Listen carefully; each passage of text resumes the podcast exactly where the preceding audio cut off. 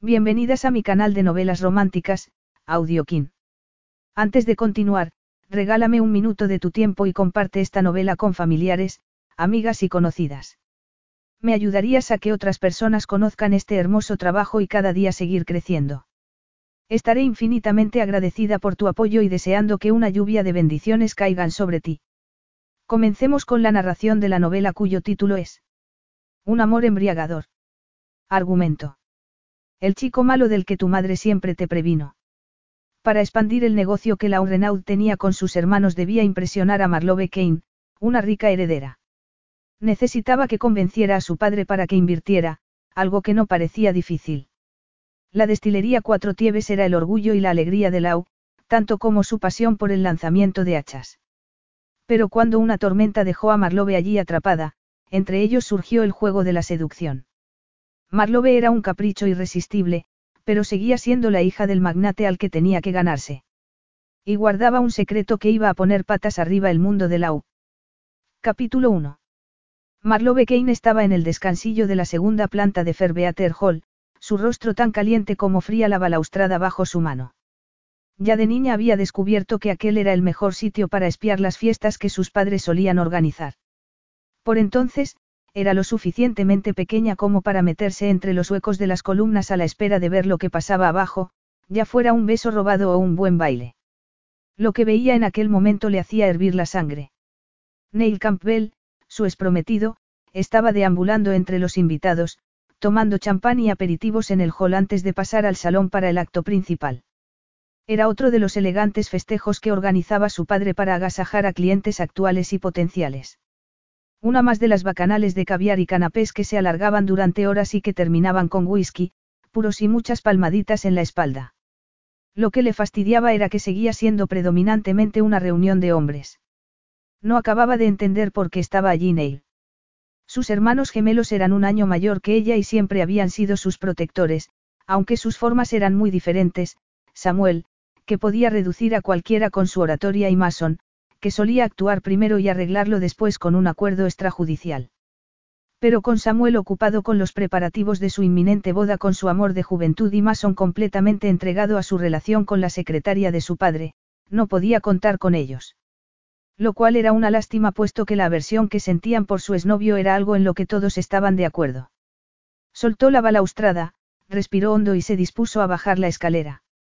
A cada peldaño que bajaba recordaba momentos en los que había hecho lo mismo, con diferentes grados de entusiasmo, las mañanas del día de Navidad, las citas en el instituto, los partidos de polo, el funeral de su madre, la fiesta de fin de año en la que hacía dos años había conocido a Neil Campbell. Aquel día, Neil estaba muy guapo con su smoking y el brillante reflejo de la luna en su pelo oscuro. El tono rosado de sus mejillas y de la punta de su nariz aristocrática habían sido la prueba de que llevaba un buen rato fuera. Antes de que la noche acabara, habían compartido historias sobre sus padres, personas muy autoritarias, y que resultaba que eran viejos amigos. Aquel primer encuentro dio paso a una primera cita, luego surgió el noviazgo, alentado por sus padres, y enseguida se comprometieron. Se había mostrado tan diferente aquellos primeros días, espontáneo, romántico, intrépido e incluso elegante. Algo había cambiado cuando su padre, presidente emérito del multimillonario imperio Kane Foods International, había tomado a Neil bajo su protección. Tampoco era algo que Marlove le hubiera reprochado.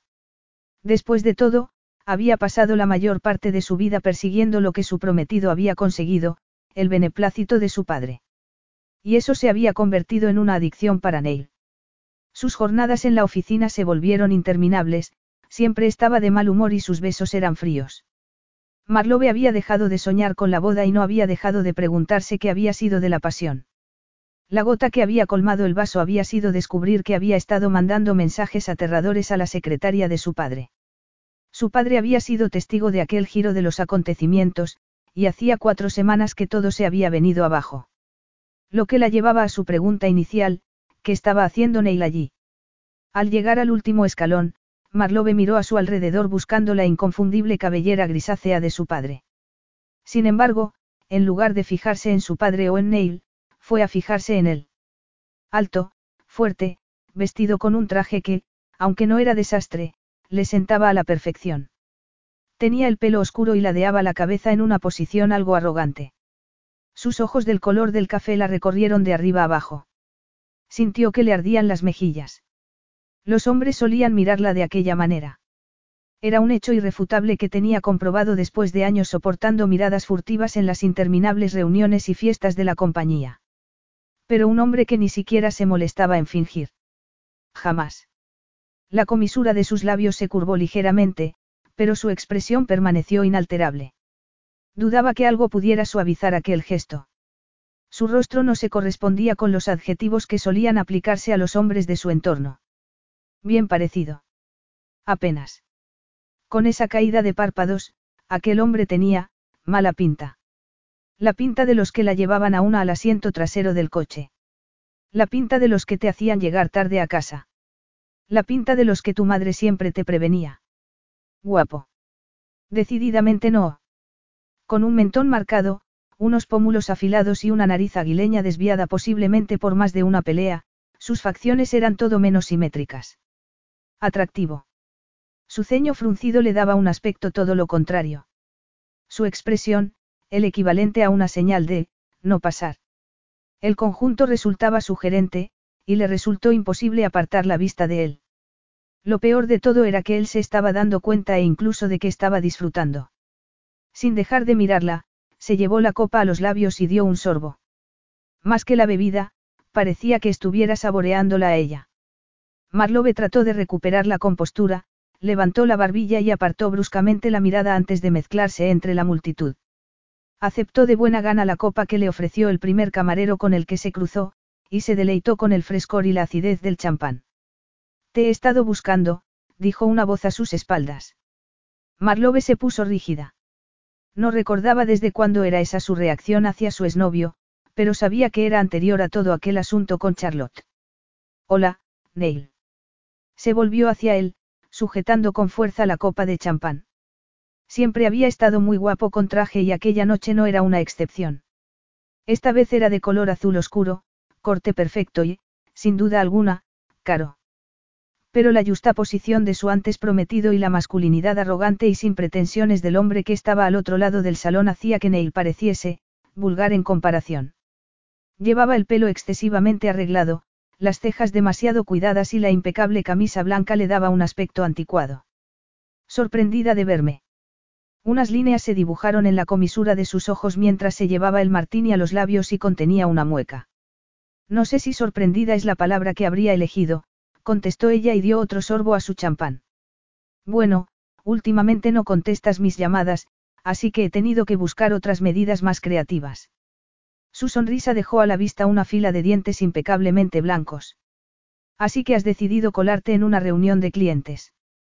Marlowe echó a andar, segura de que se pondría a su lado. ¿Quién habla de colarse?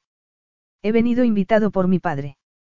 Henry Campbell, nacido en Londres, insoportablemente snob y socio mayoritario de Campbell Capital, había resultado ser un importante obstáculo para romper su compromiso. Aunque Parker Kane se había mostrado indiferente respecto al hijo de Campbell, su devoción por el banquero inversor y las importantes cantidades que controlaba permanecía invariable. Entonces, deberías ir a hacerle compañía, le sugirió dirigiendo la mirada hacia la barra, el sitio más probable en el que encontrar a Henry Campbell. Neil dio un paso al frente y le bloqueó el camino. Necesito hablar contigo. No, dijo Marlowe, esquivándolo. No hay nada de qué hablar. Por favor, Marlowe. Fue aquel, por favor, lo que la ganó. Lo había dicho con una nota de urgencia y sinceridad que no le había conocido en mucho tiempo. Cinco minutos de tu tiempo, añadió con mirada suplicante. Eso es todo lo que pido. Se quedó pensativa mirando hacia donde había visto al hombre misterioso y se sintió decepcionada al comprobar que ya no estaba. De acuerdo. Salieron del salón y recorrieron el pasillo lateral hasta una terraza situada junto al comedor privado de la familia. No era el sitio exacto donde se habían encontrado la primera vez, pero era evidente el intento de recrear el mismo ambiente. Neil abrió las puertas dobles de cristal y esperó a que ella saliera para cerrarlas. Marlowe se acercó al murete y apoyó los antebrazos en el antepecho de piedra. Seguía sujetando con fuerza la copa y se quedó mirando los jardines que se extendían abajo. La mansión de Ferbeater Hall había sido construida a finales del siglo XIX por su bisabuelo. Estaba ubicada en una propiedad de varias hectáreas de superficie y rodeada de un denso círculo de árboles frondosos, lo que la aislaba del resto del mundo. ¿No es precioso? Neil se quedó a cierta distancia de ella mirando las estrellas del cielo, como invitándola a hacer lo mismo. ¿De qué querías hablar? Preguntó ella, en un intento por boicotear aquel ambiente romántico. De nosotros. Marlowe dejó escapar un sonoro suspiro. No hay nosotros. Él se acercó un poco más y se quedó mirando fijamente su mano. Si eso es así, ¿por qué sigues llevando el anillo? Marlowe se había quedado tan sorprendida al ver lo que se le había olvidado que lo llevaba. Siempre que tenía algún evento social se lo dejaba puesto para espantar a posibles pretendientes. Ten, dijo dejando la copa a un lado y quitándose el anillo. Aquí lo tienes de vuelta. Neil le apartó un mechón de pelo de la mejilla. No, lo que quiero recuperar no es el anillo, lo que quiero recuperar es a ti. Marlowe se apartó, sacudiendo la cabeza. ¿Cómo se te ocurre que estoy dispuesta a volver contigo después de lo que has hecho? Vas a tirar por la borda todo lo que teníamos solo porque le mandé unos cuantos anónimos sobre Mason a la secretaria de tu padre. Se rió como si aquello fuera algo insignificante. Te recuerdo que uno de esos mensajes se lo mandaste desde la puerta de su casa, que está a más de una hora de la ciudad. Neil apuró su martini y dejó la copa en el antepecho. No digo que lo que hice estuviera bien. Lo que pretendía era cuidar de alguien que estaba en una posición vulnerable. Marlowe se contuvo para no poner caras. Tal vez te sorprenda saber que estoy familiarizada con lo todo, así que si pretendes comerme la cabeza con esa táctica, te pido encarecidamente que lo dejes. Neil se cruzó de brazos y se apoyó en el murete. No fuiste tú la que acudió a mí porque estabas preocupada por Mason. Era cierto. Siempre había estado más unida a Mason que a Samuel, y su repentino distanciamiento de Mason había hecho que las alarmas saltaran. Había empezado a preocuparse al verlo ir a trabajar con moretones mal disimulados. Cuando se enteró de que había estado sacando fuertes sumas de su cuenta bancaria, se preocupó aún más. El que te contara que estaba preocupada por mi hermano no te da derecho a acceder a información confidencial sobre las finanzas de la familia, ni siquiera para advertir a Charlotte de que no se acercara a él. Lo sé, dijo poniéndole la mano en la muñeca. Lo que hice fue una estupidez. Me impliqué demasiado. Ella estiró los dedos, ofreciéndole una vez más el anillo. Yo también. Marlowe, vivamos nuestro sueño, dijo desesperado, y frunció el ceño. Una dinastía familiar, la unión de los Kane y los Campbell, lo que siempre quisimos. Lo que siempre quisiste tú. Y durante una temporada le había seguido la corriente cada vez que le hablaba de la vida que construirían juntos, una boda de ensueño, viajes y, con el tiempo, hijos.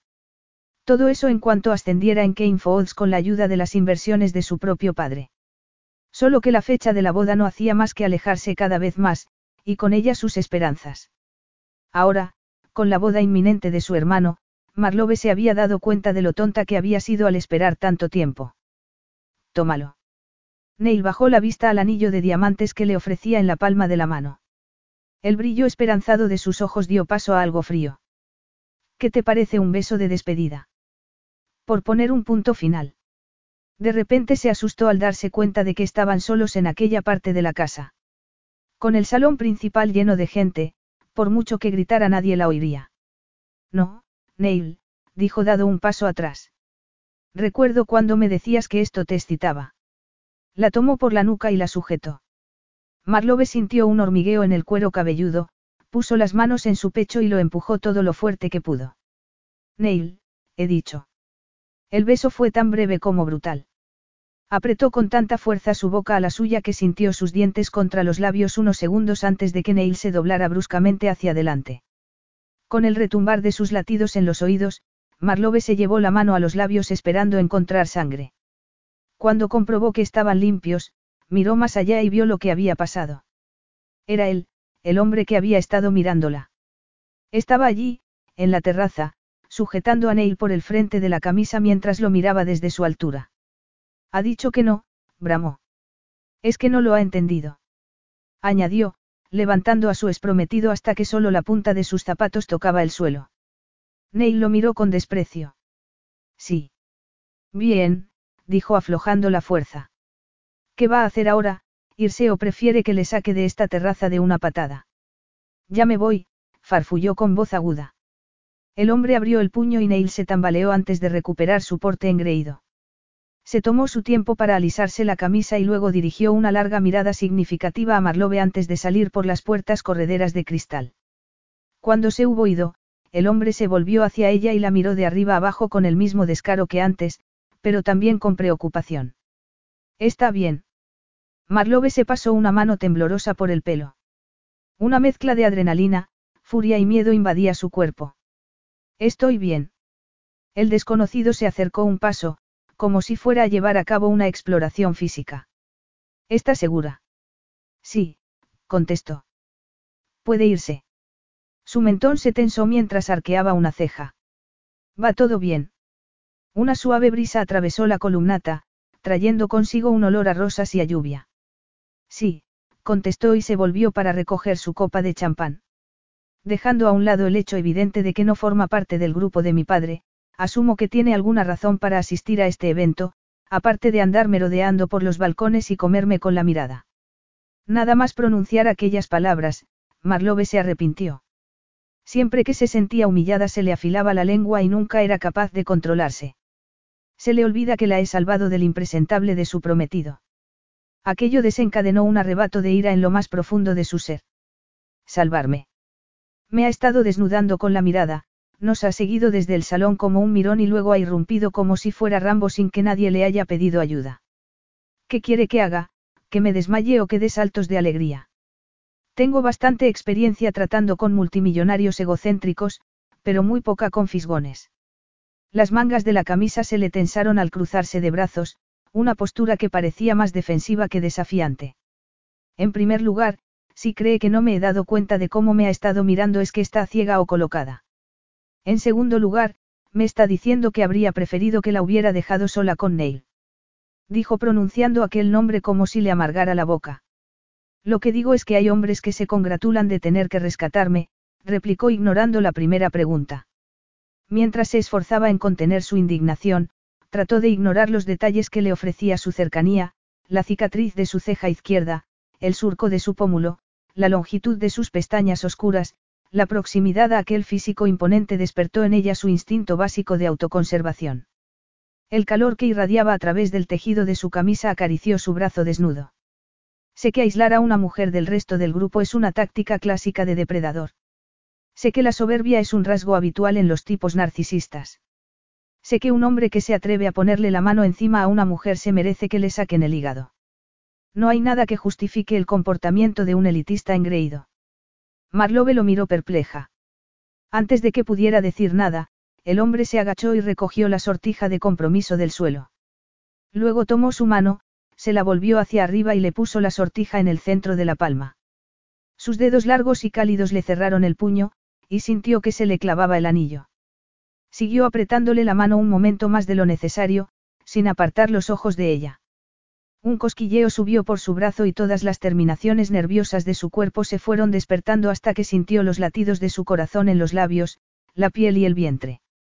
Cuando la soltó, la repentina pérdida de su calidez y presión le produjo una repentina sensación de abandono y frío a pesar del calor del final del verano. Disfrute del resto de la noche. Aquellas palabras ásperas perduraron después de que se fuera y la dejara. Marlowe no sabía que le había sorprendido más, si dejar que tuviera la última palabra o quedarse con ganas de más, de más de él. Capítulo 2. Marlowe Kane. Laurent, Lau, Renaud estaba sentado en la mesa del granero reconvertido en oficina después de que su hermano y él decidieran establecer allí la primera sede de la destilería Cuatro Tieves. Ante él, en la pantalla del ordenador, estaban los resultados de la búsqueda en Google en el modo de imágenes. Marlowe con un traje de chaqueta posando con su padre y sus hermanos en las oficinas de Kane Falls. Marlowe con un vestido largo en una gala a beneficio de la investigación contra el cáncer. Marlowe bronceándose en la cubierta de un yate, boca abajo, con los tirantes del bikini sueltos. Esa última imagen había sido captada por el objetivo de un paparazzi. Por aquel entonces, según se leía en el artículo, la relacionaban con un importante magnate europeo de los medios de comunicación. Fue la foto en la que más tiempo se detuvo, recorriendo mentalmente su espalda, la elegante curva de su cuello y aquellos hombros que se adivinaban tensos a pesar de que debía de estar relajándose. Un silbido lo sobresaltó y rápidamente cerró la tapa del ordenador. Volvió la cabeza y vio a su hermano sonriendo sibilinamente desde el rellano de la escalera, con un puñado de órdenes de envíos en la mano. ¿Quién es esa que finges no estar espiando? Le preguntó dejando los papeles en una esquina de la mesa de la. Remy, el tercero de los hijos de Charles, Zap, Renaud, había heredado el pelo oscuro de su padre y sus penetrantes ojos grises. Aunque era un poco más bajo que Lau, su metro ochenta de altura tenía una complexión musculosa gracias al esfuerzo físico que requería su trabajo. Un hecho del que le gustaba presumir vistiendo casi exclusivamente vaqueros y camisetas. Nadie importante, farfulló Lau. Entonces, no te importará enseñarme lo que estás viendo. Remy se inclinó y abrió el ordenador. Al ver el rostro de Marlowe, levantó las cejas en un gesto de agradable sorpresa. El deseo hizo mella en la entrepierna de la al igual que la primera vez que la había visto bajar la escalera de Ferbeater Hall. Su gesto insolente, la ligera inclinación de su cabeza, el azul gélido de sus ojos, su melena recta como una cortina de color platino a la altura del mentón, las elegantes curvas de su cuerpo bajo el tejido del vestido, aquel día su aspecto había sido el de una valquiria, una diosa guerrera. Lau se había quedado de piedra, incapaz de apartar la vista de ella. La forma en que lo había retado con la mirada solo había servido para enardecerlo aún más. No es tu tipo, aseveró Remy mirando la pantalla, pero tiene ese aire de princesa, cielo santo, dijo su hermano irguiéndose bruscamente. Es una Kane. Sí, contestó Lau. Cielo santo, repitió Remy. Se volvió a inclinar y con el ratón se desplazó por las imágenes que Lau había pasado la mayor parte de la mañana mirando en vez de trabajar. Está soltera. Lau retiró la mano de su hermano. No es asunto tuyo. Lo cierto era que ni él mismo conocía la respuesta después de lo que había presenciado la noche anterior. La ira lo asaltó al recordarlo. Los había visto desde el primer momento en que se habían encontrado. El desagrado de Marlowe había sido evidente, su gesto, su postura, su lenguaje corporal, cuando vio cómo se la había llevado fuera, los había seguido y los había observado desde el otro extremo de la terraza, a una distancia prudencial. Había tenido que contenerse para no arrancarle el brazo con el que su prometido la había agarrado. ¿Qué tal te fue anoche? Remy se sentó en la silla del escritorio que miraba hacia las hileras de alambiques de cobre que su hermano había construido con madera de una vieja iglesia que había en la finca. Después de largas temporadas trabajando en una plataforma petrolífera en alta mar, Remy y él habían dedicado todo el dinero ganado a hacer realidad su sueño, una propiedad de 8 hectáreas que se había convertido en su primera inversión para construir la destilería. Para ello, habían empleado todos los restos de madera y metal que habían encontrado en la propiedad. Su padre siempre decía que quien guarda, haya. Nunca había entendido el significado de aquel dicho, puesto que Zap Renaud era consciente de que no podía aplicarse ni a él ni a sus cuatro hijos. Habían carecido de muchas cosas, empezando por su madre, que los había abandonado cuando Lau tenía 12 años.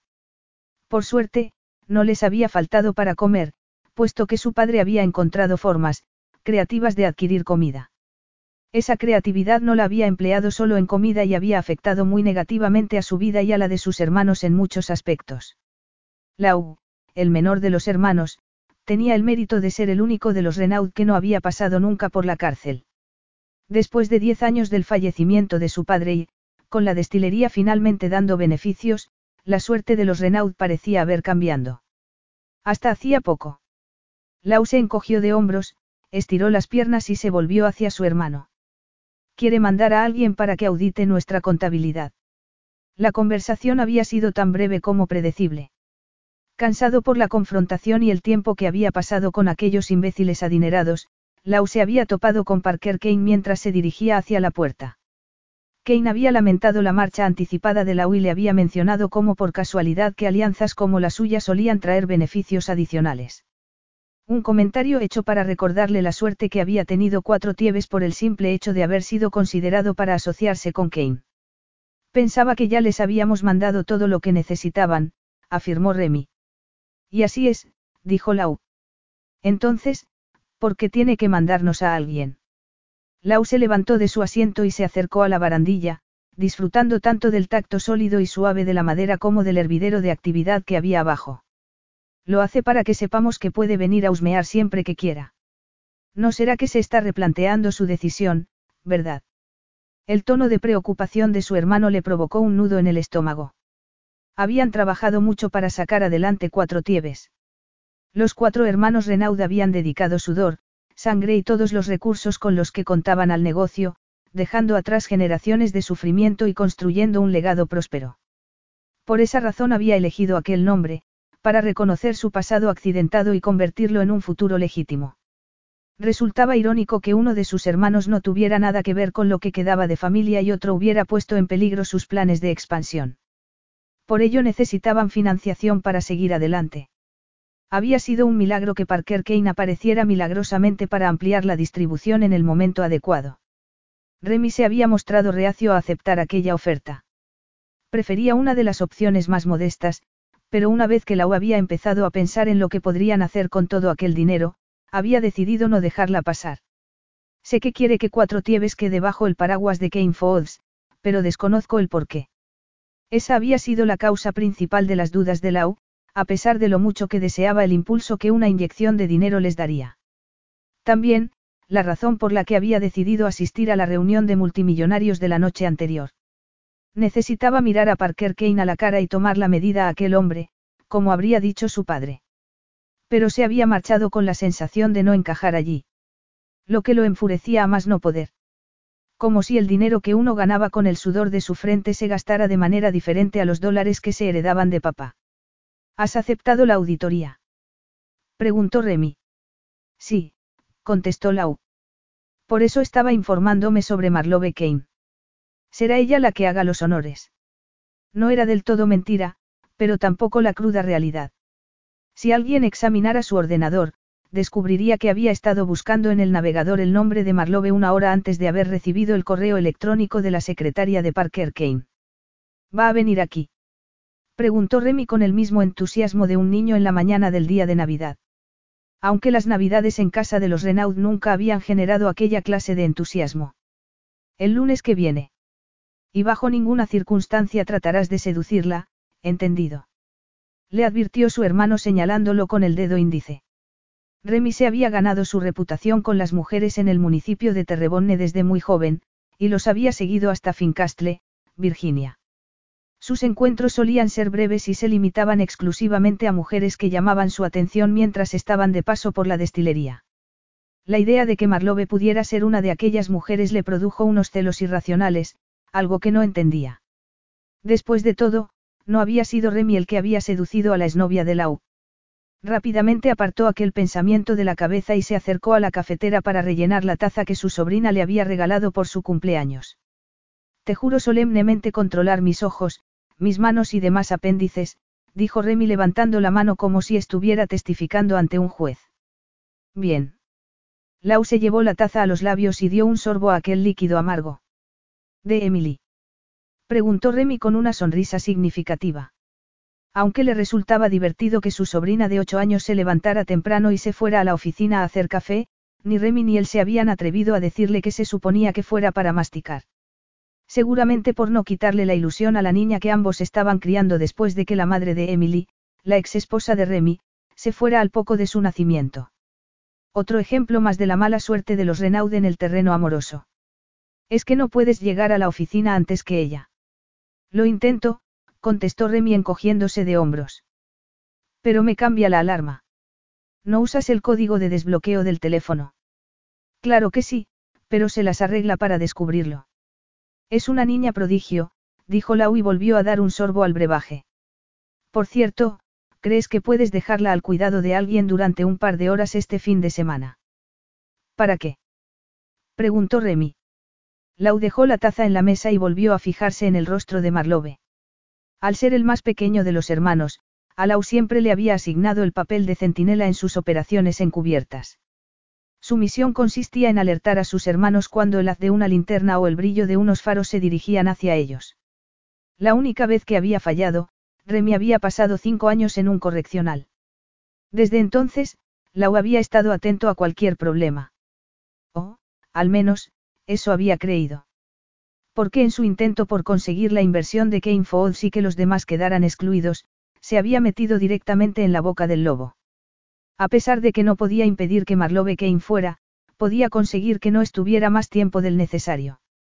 Teniendo en cuenta que no se la había podido quitar de la cabeza durante todo el camino de vuelta desde Filadelfia, probablemente era lo mejor para ambos. Apartó los ojos de la pantalla y miró a Remy. Se me ocurren algunos preparativos especiales. Capítulo 3. Tiene que ser una broma, pensó boquiabierta, mirando más allá del parabrisas de su polvoriento BMW. Un hombre, sin camisa, estaba balanceando un hacha. Aquello no sería un problema si no fuera porque se trataba de Laurent Renaud, propietario de la destilería Cuatro Tieves además del improvisado Batman que había aparecido en la terraza y que le había parado los pies a Neil para después herir su ego con un rifirrafe verbal. Y no porque no se lo mereciera. Al darse cuenta de eso, después de una copa más de champán, se había dirigido al salón, esperando encontrarlo y disculparse. Después de todo, había intentado ayudar, aunque la exhibición de su fuerza había sido vulgar, innecesaria, y, tal vez, algo erótica. Al no encontrarlo por ninguna parte, se había ido de la fiesta pronto y había vuelto a su adosado en Rittenhouse Square, donde se había relajado después de darse un largo baño y ver un rato la televisión. A la mañana siguiente, su padre la había llamado a su despacho para encargarle la auditoría de la destilería Cuatro Tieves y le había sugerido que descubriera algo que respaldara una valoración acorde con su nivel de compromiso. Parker Kane era un hueso duro de roer en las negociaciones.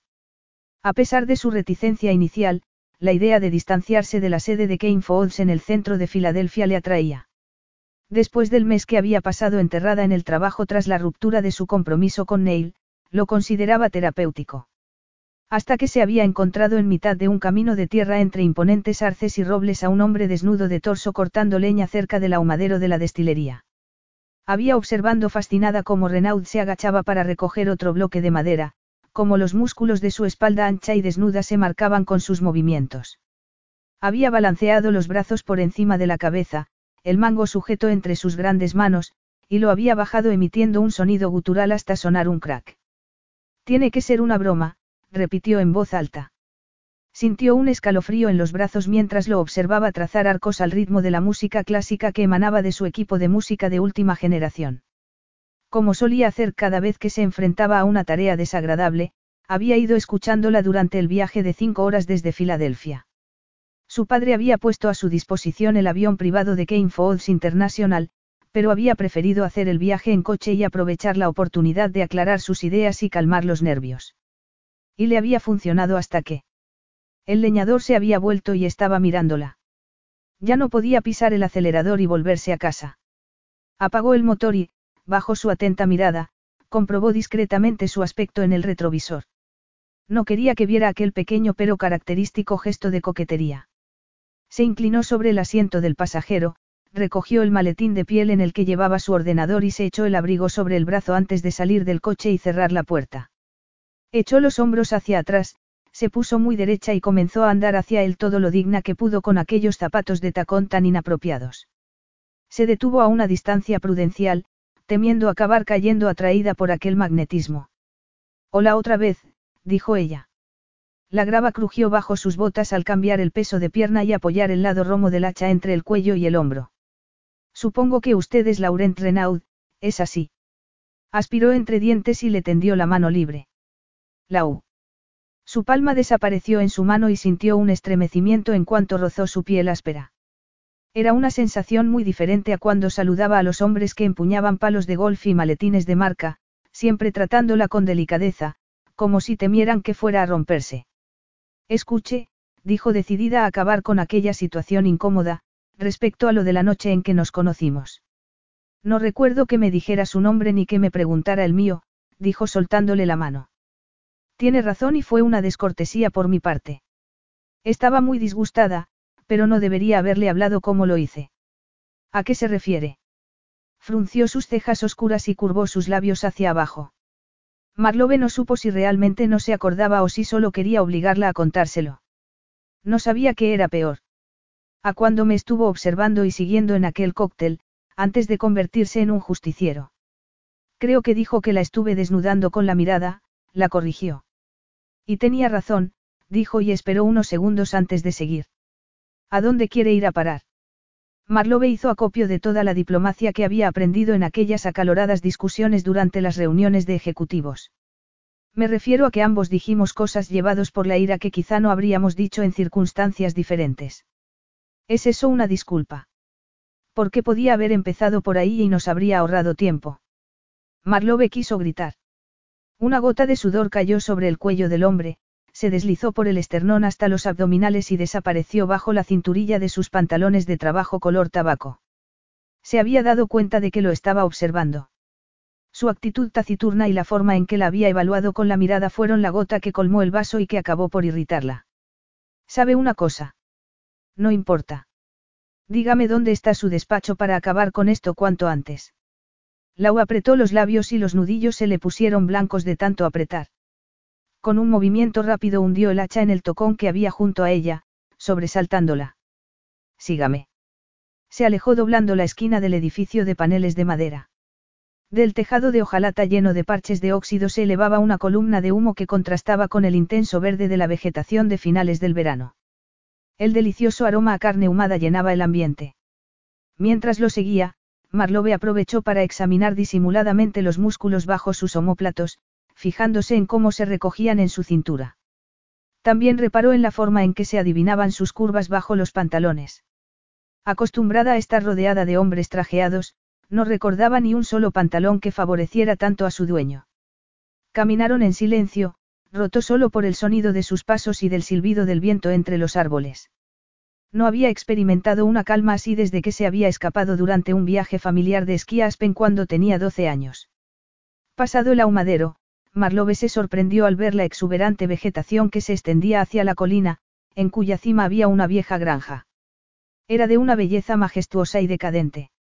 Más allá había un gran almacén construido con bloques de metal que supuso sería la destilería, dado el sinuoso camino de grava que serpenteaba hasta una zona llana en la que estaban aparcados varios camiones. Desde allí hasta donde estaba había campos de lavanda, huertas valladas y un picadero en el que unos cuantos caballos estaban comiendo la hierba que crecía junto a los postes de la valla. Era muy diferente al cuidado paisaje de Ferbeater Hall. Viene. Lau se había detenido en el camino, delante de ella. Su torso dejaba adivinar sus costillas bajo su ancho pecho. Marlowe se aferró a su cartera. No quería alcanzarlo. Al darse cuenta de hacia dónde se dirigía, había saltado una alarma. Conocía los SWAT. De hecho, se había montado en uno que su familia tenía en la bodega de Willow Creek en Napa. Pero ese no era un UAD. El vehículo que estaba aparcado detrás del ahumadero era una mezcla de carrito de golf y buggy. Era un extraño conglomerado de piezas que debían de haber pertenecido a otras máquinas en su vida anterior, con unos neumáticos nuevos desproporcionadamente grandes. Lau se deslizó al asiento del conductor con una sorprendente facilidad, teniendo en cuenta su tamaño. Un humo negro salió de la parte trasera del coche cuando encendió el motor. Al ver que no se unía a él, la miró arqueando una ceja. ¿A dónde vamos? gritó ella para hacerse oír por encima del rugido del motor. Allí, contestó él señalando con la barbilla hacia el almacén. Puedo ir en mi coche, dijo ella dando un paso atrás. No. Aquello le molestó. A pesar de su educación privilegiada, su MBA en Yale y su amplia experiencia como ejecutiva, era increíble la frecuencia con la que los hombres se empeñaban en decirle lo que tenía que hacer. Entiendo que no quiera tenerme aquí y, aunque no me crea, yo tampoco estoy especialmente entusiasmada. Pero lo menos que puede hacer es mostrar un poco de cortesía. Creo que es razonable que quiera conducir mi propio coche hasta el sitio donde voy a estar trabajando. Le ardía la garganta por el esfuerzo de levantar la voz. Sentía una presión en el pecho, mezcla de la adrenalina y la rabia contenida. Ve aquel agujero en el camino. Miró en la dirección que le indicaba hasta dónde desaparecía la grava para volver a reaparecer al pie de la colina. Sí. Mi hermano perdió la mitad de la carga de chatarra camino al vertedero. A menos que ese coche suyo tenga llantas de titanio, le recomiendo que se suba. Si eso es cierto, dijo mirando hacia el pequeño aparcamiento, ¿cómo ha llegado esa gente hasta allí arriba? Esa gente, replicó él imitando su tono, vive allí.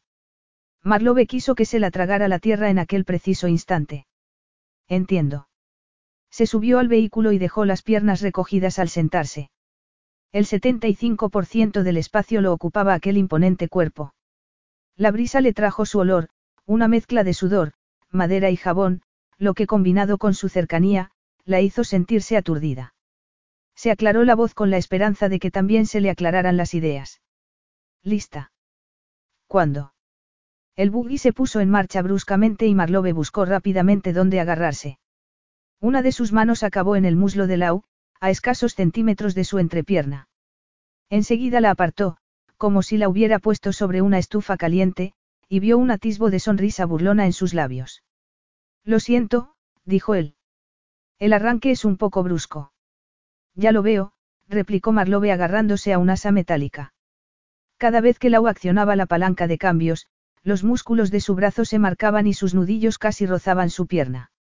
¿De quién fue idea esta cosa? preguntó ella. Mi hermano Remy.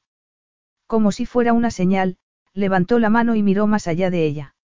Al volverse, Marlowe vio un hombre moreno vestido con vaqueros y camiseta blanca echando escombros en la parte trasera de una camioneta negra. Era de constitución robusta y, aunque no era tan alto como Lau, el parecido era evidente. Dieron un volantazo para evitar una vieja rueda de tractor y la fuerza la empujó contra él. Sintió su brazo sudoroso junto al suyo. La repulsión que siempre había sentido cuando Neil insistía en abrazarla con su ropa húmeda de sudor después de algún partido de tenis no se materializó. Interesante. Remy es también la abreviatura de algo. Sí, de Incordio, Gruñolau, o lo que es lo mismo, de Rainier. Marlowe borró rápidamente la sonrisa de sus labios. Sus hermanos habían dejado de ser un fastidio, sobre todo después de que se hubieran enamorado perdidamente y se olvidaran de ella. Le habían hecho las consabidas llamadas para transmitirle su apoyo después de su ruptura con Neil, pero la habían evitado como si su desengaño amoroso fuera contagioso. Un hecho que la boda de su hermano Samuel con su novia, Arlie Banks, apenas un mes antes, había dejado en evidencia de manera un tanto dolorosa. Otro bache estuvo a punto de lanzar la disparada de su asiento. Su trasero se quedó en el aire unos segundos antes de caer con tanta fuerza que sintió una sacudida de dolor en la espalda. No pudo evitar una mueca de dolor y se sorprendió cuando el buggy se detuvo. ¿Está bien? preguntó. Sí, respondió asintiendo. Es una antigua lesión. Haciendo de animadora. Apretó el acelerador de nuevo, pero esta vez a una velocidad más reducida. Marlowe puso los ojos en blanco. Siempre he sentido curiosidad, dijo inclinándose hacia él para que la oyera. ¿Quién decide las bromas machistas? ¿Hay alguna clase de comunicado? Jugando a rugby. Al polo. Lau emitió un sonido que transmitía sorpresa y un respeto a regañadientes. Ya estaba acostumbrada. Las suposiciones eran dolorosamente predecibles y raramente variaban, voleibol, gimnasia, ballet o cualquiera de los deportes que los hombres devaluaban. Por supuesto que el polo había sido por influencia de su padre. Teniendo en cuenta que el estudioso Samuel no tenía ningún interés en los deportes y que la única actividad física de Mason era perseguir mujeres, había caído en ella continuar el legado de los Kane, como su padre y el padre de su padre. Lo había continuado hasta que, con 17 años, un terrible accidente había truncado su carrera y la de su caballo.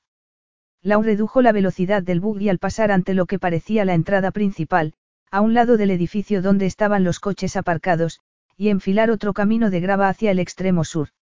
Unos escalones desvencijados llevaban hasta una puerta en mal estado, con lo que parecían agujeros de bala y manchas de huellas de botas en la parte inferior, probablemente porque solía ser cerrada de una patada. Y, al parecer, con bastante frecuencia. En el pequeño rellano en la parte superior de los escalones, un chucho marrón y blanco levantó la cabeza al verlos llegar, irguió las orejas y olisqueó en su dirección. El miedo le aceleró el corazón y una sensación de fastidio la asaltó sin saber muy bien el motivo. Tal vez fuera porque su padre la había enviado allí. O por Lau, que ya la había desquiciado. O por el perro y los recuerdos que había despertado. Todos aquellos eran factores sobre los que no tenía control. Tampoco era que tuviera problemas de control, simplemente estaba convencida de que la vida se desarrollaba mejor cuando las cosas ocurrían conforme a sus planes. Lau apagó el motor y salió de su asiento.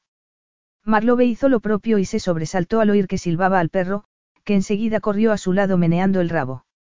En un acto reflejo se parapetó con la cartera, un movimiento que llamó la atención de Lau. Laila, siéntate. Todo rastro de energía desapareció cuando el animal se quedó quieto, sentado sobre sus ancas, mirándolo con adoración el otro azul.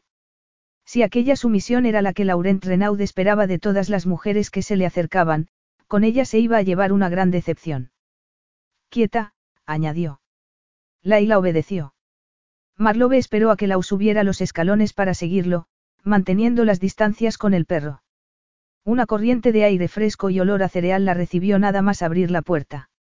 El edificio era espacioso, perfectamente organizado y estaba mucho más limpio de lo que había imaginado. Dos hileras de alambiques se extendían ante ella, con una red de tuberías entre ellos. Más allá, había un laberinto de palés apilados con cajas de cartón ordenados en filas, y una carretilla elevadora emitía pitidos mientras pasaba sus grandes púas por debajo de uno de ellos. Vamos arriba. Lau se dirigió hacia una escalera que llevaba a un desván que tenía una brillante barandilla de madera. Ella lo siguió y se detuvo al llegar al rellano. Marlowe trató de mantener un gesto neutro mientras observaba el caos que tenía delante. En el rincón más apartado había una mesa con una pila de papeles encima. En el suelo, un montón de carpetas desperdigadas. Frente a un destartalado sofá de imitación de cuero con manchas grises había un televisor sobre una mesa convertida en centro de entretenimiento, aunque el término resultaba irónico en aquel contexto. Instálese donde quiera.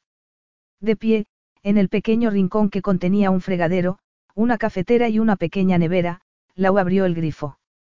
¿Aquí? Preguntó confusa. Pensaba que iba a trabajar con el departamento de contabilidad. El departamento de contabilidad es mi hermano Remy y, como acaba de ver, ahora mismo está ocupado. Lo que puedo hacer es dejarle entrar en su ordenador. Lau se echó sobre la mesa más cercana a la escalera y tecleó algo. Luego se irguió y le permitió el acceso. Ahí lo tiene, a su disposición. Marlowe desvió un momento la vista del ordenador a Lau. Sé que Cuatro Tieves es una operación pequeña en comparación con las inversiones que Kane suele llevar a cabo, pero dado que dirige un negocio rentable, estoy bastante segura de que sabe que no es así como esto funciona.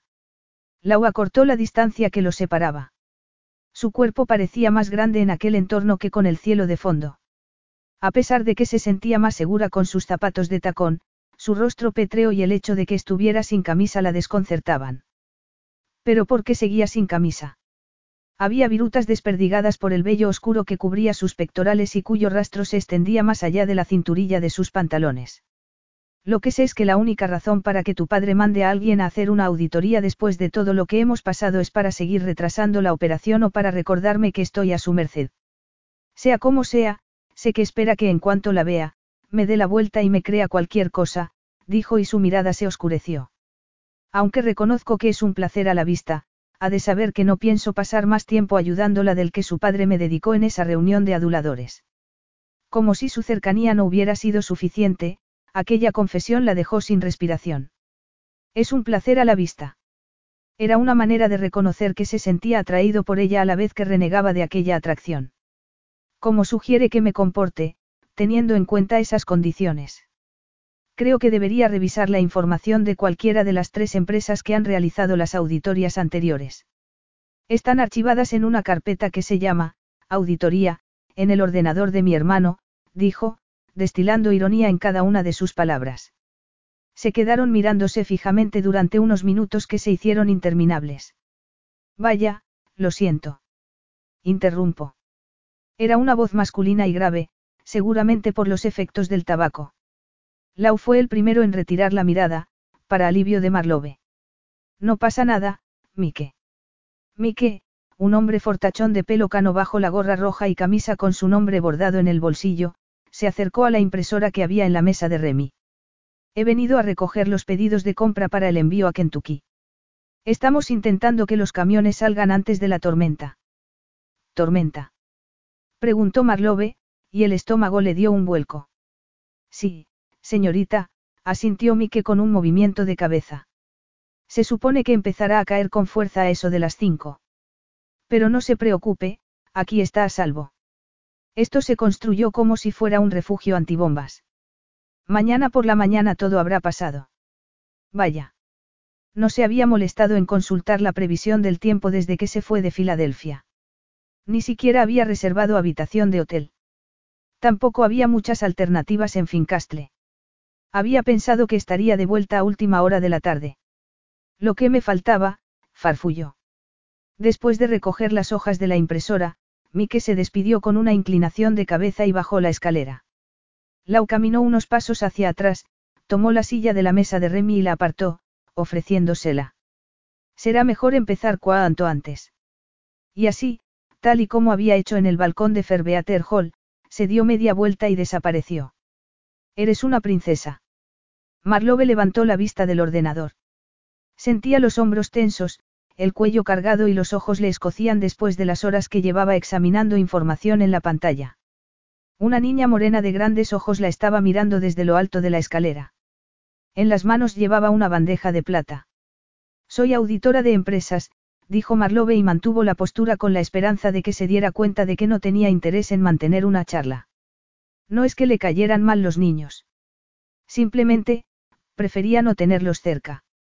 Eso no suena tan divertido como ser princesa, dijo la pequeña frunciendo los labios. Marlowe volvió la cabeza para mirarla. Las princesas no tienen plan de pensiones. ¿Qué es un plan de pensiones? La niña se acercó a la mesa. Llevaba unos tacones morados con luces en los talones. Marlowe no pudo evitar detenerse a examinar los detalles de aquella pequeña y extraña criatura.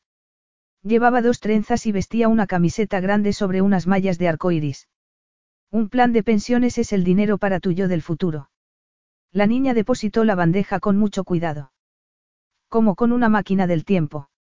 Algo así, dijo Marlowe sonriendo. ¿Cómo te llamas? Emily, contestó y esbozó una amplia sonrisa, dejando al descubierto los huecos de los dientes que se le habían caído. Pero el tío Lau me llama bicho. El tío Lau. La idea de que aquella dulce criatura tuviera algo que ver con ese bárbaro de pecho desnudo le resultaba incongruente. La niña asintió. Es muy alto y dice muchas palabrotas, pero me está enseñando a usar el hacha. Te ha pedido tu tío Lau que me traigas una ensalada. No, ha sido mi papá.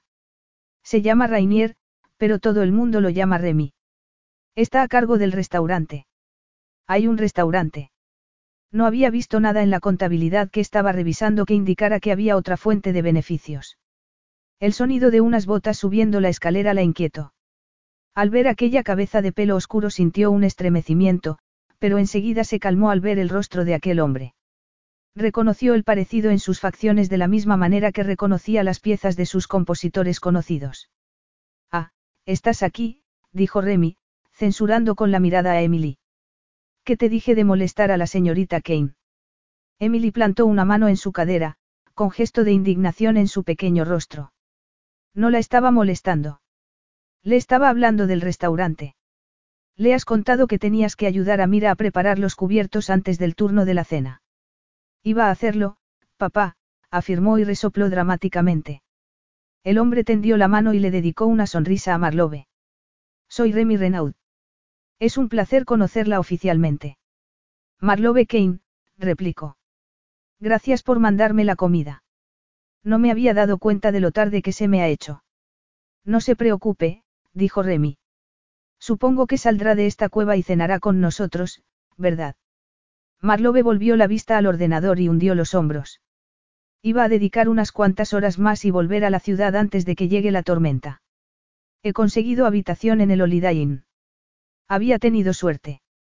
Después de la brusca marcha de Lau, había intentado hacer una reserva y había descubierto que casi todos los hoteles estaban llenos porque la gente que viajaba por carretera estaba buscando refugio. ¿No va a quedarse aquí? Preguntó Remy. ¿Dónde? En la oficina. Dijo mirando con desagrado el sofá desvencijado. Tenemos una casa en la finca, además de varias cabañas para los empleados, dijo y ladeó la cabeza con gesto de sorpresa. La uno se lo ha dicho. Parece ser que no. Remy suspiró, sacudiendo la cabeza.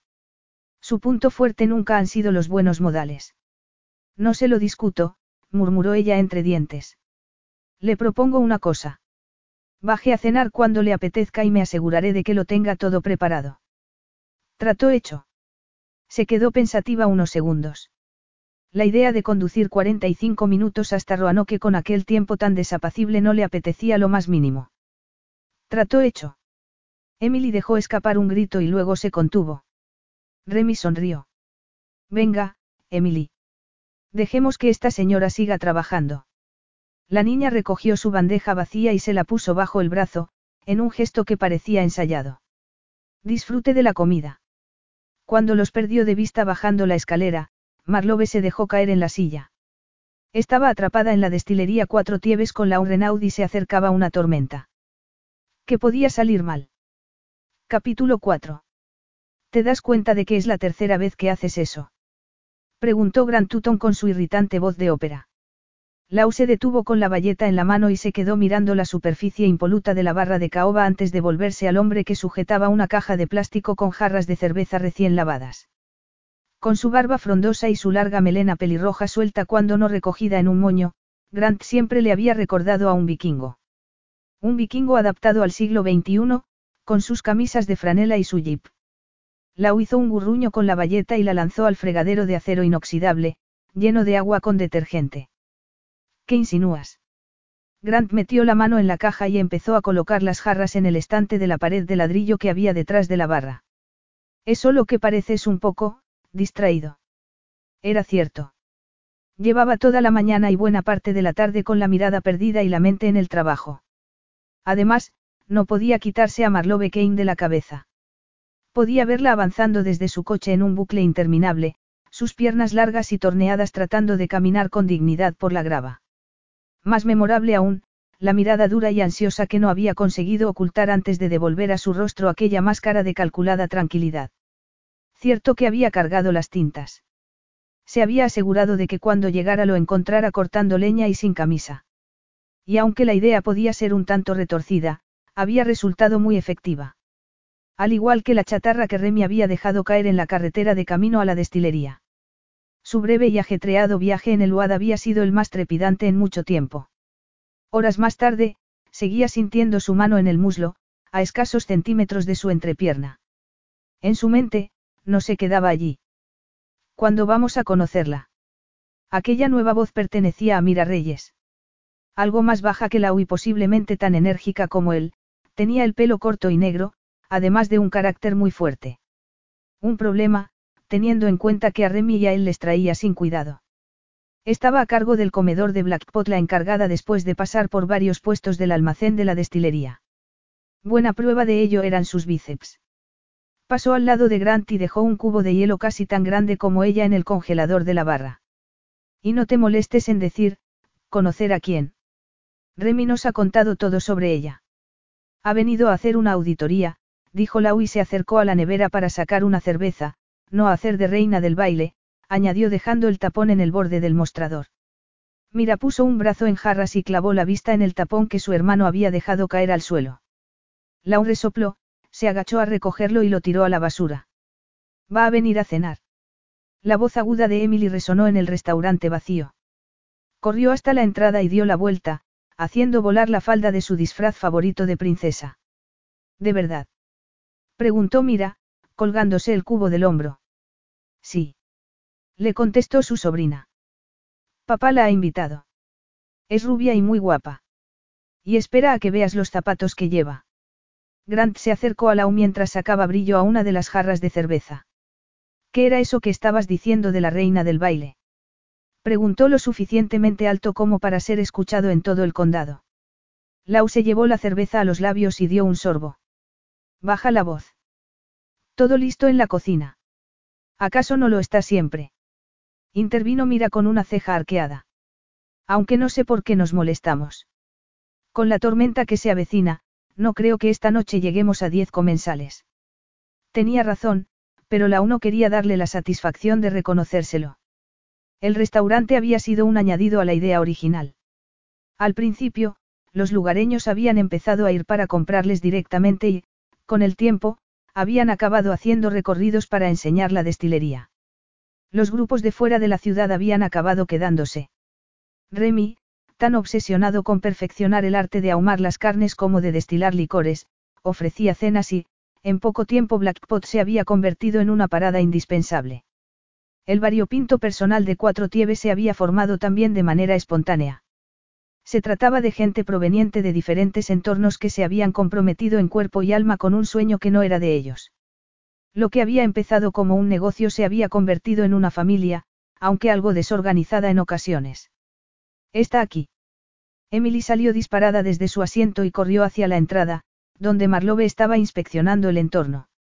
A pesar de que tenía el pelo revuelto y la blusa arrugada, se veía tan lozana y fresca como por la mañana, para disgusto de Lau. La llegada de Remy unos segundos más tarde no le ayudó a mejorar su humor taciturno.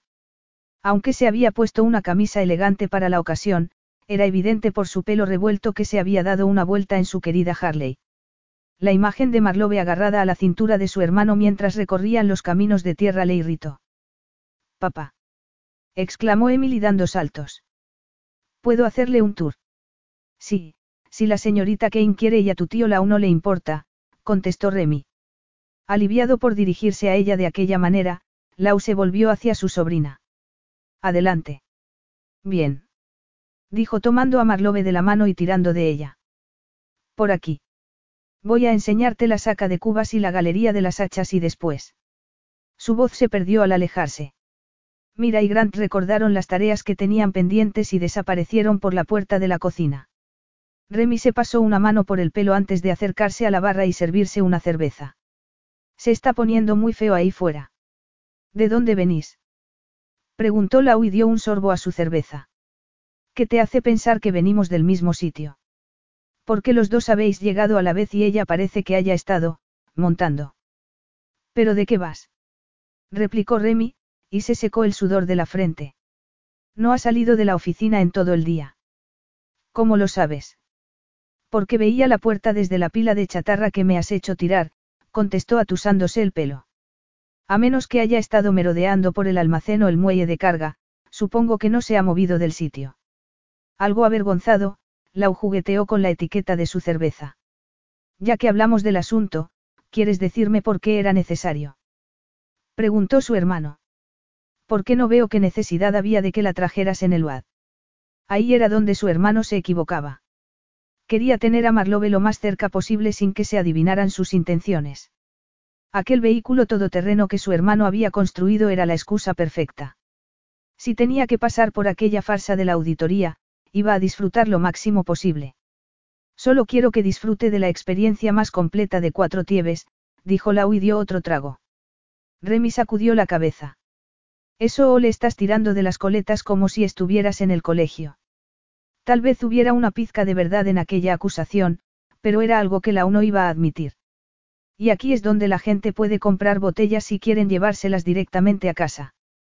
Hay de bourbon, de vodka y de ginebra, dijo Emily haciendo un gesto exagerado con la mano.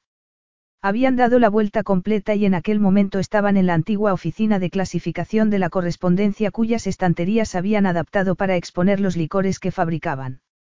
Yo te recomendaría el bourbon. El nuestro lo sometemos a una triple destilación y tiene aroma a arce y a nueces tostadas, añadió en tono solemne. Marlowe miró hacia la Remy con expresión de desconcierto y preocupación. Por favor, díganme que esta niña no habla por experiencia. Lau dejó su cerveza y se acercó a ellas. Solo un sorbito para probarlo. Vamos a esperar a que cumpla doce para que tome chupitos. Tío Lau, dijo volviéndose para mirar a Marlowe. Lo dice en broma. Nunca lo he probado. Es lo que oigo que dice la gente. Vas a quedarte a cenar, ¿verdad? Depende, dijo Marlowe paseando la vista por el comedor vacío.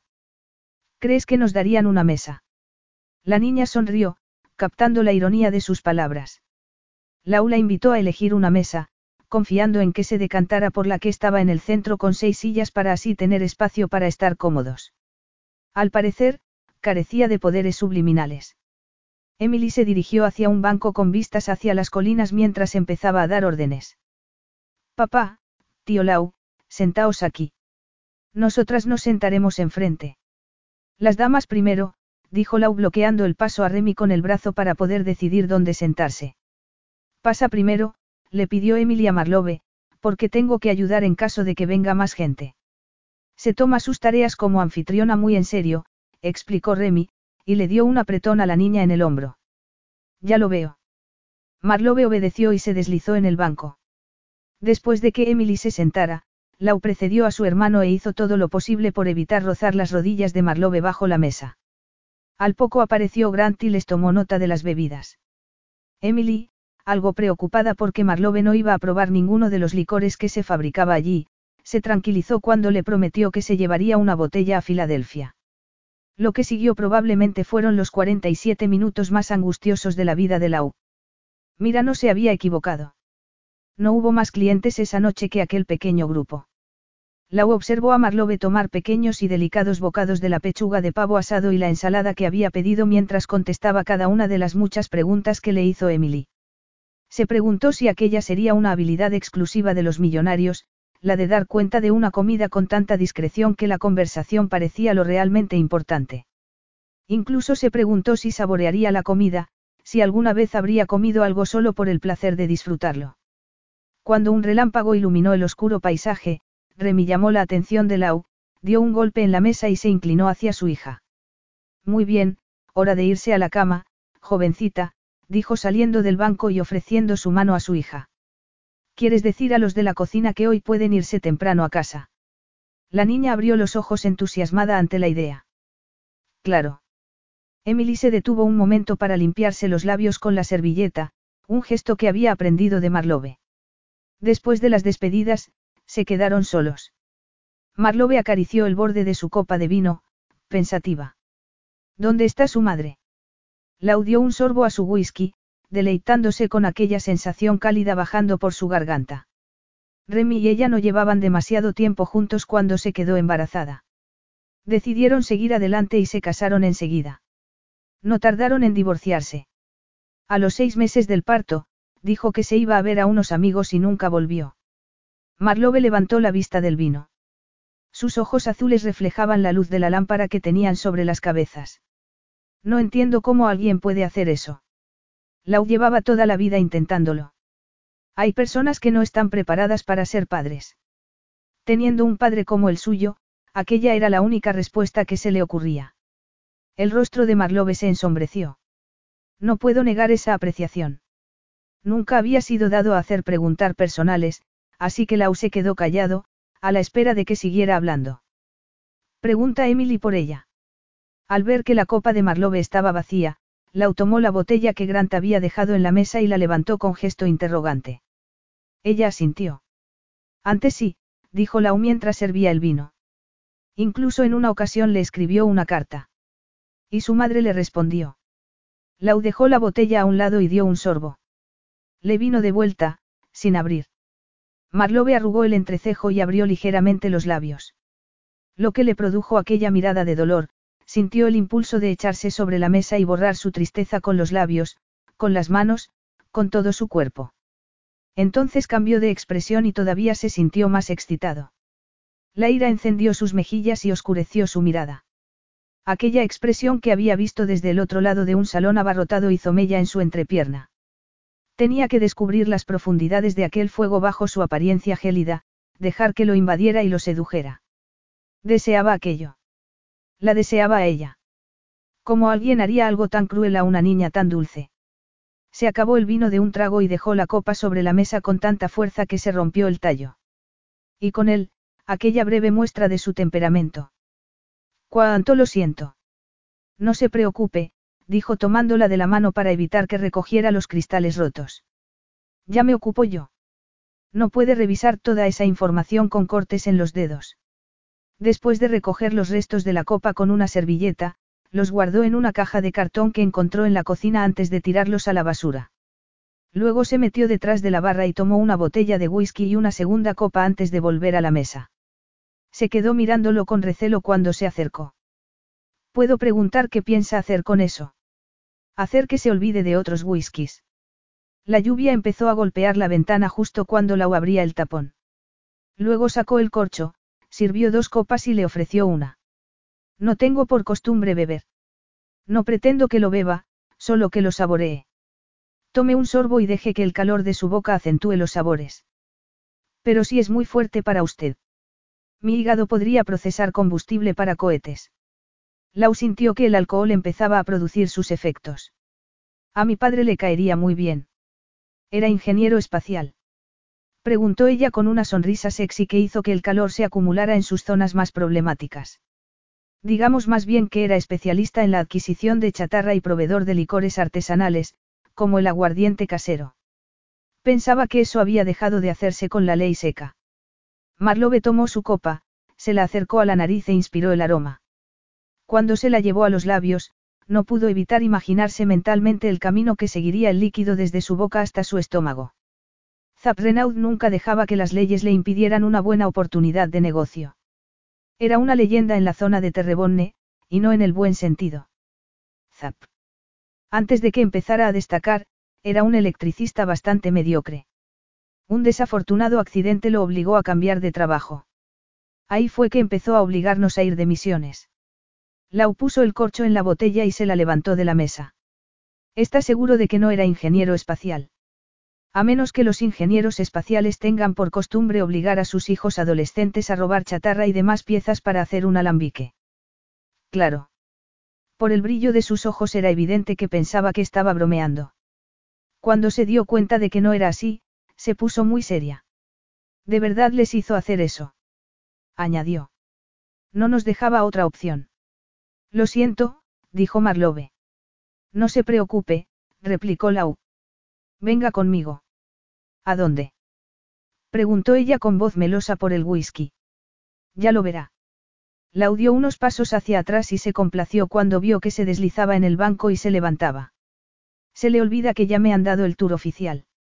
Ya he visto todo lo que había que ver. Con una mano en la cadera, ladeó la cabeza con un gesto arrogante que lo irritaba tanto como lo excitaba. No es algo que quiera que vea, dijo consciente de que el deseo había agravado su tono. Es algo que quiero que haga. Capítulo 5. Tiene que ser broma. Era increíble la cantidad de veces en el día que Marlowe había recurrido a aquella frase. Estaba ante una caseta rodeada por una cerca de tela metálica que iba desde el suelo hasta los tejadillos de cada lado. Al final de la improvisada galería había una gran tapa redonda de un viejo barril de whisky colgaba de la pared, con una diana pintada. En el centro de la diana había un hacha. No parece que le gusten las bromas. Los músculos de los hombros de Lau se marcaron bajo su camisa al sacar el hacha de la madera. Caminó hasta ella con paso lento y dejó el hacha en una mesa junto a otras de diferentes tamaños y formas. ¿Acaso le parece una buena idea andar lanzando herramientas peligrosas después de haber consumido alcohol? Preguntó señalando la botella de whisky que estaba junto a las hachas. Una herramienta solo es peligrosa en manos de quien no sabe usarla. Marlowe levantó la mano libre. Sí, esa soy yo. No tengo ni idea de cómo se usa un hacha. Lau dejó su copa en la mesa, cerca de la botella. Por eso voy a enseñarla. ¿Para qué iba a querer aprender algo que no tiene ninguna aplicación en mi día a día? Los labios de Lau se curvaron al tomar el hacha que tenía más cerca. Lo mismo dije en el instituto sobre funciones cuadráticas y aquí estamos, a punto de calcular unas trayectorias. Marlowe parpadeó atónita. No imaginaba que le daría una razón así. Necesita desahogarse, continuó él al ver que no decía nada, y tengo una cantidad limitada de copas. Marlowe dio un sorbo a su whisky y dejó su copa a un lado, consciente de que era un intento dolorosamente obvio de refutar su evaluación. Por favor, maestro de las armas, enséñeme ese arte sagrado de las armas que hará desaparecer por arte de magia mi aparente tensión. La forma en que miró sus labios al decir aquello le produjo una fina capa de sudor en la nuca. Lau rodeó la mesa y se quedó frente al poste, a unos tres metros y medio de la diana. Luego le hizo una seña para que se acercara. Aquella invitación hizo saltar en su interior un chisporroteo. Suspiró y aceptó. Va a tener que quitarse los zapatos, dijo mirando sus tacones. Aunque la idea de perder altura no le entusiasmaba, la perspectiva de sentir el frío suelo de cemento bajo sus pies no le resultaba especialmente desagradable. Marlowe se los quitó y la parte superior de su cabeza quedó a la altura de la barbilla de Lau, que no pudo contener una sonrisa. Ahora, adelante un pie. Dio un paso al frente y esperó a que ella hiciera lo mismo. Sujetó el hacha por la cabeza y le ofreció la empuñadura. Supongo que habrá jugado al golf. Marlowe tomó el hacha con su mano derecha como si de un palo de golf se tratara. Parece que da por hecho muchas cosas. Sin decir palabra, se colocó detrás de ella con la agilidad de un depredador. Se sintió invadida por su cercanía. Puedo. Aquella palabra, pronunciada con su voz profunda y resonante, hizo que se le pusiera la piel de gallina. Ya fuera por el whisky, la tormenta o la sensación de libertad, se sintió lo suficientemente relajada como para contestar sin vacilar. Puede. Sintió el muro de su pecho cerca y los músculos abdominales que había visto al llegar a escasos centímetros de su espalda. Y lo sintió. Le cubrió la mano derecha con la suya y la guió por la madera pulida. Luego le tomó la izquierda y se la hizo poner en la empuñadura, justo debajo de la derecha. El corazón de Marlowe cabalgaba desbocado. Su sangre se estaba quedando sin oxígeno porque se había olvidado de respirar. Bien, dijo desde detrás. No haga tanta fuerza. Recuerde que lo que quiere es lanzarla. Con un gran esfuerzo consiguió relajar los dedos. Sí, así, añadió y Marlowe sintió su aliento en la nuca. Ahora va a levantarla hasta que la cabeza del hacha supere su hombro. Una vez más la tomó de las manos, sus brazos cálidos y fuertes rodeándola. Eche las caderas hacia adelante, incline el torso y deje que el movimiento mueva sus brazos. Las crestas de sus caderas rozaron la parte baja de su espalda al pegar su torso al de ella. Luego hizo que sus cuerpos dibujaran una ondulación lenta y sensual que le hizo sentir calor en las bragas. A pesar de que lo intentó, no pudo detectar el bulto que habría revelado que sentía la misma excitación que ella. Tampoco se sintió ofendida. Justo cuando pensaba que moriría o ardería en llamas, Lau le hizo echar el hacha hacia atrás por encima de sus cabezas y se detuvo cuando estuvo al nivel de los ojos. Suéltele cuando la empuñadura esté delante de su cara. Marlowe asintió, tratando de mantener la concentración a pesar de que en su mente se formó una forma muy diferente de liberación. ¿Lista? Por supuesto que lo estaba. La pregunta resonó desde su pecho hasta la espalda de ella, provocando que sus pezones se endurecieran contra su sujetador. Sí, contestó. Lau se hizo a un lado y ella levantó los brazos. Le sorprendía lo pesada que era el hacha sin que él la ayudara a sostenerla. Un último consejo, dijo y a continuación se oyó cómo rellenaba las copas. Mantenga la vista fija hacia donde quiera que vaya el hacha. Le ayudará a pensar en alguien que le enfurezca. ¿Se refiere a alguien que no sea usted? Preguntó medio en broma. Marlowe Kane. Puede partirme por la mitad si le place. En aquel preciso instante, lo que quería era lo contrario.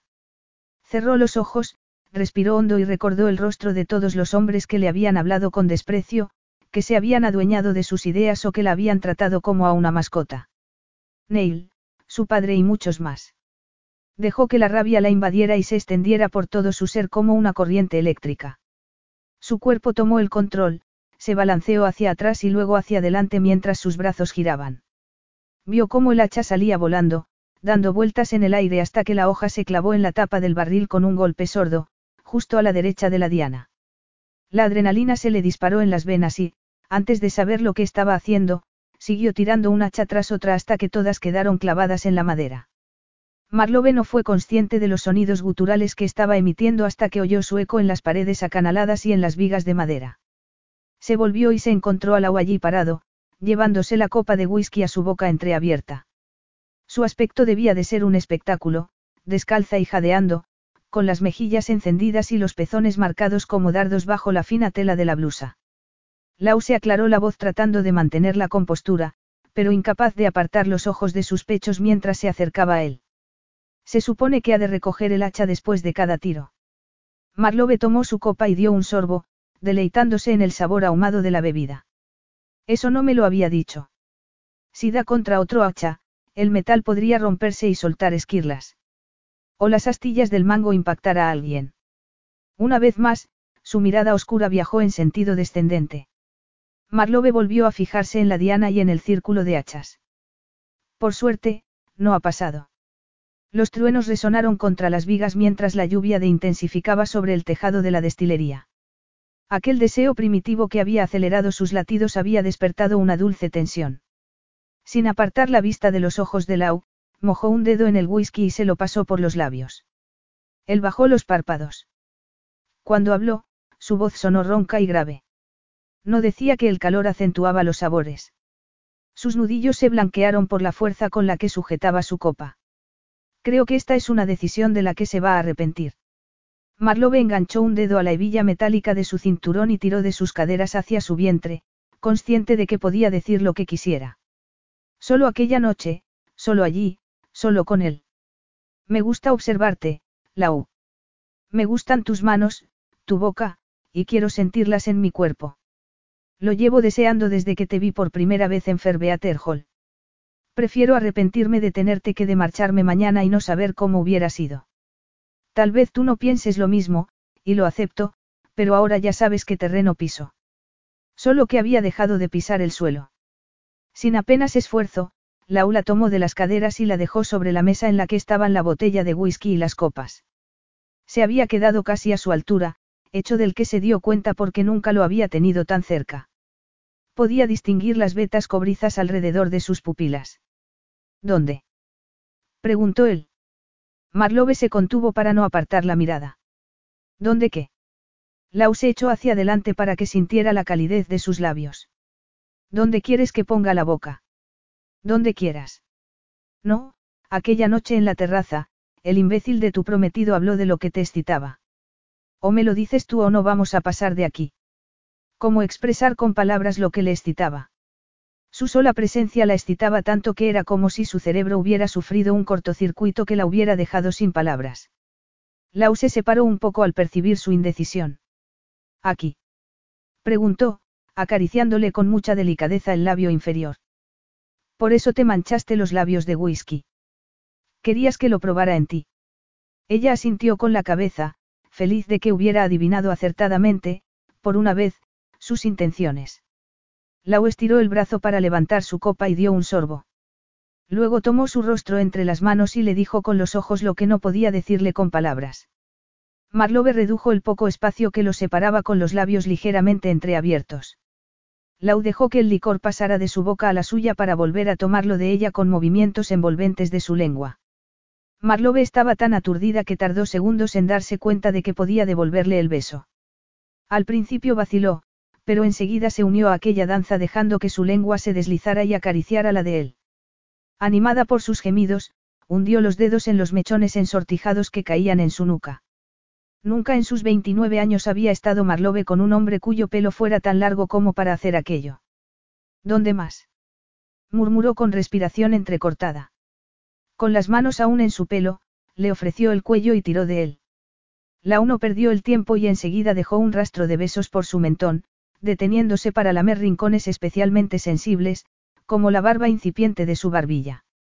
Cuando llegó al lóbulo de su oreja, Marlowe se estremeció, sorprendida al sentir que la tomaba de la nuca al echar la cabeza hacia atrás llevada por el placer.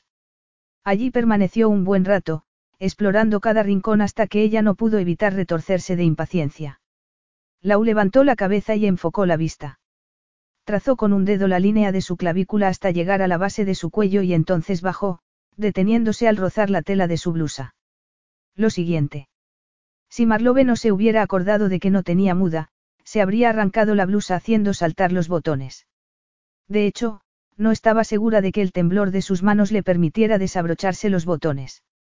Por suerte, Lau rápidamente se ocupó con una mano. Lo ayudó quitándose las mangas y se quedó con el sujetador, la falda y las medias. No tan rápido, dijo impidiendo que Marlowe se soltara el sujetador. Laurent Renaud no era un hombre al que le gustaran las prisas. Solo después de haber explorado la curva de su hombro le bajó los tirantes, buscó el cierre del sujetador y se lo quitó. En ese momento hizo una pausa y la miró con detenimiento.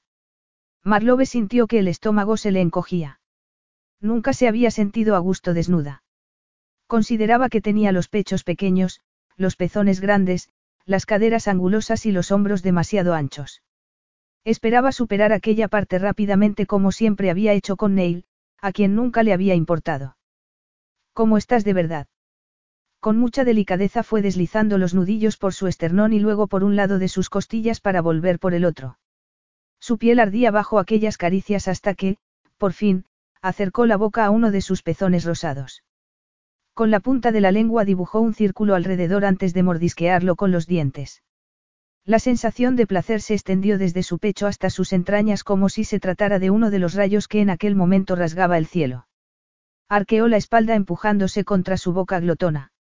Justo cuando pensaba que no podría soportarlo más, Lau se concentró en el otro pecho, avivando un nuevo fuego. No pudo contener los jadeos y Lau volvió a moverse, tomando de nuevo su boca. Se devoraron mutuamente, batiéndose en duelo como llevaban haciendo desde el momento en que se habían conocido, provocándose mutuamente con una audacia mucho más embriagadora que el whisky al que sabían. Marlowe tiró del borde de su camiseta y se la sacó por la cabeza antes de dejarla a un lado. Luego separó las rodillas y enganchó los tobillos alrededor de sus pantorrillas. Con sus manos ávidas le subió la falda hasta las caderas, la tomó del trasero y la acercó al borde de la mesa, donde su entrepierna se encontró con su miembro bajo la tela de sus pantalones. Ella gimió en su boca y arqueó las caderas para intensificar aquella deliciosa fricción. Entonces sintió las primeras contracciones. Con una sonrisa pícara en los labios, la empujó suavemente hasta que la piel de su espalda entró en contacto con la fría superficie de madera. Me gustaría que pudieras verte, dijo poniéndola la mano sobre el corazón. Estás preciosa así. Así como. Levantó la mano de su pecho y alargó el brazo por encima del hombro de Marlowe para mojar un dedo en su copa. Con una gota del líquido dorado dibujó una línea desde su ombligo hasta sus bragas negras. Se echó sobre ella y se aferró a sus caderas por encima del tejido de su falda, dejando un rastro de besos hasta deslizar la lengua bajo la cinturilla de sus bragas. Entonces volvió sobre sus pasos, frotando su mejilla contra su piel sensibilizada por sus labios y su lengua. Se estremeció de la cabeza a los pies. Aquello pareció agradar a Lau, que se quedó mirándola con gesto atrevido.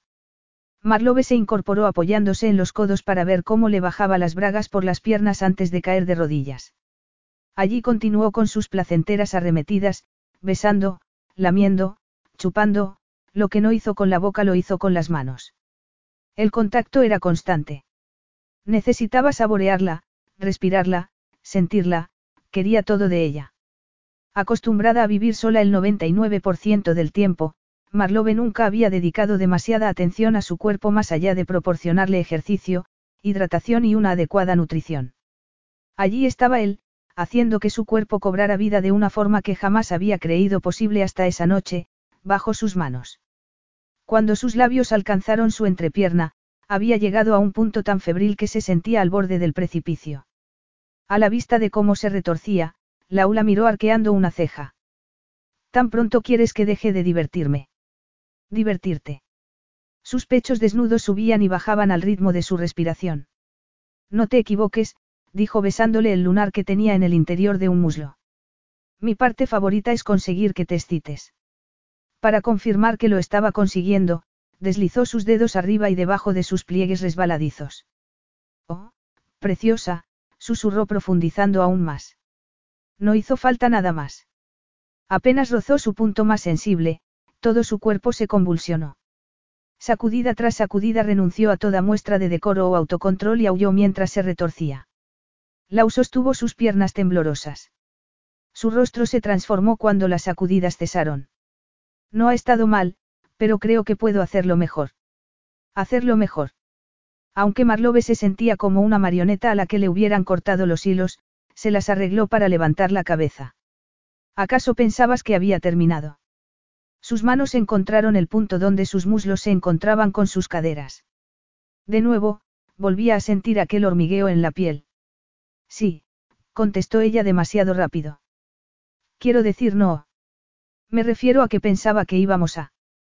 Y claro que lo haremos, replicó deslizando las manos por sus piernas hasta llegar a las rodillas. Luego, con la mirada puesta en sus ojos, se la separó a la misma anchura de los hombros. Pero no hasta que haga que te corra siete veces. Siete. Una por cada hacha que has lanzado. Además, el siete es mi número de la suerte. Se echó hacia adelante, tomó sus pezones entre los dedos y empezó a pellizcarlos suavemente. Marlowe abrió la boca para protestar, pero entonces su lengua se encontró con la suya y sus manos empezaron a moverse. Por mucho que lo intentó no pudo recordar por qué aquello le había parecido una mala idea. Capítulo 6. Lau se quejó a sí mismo por ser un completo idiota. Cada vez que veía a Marlowe que incorrerse, mayor era su deseo de hundirse en ella. Ya llevaban cinco veces y no soportaba la tensión en los pantalones. Hizo una pausa para desabrocharse el cinturón, pero se le adelantó Marlowe, que rápidamente se sentó, desabrochó el botón y tiró de la cremallera con manos temblorosas. Era lo más cerca que la había visto de expresar sus ansias. Después de haber observado la forma tan comedida con la que se comportaba, se había preguntado si alguna vez había permitido que alguien le diera placer. A juzgar por cómo estaba reaccionado hasta el momento, sospechaba que sabía la respuesta. Reacción. Había estado con muchas mujeres, pero no recordaba a ninguna tan receptiva al contacto físico. Si no estuviera tan inmerso en aquella tormenta de lujuria, se habría subido a su camioneta y habría conducido las cinco horas hasta Filadelfia solo por tener una pequeña conversación con Neil. Dejar insatisfecha a una mujer tan hermosa y apasionada era, a su modo de entender, un pecado imperdonable. Claro que él también estaba necesitado de placer. Hacía más de un año que Jessica lo había dejado y ya antes de eso su relación se había enfriado. Lau apartó aquellos pensamientos de su cabeza, decidido a saborear del momento. Tenía que disfrutar de aquello mientras durara. O mientras él durara. Al sentir su mano recorriendo su miembro, supo que estaba en riesgo inminente de correrse tan rápido como ella. Echó las caderas hacia atrás, conmovido por la expresión de Marlowe. Parecía decepcionada por haberle quitado aquello que tanto lo interesaba. Así que tú puedes tocarme todo lo que quieras y tu herramienta está fuera de mi alcance. Preguntó. Herramienta. ¿Acaso tienes aversión a emplear términos de la anatomía? Lau se apoyó en la mesa, se quitó una bota, después la otra y por último los calcetines. Ella se sentó más erguida. Su porte digno a pesar de estar semidesnuda y con la falda subida hasta las caderas lo estaba volviendo loco. No tengo aversión a nada, solo quería destacar que no estamos en igualdad de condiciones. La parte fría y calculadora de su cerebro parecía estarse recuperando después de los orgasmos y volvía a funcionar a todo gas. Me vuelve loco cuando hablas así. Se bajó los pantalones hasta los tobillos y los hizo a un lado. Los calzoncillos apenas ocultaban su excitación. Marlowe bajó la vista y se quedó boquiabierta unos segundos antes de unirse en una línea. ¿Quieres quitármelo? Preguntó él dando un paso hacia adelante. Ella se cruzó de brazos sobre sus pechos desnudos. Es lo justo, no. Algo en su actitud cambió. Sus pupilas se dilataron y su mirada se suavizó. No, añadió. Prefiero mirar. Su tono sensual avivó el calor que sentía en la entrepierna. Lau se llevó los dedos a la cinturilla de sus calzoncillos y se los bajó lentamente hasta quedarse completamente desnuda ante ella.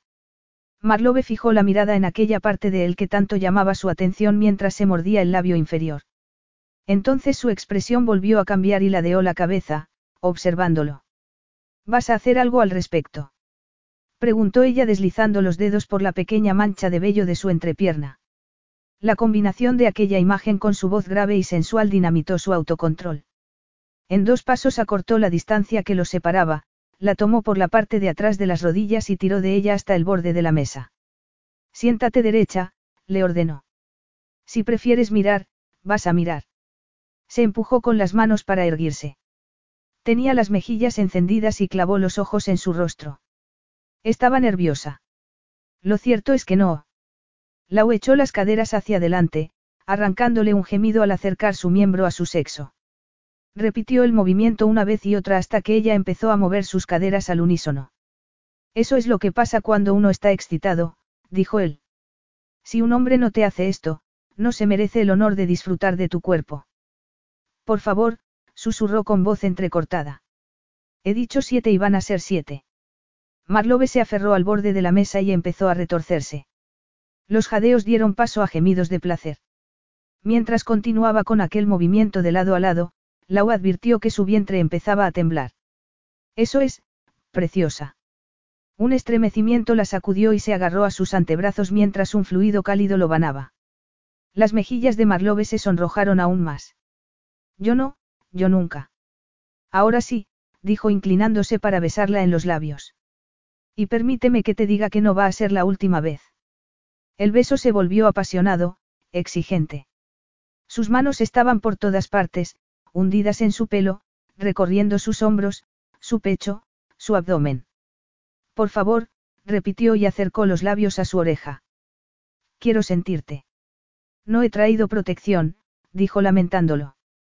De hecho, hacía tanto que no le había hecho falta que ni siquiera sabía si seguía quedándole algún preservativo en el cajón de los calcetines.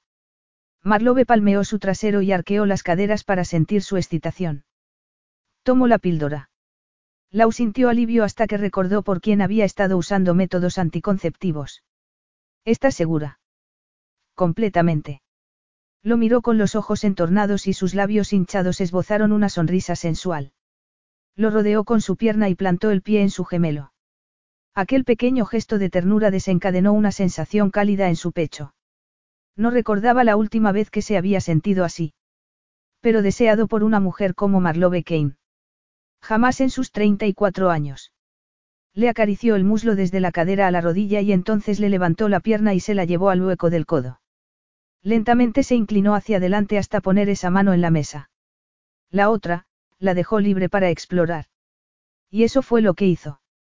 Comenzando por su mentón, fue memorizando las líneas de su cuerpo como lo haría una persona ciega, deslizando la mano por su cuello, rodeando la curva de su pecho, las crestas de sus caderas, el montículo de su sexo, en ese punto, empujó con el talón de la mano y se ganó una mirada interrogante. Confía en mí, le dijo. Era una extraña petición teniendo en cuenta el momento. Lau suspiró mientras se hundía lentamente en sus pliegues aterciopelados y se detuvo bruscamente al ver que sus labios se torcían en una mueca. ¿Estás bien? preguntó. Ella asintió y esbozó una sonrisa. A pesar de que estaba mojada, Lau supuso que aquella resistencia era fruto de la tensión acumulada. Inspira hondo. Vio cómo su caja torácica se expandía y retenía la respiración. Un poco más, dijo y esperó a que lo hiciera. Muy bien. Ahora suelta el aire. Su pecho se desinfló y las paredes de terciopelo que lo flanqueaban se relajaron. Mejor. Preguntó él. Mucho mejor. ¿Sigues conmigo? Lo preguntaba tanto para confirmar su deseo de continuar como para valorar si había abandonado su cuerpo para entregarse al implacable motor de su mente. Marlowe levantó la mano y le apartó de la frente un rizo húmedo. Sí. Entonces Lau empezó a moverse de nuevo, sorprendiéndola cuando su miembro se hundió allí donde había estado su mano. Se quedó inmóvil y luego echó las caderas hacia atrás y volvió a empujar para repetir la sensación. Esta vez, ella ahogó un grito de sorpresa. Todo bien. La espalda se le llenó de gotas de sudor. Tenía todos los músculos tensos por el esfuerzo de contenerse. Marlowe enroscó su pierna alrededor de la de él y lo fulminó con la mirada. Más. Era toda la provocación que necesitaba. Salió completamente y volvió a hundirse de nuevo buscando el ángulo para hacerlo más profundamente. Con cada embestida, el placer aumentaba, haciendo que todo su cuerpo se estremeciera. Si tenía alguna duda sobre su capacidad para tomar todo lo que tenía que ofrecerle, enseguida desapareció con los sonidos casi musicales que emitía cada vez que la embestía. Deseaba oír aquel sonido una y otra vez. Marlowe ancló los tobillos en la zona baja de su espalda y tiró de un mechón de su pelo. Aquella punzada de dolor solo sirvió para que el placer aumentara.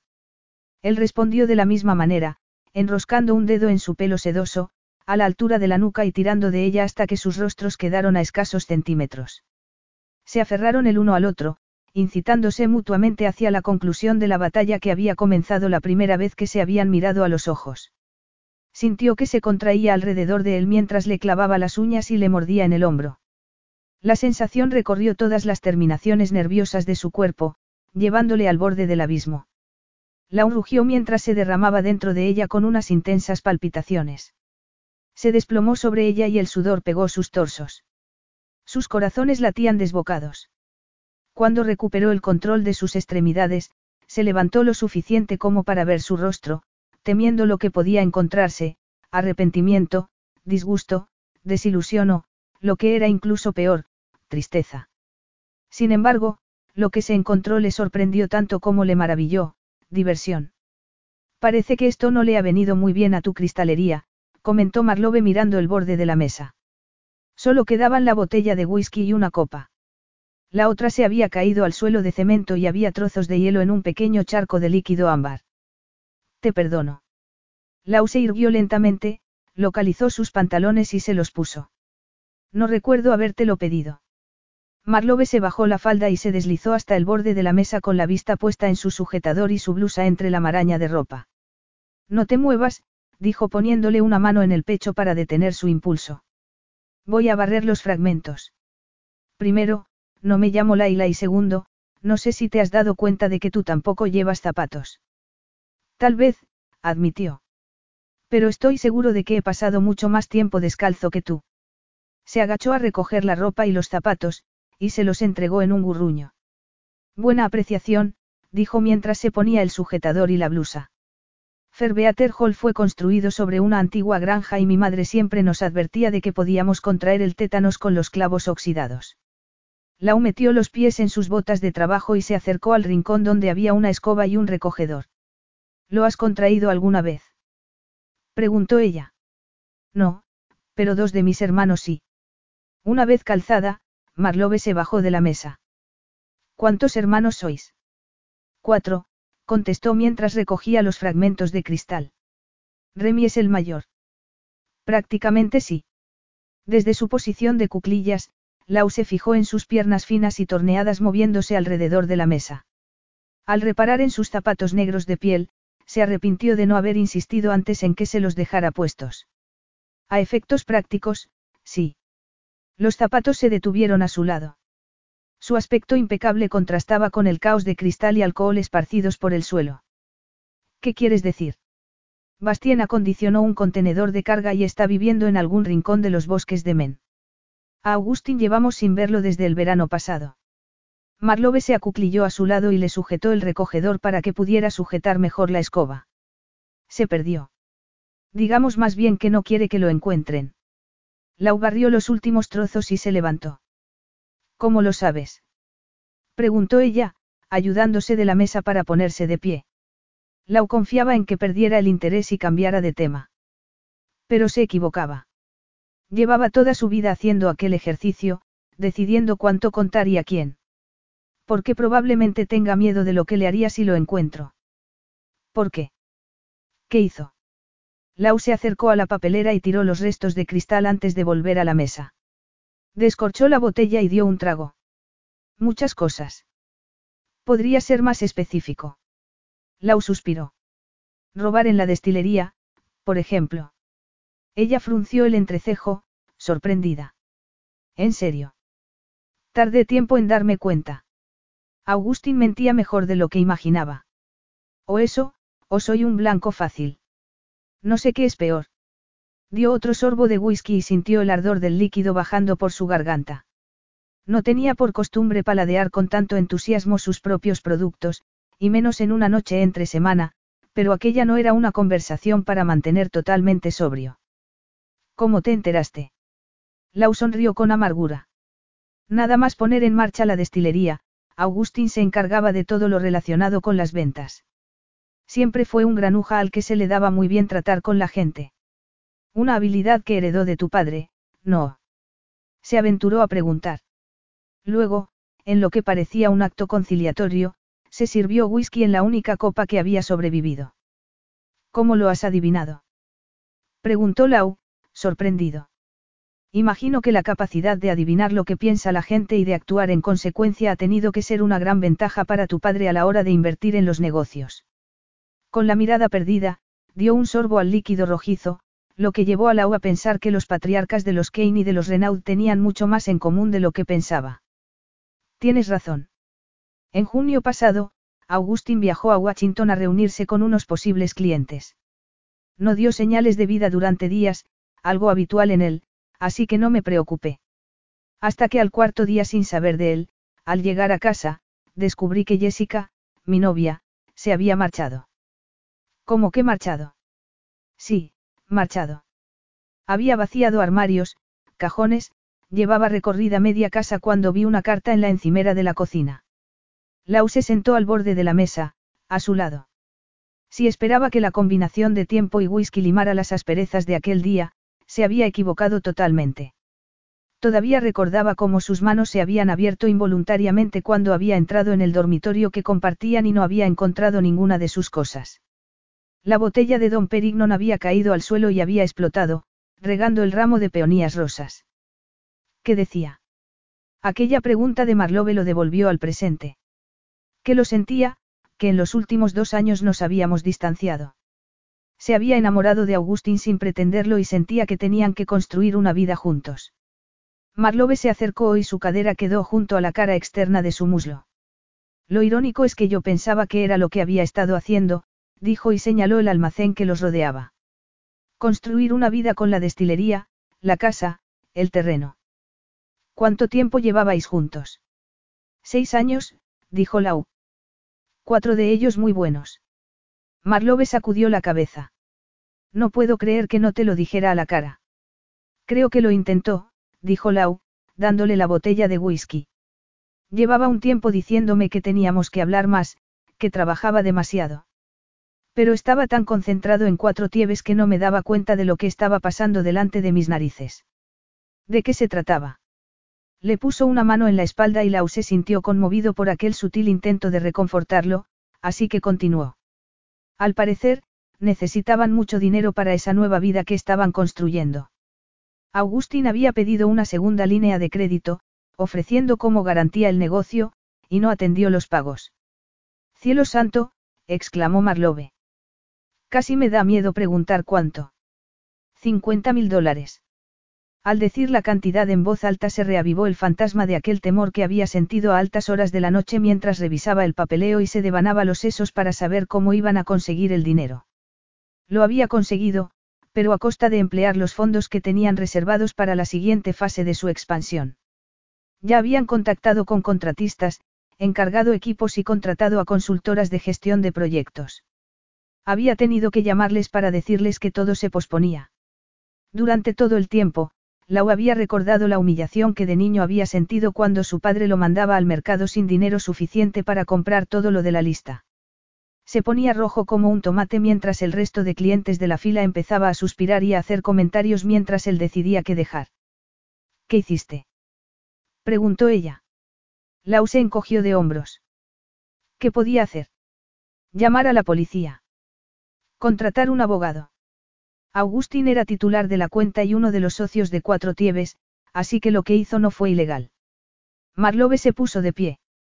Tu hermano te engaña, tiene una aventura con su novia, te roba dinero del negocio y vas a permitir que se salga con la suya. ¿Qué alternativa tengo? Demandar a mi hermano, pagar una fortuna a un abogado. ¿Y para qué? Para dejarlo en la quiebra. Lau, te robó. Alargó el brazo para tocarlo, pero él la esquivó. ¿Cómo le enseñaron? ¿Cómo nos enseñaron a todos? Se levantó de la mesa y se volvió hacia la destilería. No estoy diciendo que lo perdone ni que vaya a olvidar lo que pasó, pero entiendo por qué lo hizo.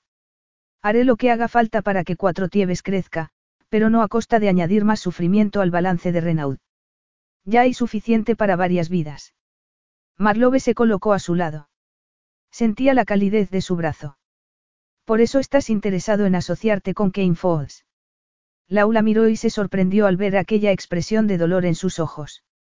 Sí. Entiendo, asintió Marlowe y su expresión se suavizó. Lau se acercó a la mesa y apuró la copa antes de levantarla en un brindis. Ed Boyle. Ahora ya conoces toda la historia y tienes todos los datos que necesitas para ayudar a tu padre a dar el siguiente paso. Haz con ello lo que quieras, dijo y después de tapar la botella de whisky, la tomó y se volvió hacia ella. Vamos. Ha dejado de llover. Apagó la luz y la zona de tiro de hachas quedó en la misma penumbra que el almacén y el restaurante. Se dirigieron a la puerta y Lau puso la alarma. Después de que emitiera un pitido, Lau le sujetó la puerta. No creo que tengamos problemas para llegar a la casa.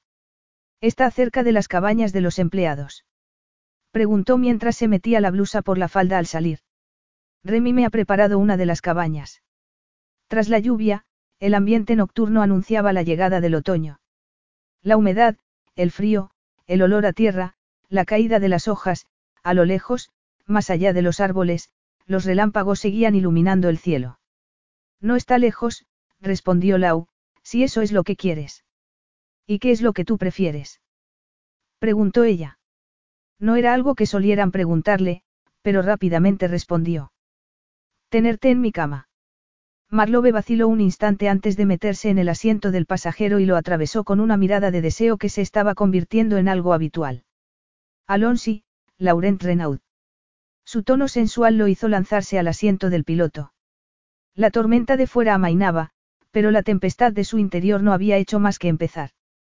Capítulo 7. ¿Qué he hecho? Marlowe se despertó con un martilleo en la cabeza y una extraña pesadez en piernas y brazos. El martilleo era solo culpa suya.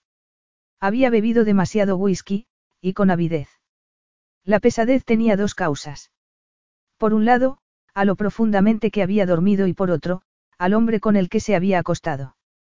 Sentía presión en la coronilla, allí donde apoyaba la ula barbilla. Tenía los brazos aprisionados sobre los pechos desnudos por el antebrazo de él. Su pierna entrelazaba las suyas y su espalda descansaba contra su pecho y estómago. Y, tal y como acababa de descubrir, algo duro y creciente se apretaba contra la curva de su trasero. Si no encontraba la manera de liberarse pronto, seguramente irían a por la siguiente ronda. La cuarta. La decimoséptima. En algún momento entre el anochecer y el amanecer había perdido la cuenta. Marlowe Kane no tenía ni idea de cuántas veces había tenido sexo con el hombre dueño de la destilería que tenía que auditar. Aquella idea le provocó un sentimiento de culpabilidad y pánico. Todavía adormilada, recorrió con la vista la habitación en busca de algún dispositivo para saber la hora.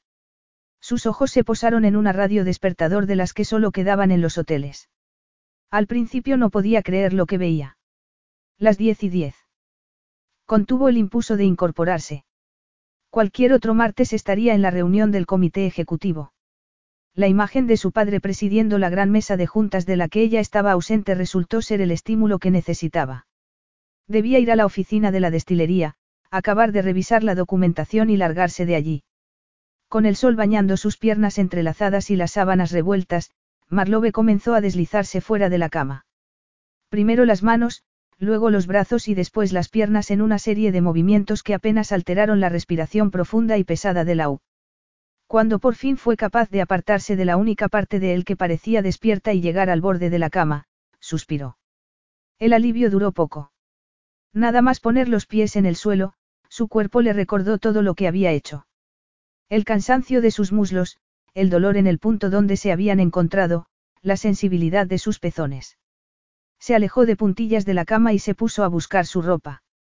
Las bragas colgaban de una esquina del cabecero de caoba, la falda estaba tirada en un banco que había a los pies, la blusa había llegado hasta una butaca de cuero que había en un rincón. Al recogerla, reparó en los libros que había apilados en la pequeña mesa de al lado y leyó los títulos, Deconstruyendo la masculinidad tóxica, Llora como un hombre, El cuerpo recuerda, Mente y cuerpo en la superación de los traumas. Sorprendida, volvió la atención al hombre que estaba en la cama y cuya excitación era evidente bajo las sábanas. Enseguida sintió el calor en las bragas, dejando claro un hecho que entendió con claridad.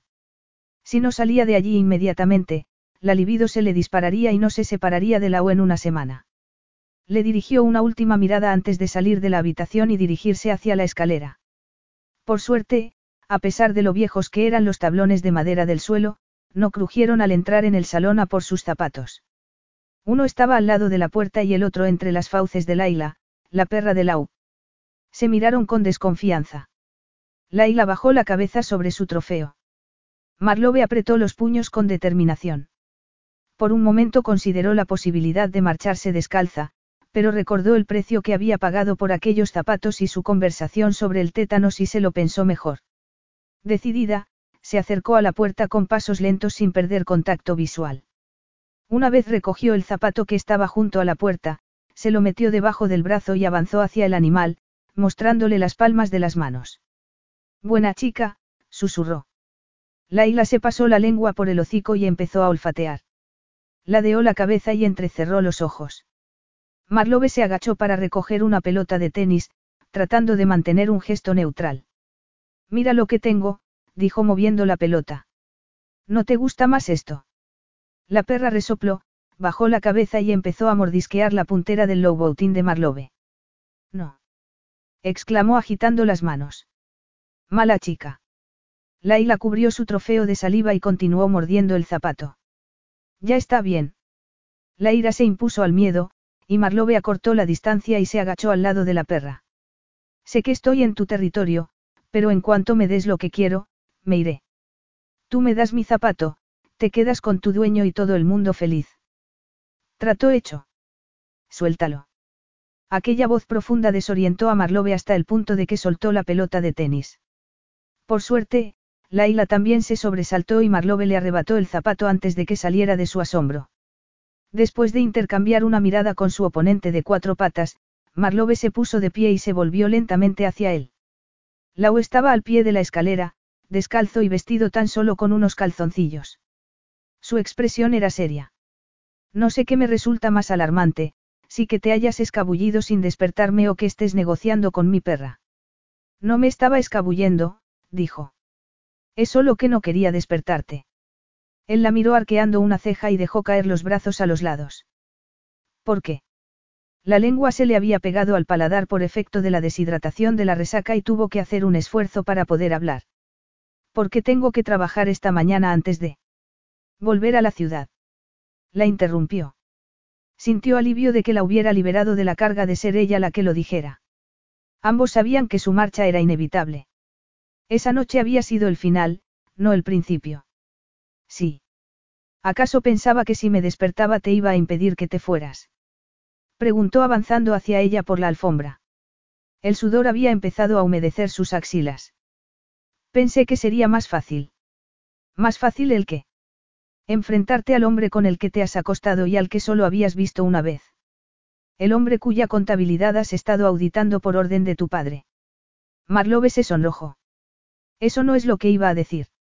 Lau se sentó en el brazo de una butaca reclinable. Pero es lo que querías decir. No me conoces tan bien como para saber qué quería decir. Se acercó al sofá, tomó la camiseta que él se había quitado en algún momento de la noche y empezó a limpiar el zapato. Lau se quedó mirándola cruzado de brazos. Sé que suenas como una tetera cuando estás excitada. Su rubor aumentó. Eso no es aplicable en esta situación. Sé que no quieres ser dama de honor en la boda de tu hermano porque piensas que el vestido te hace parecer una mantis religiosa. Marlowe se quedó de piedra al imaginarse el vestido verde claro. Si sabía eso, ¿qué más le habría dicho en pleno arrebato pasional? Su número de la seguridad social. El código identificador del fondo de la familia Kane. La contraseña para acceder a su cuenta bancaria en Suiza. Eso no tiene nada que ver. Dejó los zapatos en el suelo y se los puso.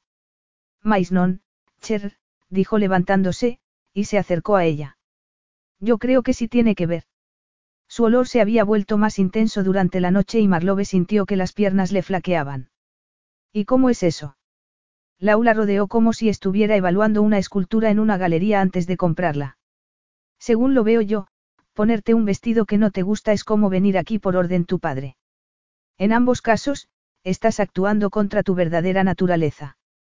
Antes o después acabarás, dijo y le pasó un dedo por la nuca mientras le acercaba los labios a la oreja, explotando. Y lo había hecho, una y otra vez. Supongo que pasará en un futuro inmediato. A pesar de su tono gélido, sintió que el calor aumentaba entre ellos, si es que alguna vez se había apagado. Quédate. A lo lejos se oyó un gallo cantar. Quédate, repitió. Una noche, una semana, lo que quieras. ¿Para qué iba a hacerlo? ¿Por qué quiero? La franqueza de su respuesta la hizo replegarse. No sé por qué. Estoy segura de que no faltan mujeres dispuestas a, calentar tu cama. Eso es, dijo rodeándola por la cadera desde atrás. Una cama caliente no es lo que necesito. Entonces, ¿qué necesitas? Se mordió el labio, feliz de que no pudiera verle la cara. Tanto había diezmado Neil su autoestima que se entusiasmaba por unas palabras amables. Sacarte de mi cabeza, respondió deslizando los dedos por sus costillas. Marlowe tragó saliva. Pensaba que diría algo así como que lo había pasado bien con ella y quería repetir. Practicidad y conveniencia, factores plenamente comprensibles, pero aquello. Le sorprendía aquel reconocimiento en un hombre que apenas 24 horas antes no emitía más que monosílabos. No sabía que te interesara. Así es, replicó y le llevó la mano a su miembro por encima de sus pantalones. No he podido dejar de pensar en ti desde que te vi bajando la escalera como un ángel vengador. Ella esbozó una sonrisa incrédula. No era así como recordaba su entrada. El caso es que no he dado pie con bola desde entonces y es cuestión de tiempo que la gente se dé cuenta. Ahí es donde empiezan los verdaderos problemas. Marlowe se dio cuenta de que le había soltado la mano, pero ella seguía aferrada a su erección. De hecho, había aumentado el ritmo de sus movimientos. Son problemas que a mí no me afectan. Ahí es donde, dijo y jadeó al sentir que le acariciaba la punta con la palma, te equivocas. No lo creo posible. Con las estadísticas en la mano, solo me equivoco un 3% de las veces. Con dedos temblorosos encontró la apertura de sus calzoncillos y deslizó la mano dentro. Esas matemáticas no me resultan muy creíbles. Buscó la apertura de su falda y hundió el puño en la tela, pero Marlowe apretó los muslos antes de que pudiera continuar su exploración. Pues te aseguro que el dato es correcto. Tendré que hacerte una visita para que puedas explicármelo. Tal vez me pase a saludar por tu oficina, dijo y contuvo la respiración al sentir que cerraba los dedos alrededor de su miembro. No te atreverías. ¿Estás segura? Lo cierto era que no. La imagen de él apareciendo en la puerta de su despacho la devolvió a la realidad. No importaba cómo reaccionara la gente del piso 25 a su presencia. Una situación que podía evocar con muy poco esfuerzo. ¿Una noche más? Preguntó ella. Eso es todo. Ajá. Aquella vibración de su voz le puso el vello de punta. Una vez asimilada la idea, Marlowe tenía que admitir que la idea de pasar otra noche en la cama de la uno le resultaba desagradable. Con una simple llamada podía excusar su ausencia, alegar que necesitaba más tiempo para hacer la auditoría. De acuerdo, pero con una condición. Te escucho, dijo él. Mañana por la mañana, cada uno seguirá con su vida. Nada de llamadas a medianoche ni de mensajitos ni de fotos desnudos. Una vez pase esta noche, lo nuestro habrá acabado, de acuerdo. Depende. La soltó y se apartó. Rápidamente se ajustó los calzoncillos. ¿De qué? De la frecuencia con la que pidas los desnudos. Si es menos de tres veces en semana, podré cumplirlo. Lau se agachó para recoger sus pantalones del sofá y se los puso. Marlowe trató de fijar la vista en cualquier parte que no fuera la cinturilla que atravesaba el valle entre sus caderas. Ya sabes que no es eso a lo que me refería, dijo ella. Lau se pasó la mano por el pelo revuelto y sacudió la cabeza. Si no hubiera conocido a tu prometido, te preguntaría con qué clase de hombres has salido. Es prometido, y no salgo con cualquiera, explicó. Ese no es el tema. Respiró hondo, levantó los brazos por encima de la cabeza y estiró cada músculo desde el cuello hasta la cintura. En primer lugar, es un poco atrevido por tu parte pensar que estoy dispuesto a salir contigo. Lo segundo, si lo hiciera, seguro que no sería de esa forma. Vociferó por despertar su curiosidad acerca de cómo seduciría a una mujer con la que quisiera algo más que una aventura. Entonces, estamos de acuerdo, insistió ella. Los rayos de sol se filtraban desde la ventana, bañando su torso de oro. Acortó la distancia que había entre ellos, pero no la tocó. No estoy tan seguro. Mañana, una vez salgas de mi finca con tu coche, me resignaré a que tu padre me tome el pelo, y esto no será más que un lejano y agradable recuerdo. El resentimiento hizo que se pusiera rígida. Habría preferido que no estuviera de acuerdo con ella, que sugiriera que se había precipitado en su demanda. De acuerdo, dijo ella. Me quedaré. Bien. Bostezó y se dirigió hacia la escalera. ¿A dónde vas? preguntó, decepcionada con el escaso entusiasmo que había demostrado con lo que para ella había sido una importante declaración. Vas a necesitar ropa, ¿verdad? Marlowe se miró la blusa y la falda, arrugadas, dudando si quedarse con ellas. No estaba segura de que le elegiría. Tal vez, admitió. Si tienes algo que me quede bien. Puedo conseguirte algo, dijo sonriéndole. Marlowe reparó en que estaba empleando su tono de voz seductor, aquel que anunciaba problemas. Hablando de problemas, se había puesto a buscar su teléfono mientras esperaba a que volviera. Por fin lo encontró en un cuenco de cerámica de forma extraña y colores llamativos que había en la mesa de la entrada. Con el pecho comprimido, tomó el pequeño dispositivo que contenía toda su vida con el mismo cuidado que si fuera una bomba de relojería. Esperaba lo peor y eso fue lo que encontró. Apenas eran las 10 de la mañana y ya tenía 40 correos electrónicos y 16 llamadas perdidas. Con la adrenalina disparada, decidió devolver una de ellas. Por suerte, el destinatario contestó al tercer timbre. El papel de oveja negra ya está ocupado, lo sabes, no. Dijo Mason a modo de saludo. El antes director de marketing había dejado el cargo hacía dos meses después de enamorarse perdidamente de la secretaria de su padre, Charlotte Westbrook. Desde entonces dedicaba todas sus energías a la liga, antes a un club de lucha clandestino que había convertido en una organización sin ánimo de lucro dedicada a recaudar fondos a través de eventos de artes marciales. Aunque se había contratado a un nuevo directivo para sustituirlo, Mason seguía yendo a la oficina varios días en semana para hacer la transición más sencilla. No tengo ni las ganas ni la capacidad de quitarte el puesto, dijo Marlowe, pero necesito tu ayuda. Estoy intrigado. Estoy de viaje haciendo una auditoría y anoche me quedé atrapada en una tormenta. Tal vez, dijo e hizo una pausa buscando las palabras adecuadas, se me fue la mano un poco con el alcohol. Tú. Su tono de incredulidad le molestó. Lo dices como si fuera la mayor de las abstemias. Al decir aquello vio su reflejo en el espejo de cuerpo entero que había detrás de la puerta. Se había recogido la melena enmarañada en un moño, llevaba la blusa abotonada hasta el cuello y la falda negra le llegaba hasta las rodillas. Parecía una estricta maestra de escuela. Eso puede ser porque la última vez que te vi desenfrenada fue, déjame pensar, dijo e hizo una pausa exagerada. Nunca. Tal vez sea porque no te has preocupado por mí desde que Neil y yo rompimos nuestro compromiso. Era un golpe bajo y lo sabía. Pero cuando estaba molesta, nunca sabía por dónde iba a salir. Un mecanismo de defensa del que era consciente y que no podía evitar. Supongo que me lo merezco, admitió con tono suave. Supongo que sí. Entre la boda y la liga, Samuel y yo hemos estado a lo nuestro, justo cuando más falta te hacía un poco de apoyo fraternal. Apoyo fraternal. Aquellas dos palabras humedecieron sus ojos y parpadeó para contener las lágrimas. Estoy bien, Mason. Solo me refería a que muchas cosas han cambiado últimamente. Se quedó callado unos segundos antes de hablar. Lo siento, lo. Debería haber estado a tu lado. Su disculpa la reconfortó. Está bien. Supongo que yo también estuve abstraída cuando empecé a salir con Neil. No, dijo Mason, no lo estuviste. Esta vez fue ella la que se quedó en silencio. Con Mason al otro lado de la línea no duró mucho. ¿Por qué no cenamos juntos esta noche? Solos los dos. Bueno, si te da tiempo a llegar. Marlowe vaciló. El caso es que, creo que no. No estaré de vuelta hasta mañana por la tarde. Esperó lo que le pareció una eternidad a que su hermano llegara a la evidente conclusión. Por fin lo hizo. Filomena Marlowe Kane.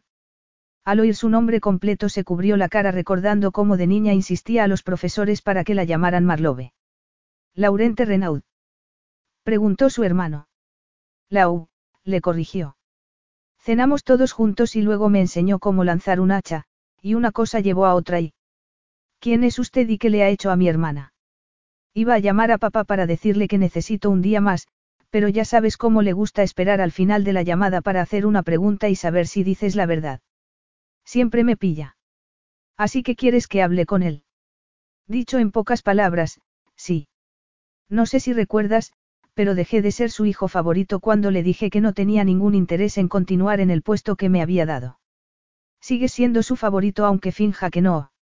Además, eres mejor mentiroso que yo. Me siento honrado a la vez que insultado de que pienses así. Por favor. Al oír el tono de súplica en su propia voz, Marlowe se dio cuenta de lo mucho que deseaba un día de libertad. Mason suspiró con gran dramatismo. De acuerdo. Qué mala suerte que el tornado empujara esa vaca contra tu X6. Menos mal que pudiste llamarme antes de que tu teléfono se quedara sin batería. Mason. Tranquila, Lo, no te preocupes de nada. Te estaré eternamente agradecida, dijo ella. Ya que estamos, ¿por qué solo una noche? Aprovecha toda la semana. Una noche es todo lo que necesito, afirmó, infundiendo en su voz la seguridad que necesitaba para convencerse. ¿Estás segura? Su hermano estaba siendo muy atento. Tal vez por la influencia de Charlotte en su vida, Mason por fin estaba aprendiendo a ser cariñoso. Marlowe alzó la vista y vio a Lau bajando la escalera con un montón de ropa en su brazo musculoso y bronceado. Desvió la mirada, decidida. Completamente. Capítulo 8. ¿A dónde vamos? Lau miró a Marlowe, que caminaba torpemente con las botas de goma que había elegido de las pocas opciones disponibles en el armario del vestíbulo. No había querido decirle que eran lo único que había dejado Jessica tras su marcha. Iba vestida con una camisa grande de franela y un vestido de tirantes, regalos que había hecho a Emily y que le habían quedado grandes. El atuendo parecía idea de un diseñador de moda neoyorquino para una parodia sobre el campo. Ya lo verás, respondió Lau y se colocó la correa de la mochila en el hombro. Si no recuerdo mal, esa frase me metió en líos anoche. Sí, líos para ambos. Era alarmante la decepción que había sentido al despertarse y encontrarse solo en la cama. Más preocupante había sido el alivio que había sentido cuando la había encontrado de rodillas en el salón, hablando con desesperación a Laila. Tan solo habían pasado una noche juntos y su presencia ya tenía el poder de inflarlo y desinflarlo como un globo. Todavía estaba por ver si un día entero con ella sería una buena o mala idea. Es curioso, dijo él. No recuerdo que pusieras ninguna objeción cuando llegamos a la casa. De hecho, había sido ella la que había iniciado el segundo encuentro. Apenas había cerrado la puerta cuando se le había echado encima. Se quedó inmóvil a su lado y todo su cuerpo se puso rígido. Fue tan repentino, tan inesperado, que Lau continuó unos pasos sin ella. Siguió la dirección de su mirada y vio que se había fijado en dos caballos ensillados y atados a la cerca del picadero. ¿Eh? ¿Qué pasa? Preguntó volviendo sobre sus pasos. No puedo, dijo sacudiendo la cabeza. No me siento cómoda cerca de caballos.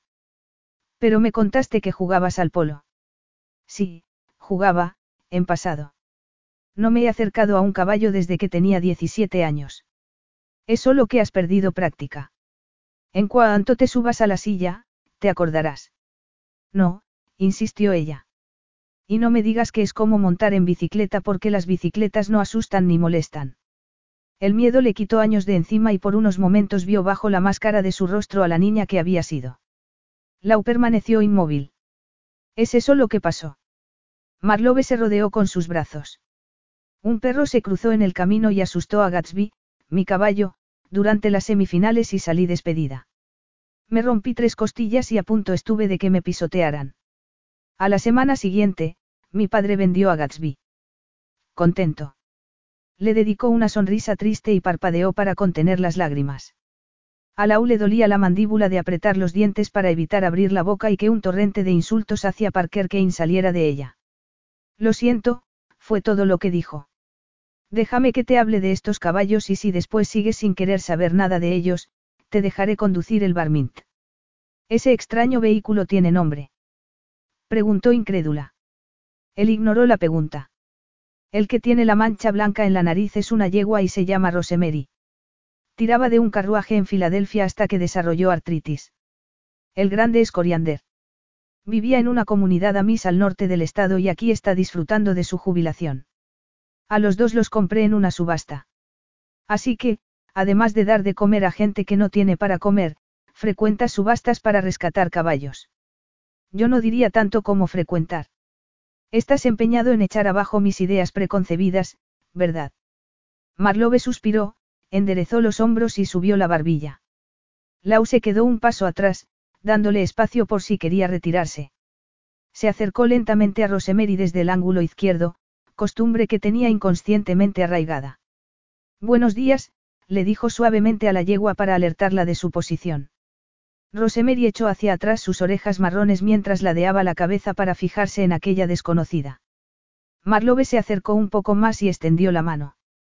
Le gusta que le acaricien las orejas, dijo Lau. Se metió la mano en el bolsillo, sacó varios caramelos de menta y se los ofreció a Marlowe. Y alguna chuchería de vez en cuando. Rosemary golpeó a Marlowe en el hombro con mucha más delicadeza de la que solía emplear con Emily. Era increíble la sensibilidad que podían tener los animales. Sabes que son muy malos para tus dientes. Dijo Marlowe en tono de reprimenda. Desenvolvió uno de los caramelos y se lo ofreció en la palma de la mano. La yegua replegó los belfos y tomó el caramelo. Coriander levantó la cabeza y miró a Lau por encima del lomo de Rosemary, no muy contento con el reparto de golosinas. Estarás bien si me acerco a Coriander. Sí, contestó Marlowe sin dejar de acariciar las orejas de la yegua. Creo que sí. Lau pasó la mano por el lomo y los cuartos traseros de Rosemary y la rodeó para darle unos caramelos a Coriander. Al mirar de reojo, Lau vio que Marlove se había colocado delante de Rosemary y le estaba acariciando la línea blanca que se extendía desde la frente a los hollares. Entonces la yegua hizo algo que nunca le había visto hacer. Levantó la cabeza, la apoyó en el hombro de Marlove y giró el hocico hasta dejar presionada la cara contra su espalda. Permanecieron así en silencio hasta que el trinar de los pájaros y el silbido del viento entre los árboles lo rompió. Lau se quedó tan embelesado que casi se sobresaltó cuando Marlove habló. Quiero intentarlo. ¿Estás segura? Ella asintió. Lau se acercó al poste, desató a Rosemary y colocó las riendas en la base de las sillas antes de ajustar los estribos. ¿Necesitas ayuda? Se agarró al cuerno de la silla, metió una bota en el estribo y montó con un movimiento grácil propio de los guerreros elfos de las novelas que leía de niño. Supongo que eso es un no, afirmó. Soltó a Coriander y lo montó. ¿Es un Clydesdale? Preguntó Marlove. ¿Qué mide? Casi un metro ochenta. Apenas llega al 1,70, dijo y fingió cubrirle las orejas al equino. Pero no lo menciones, no vaya a ser que afecte su autoestima. Ella puso los ojos en blanco y sacudió la cabeza. Machos y su obsesión por las medidas. Lo dice la mujer que se pasa el día entre números. Lau tomó las riendas con una mano y se echó hacia adelante para acariciar el cuello del caballo. Touche. ¿Puedo saber hacia dónde nos dirigimos ahora? ¿Cómo te sientes? Preguntó sin contestar a su pregunta. ¿Te parece bien si damos un paseo? Podemos tomarlo con calma. Ese no parece que sea nuestro fuerte, dijo ella sonriendo con picardía. Adelante, guíanos. Una vez más, lo que Lau había pensado que sería una buena idea resultó ser un fracaso. El camino se había estrechado y habían dejado de cabalgar en paralelo para hacerlo uno detrás de otro. Desde su posición en la retaguardia no podía dejar de observar el movimiento de las caderas de Marlove al compás del paso de Rosemary. Adelante, atrás. Adelante, atrás. Bajo el algodón blanco, una tanga parecía estar burlándose de él. Marlowe se volvió con gesto interrogante y entonces se dio cuenta de que no se había enterado de la pregunta que le había hecho. ¿Cómo dices? Te preguntaba si tienes pensado construir algo más en este terreno. Durante unos segundos, solo se oyó el sonido de los cascos. Hemos hablado de ampliar la destilería. A Remy se le ha metido en la cabeza que elaboremos cerveza artesanal e hidromiel, pero espero que sea la última de sus grandes ideas. ¿Cómo el ahumadero y ese extraño vehículo? Preguntó ella. Alégrate de no haber estado aquí cuando se le ocurrió hacer pergamino de los árboles caídos. No sabes cómo olía. De todas formas, eres muy amable apoyando sus iniciativas. La senda se ensanchó y Coriander se puso al lado de Rosemary. ¿Por qué no iba a serlo? Preguntó Lau. Él estuvo de mi lado cuando la destilería no era más que un sueño. Es lo que se hace por la familia. La expresión de Marlove se ensombreció. No todos los hermanos se apoyan mutuamente. Se oyó el graznido de un cuervo en la lejanía. ¿Lo dices en general o te refieres a los hermanos Kane? Ella se encogió de hombros. Supongo que intentamos apoyarnos lo mejor sabemos. ¿Quiere eso decir que vuestros padres no os apoyaban? Marlove se puso seria. No he dicho eso. No dices mucho, dijo, ganándose una mirada gélida. Porque si quisiera hablar de esto contrataría a uno de los mejores psicólogos de Filadelfia. Lau volvió el torso hacia ella. ¿Por qué no lo has hecho? Marlove suspiró. Porque estoy bien. Me gusta lo que hago y me pagan bien. Llevo un estilo de vida cómodo, en mi círculo social hay gente muy interesante y exitosa y tengo acceso a lo mejor de la cultura y el entretenimiento. ¿Hay algo que te sugiera que necesite ayuda de un profesional de la salud mental? Lau dejó que el silencio del bosque reinara unos segundos antes de contestar. El hecho de que no pareces muy feliz. Rosemary se detuvo en seco cuando Marlove tiró de las riendas. ¿Qué te da derecho a hacer suposiciones de una vida de la que llevas formando parte menos de una semana? Así que ahora formo parte de tu vida, no.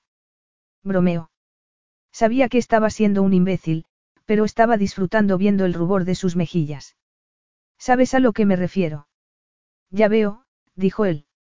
No soy parte de tu vida, pero te conozco lo suficientemente bien como para entender el sentido de tus palabras, es eso.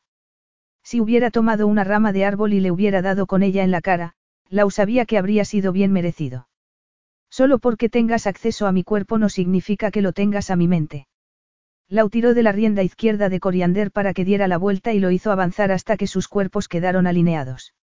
Marlowe tenía los nudillos blancos y los labios pálidos. A mi modo de ver, no puedes separar los sentimientos de la razón. Quien no se dé cuenta de eso no merece tu atención. Gracias, doctor Lau, dijo con sarcasmo.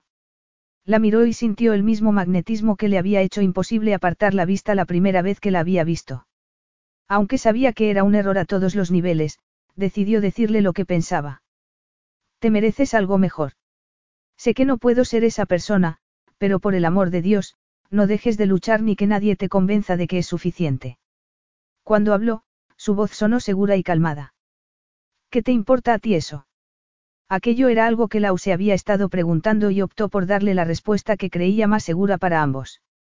Tengo una sobrina y si algún hombre la tratara como te han tratado a ti, le aplastaría el cuello con el tacón de mi bota. No me gustaría ir a la cárcel, así que prefiero asegurarme de que no tenga que soportar algo así. No soy tu sobrina. Tienes razón, dijo él, pero mi sobrina quiere parecerse a ti. Entiendo, replicó. Su gesto cambió. La vulnerabilidad parecía haberse evaporado. Todavía no me has dicho dónde vamos, añadió mientras los caballos tomaban la senda que se abría ante ellos. Porque ya casi hemos llegado. Cabalgaron en silencio durante diez minutos más hasta que la tomó un pequeño camino que se adentraba en el bosque. El último tramo los llevó por una colina con una suave inclinación. Ten cuidado con las piedras, le advirtió. Ambos saben muy bien cómo esquivarlos, pero les falla la visión. En lo alto de la colina llegaron a un pequeño claro con un estanque cristalino al pie de unas rocas. ¿Un manantial? Preguntó Marlowe. Un manantial de aguas termales. Lau se agarró a la silla y pasó una pierna para desmontar. Al hacerlo, sintió una ligera molestia en las caderas. Es una de las cosas que más nos gustó de estas tierras. El agua que usamos en la destilería es de un acuífero de la zona. Después de atar a Coriander a un árbol, dejó la mochila en el suelo y se acercó a Rosemary. Miró a Marlowe y le ofreció la mano. Esta vez, enseguida la aceptó y, con su ayuda, desmontó con la misma elegancia. Sus miradas se cruzaron unos segundos antes de que Lau atara la yegua a Coriander cerca del manantial para que pudieran beber. Lau abrió la cremallera, buscó en la mochila y le dio a Marlowe una bolsa con zanahorias y manzanas cortadas. Ella la tomó y se acercó alegremente a los animales para repartirlos. Mientras estaba ocupada, Lau extendió la manta de picnic que Mira y Grant le habían proporcionado y dispuso encima una botella de cabernet, una barra de pan, pollo ahumado, un racimo de uvas, aceitunas, queso y una pequeña tarta de arándanos. ¿Qué es todo esto? preguntó Marlowe, volviendo con la bolsa vacía. La comida. ¿Tienes hambre? Estoy muerta de hambre. Conocía muy bien la sensación. Tras la intensa actividad de la noche anterior se había despertado con el estómago encogido y apenas había desayunado una tostada. Siéntate. ¿Tienes platos en esa mágica bolsa tuya? Preguntó sentándose de lado. No, contestó mientras abría y colocaba los diferentes recipientes. ¿Cómo que no? No hacen falta. Voy a comer sobre el regazo. Se me ocurren peores opciones, contestó Lau y bajó la vista hasta donde sus piernas desaparecían bajo el vestido. Habló en serio, insistió ella. Yo también. Puedes al menos pasarme un tenedor. Nada de tenedores. Entonces, ¿cómo se supone que? Dijo y se detuvo al ver la expresión de Lau. Ah, no, de ninguna manera. Si crees que voy a comer con las manos. Claro que no, la interrumpió. Vas a usar las mías. Capítulo 9. Marlowe se quedó mirando aquella variedad de alimentos que tenía extendida ante ella. Su estómago rugió y la boca se le hizo agua al percibir los distintos aromas. Parecía el banquete de alguna bruja o gigante de cuento, tentador y completamente prohibido. Me estás sugiriendo que te deje darme de comer, con tus manos. Había pensado que al repetir aquella proposición en voz alta acabaría por verla razonable. Pero no había sido así. Así es. Lau se recostó sobre un codo y se llevó una uva a la boca.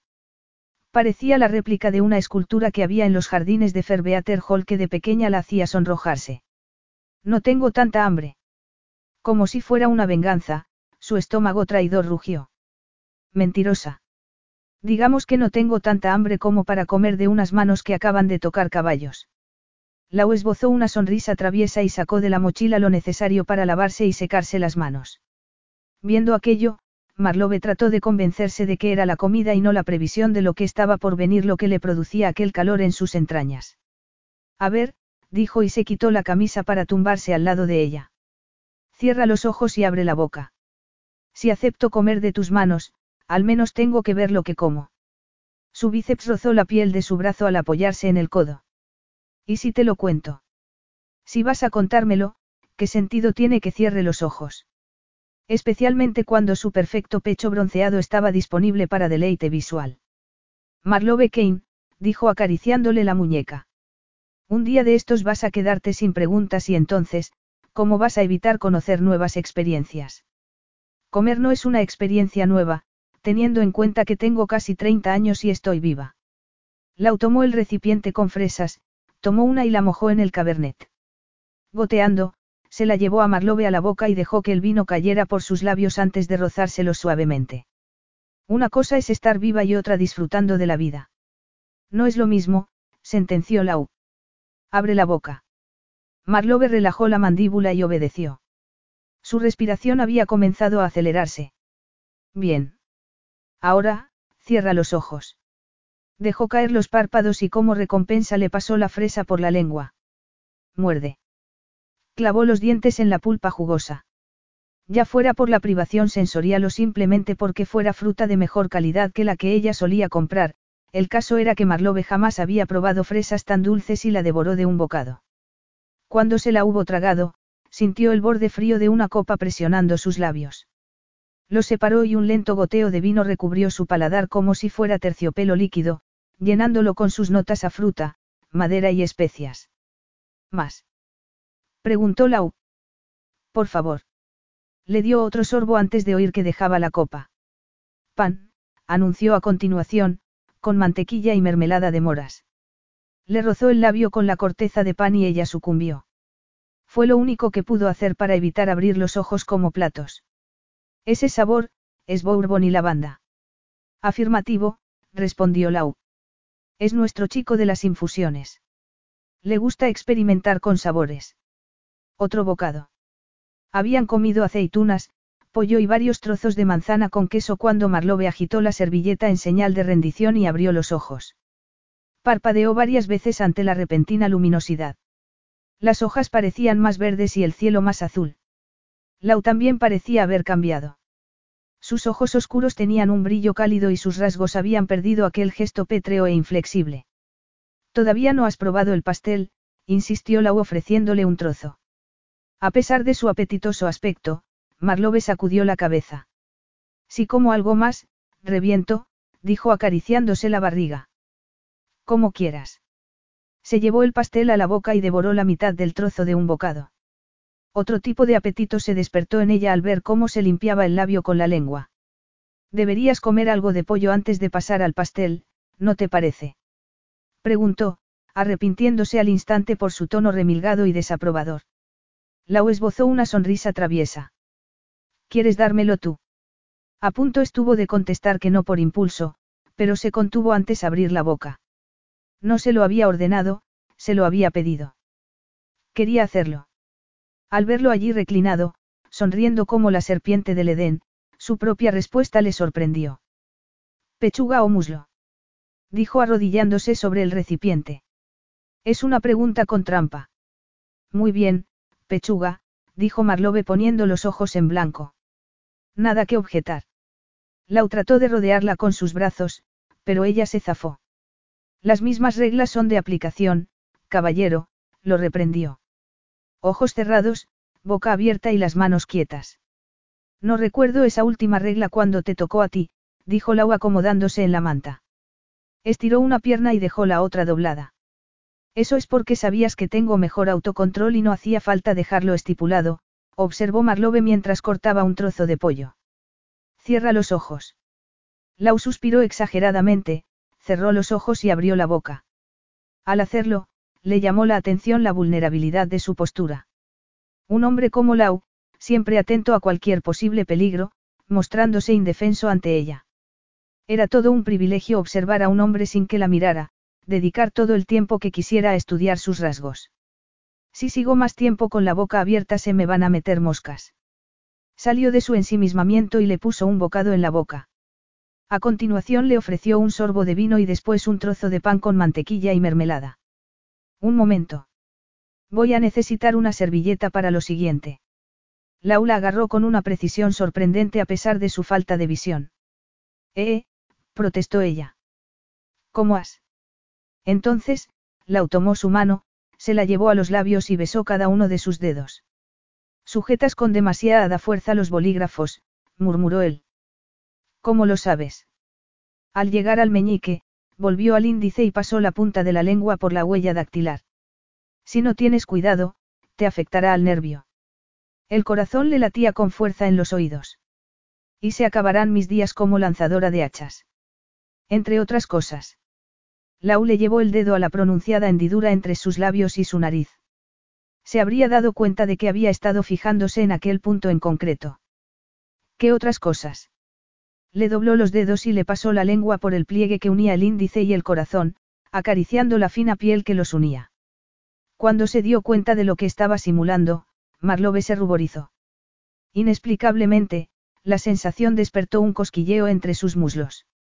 Entonces Lau deslizó un par de dedos entre sus labios y succionó mientras Marlowe trataba de mantener la respiración. ¿Dónde había aprendido a hacer aquellas cosas? Lau apartó la boca con un sonoro, pop. ¿Algo más que quieras que me coma? Preguntó con los ojos aún cerrados.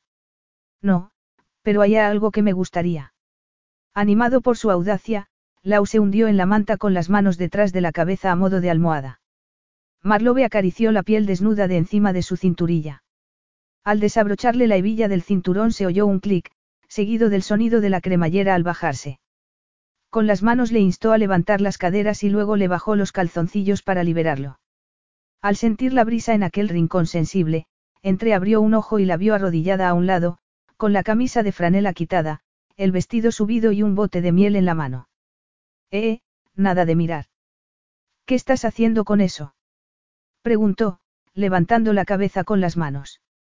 Ya lo verás, dijo con una sonrisa enigmática. Lau suspiró y volvió a su posición anterior. Sabes que hay osos en Virginia, ¿verdad?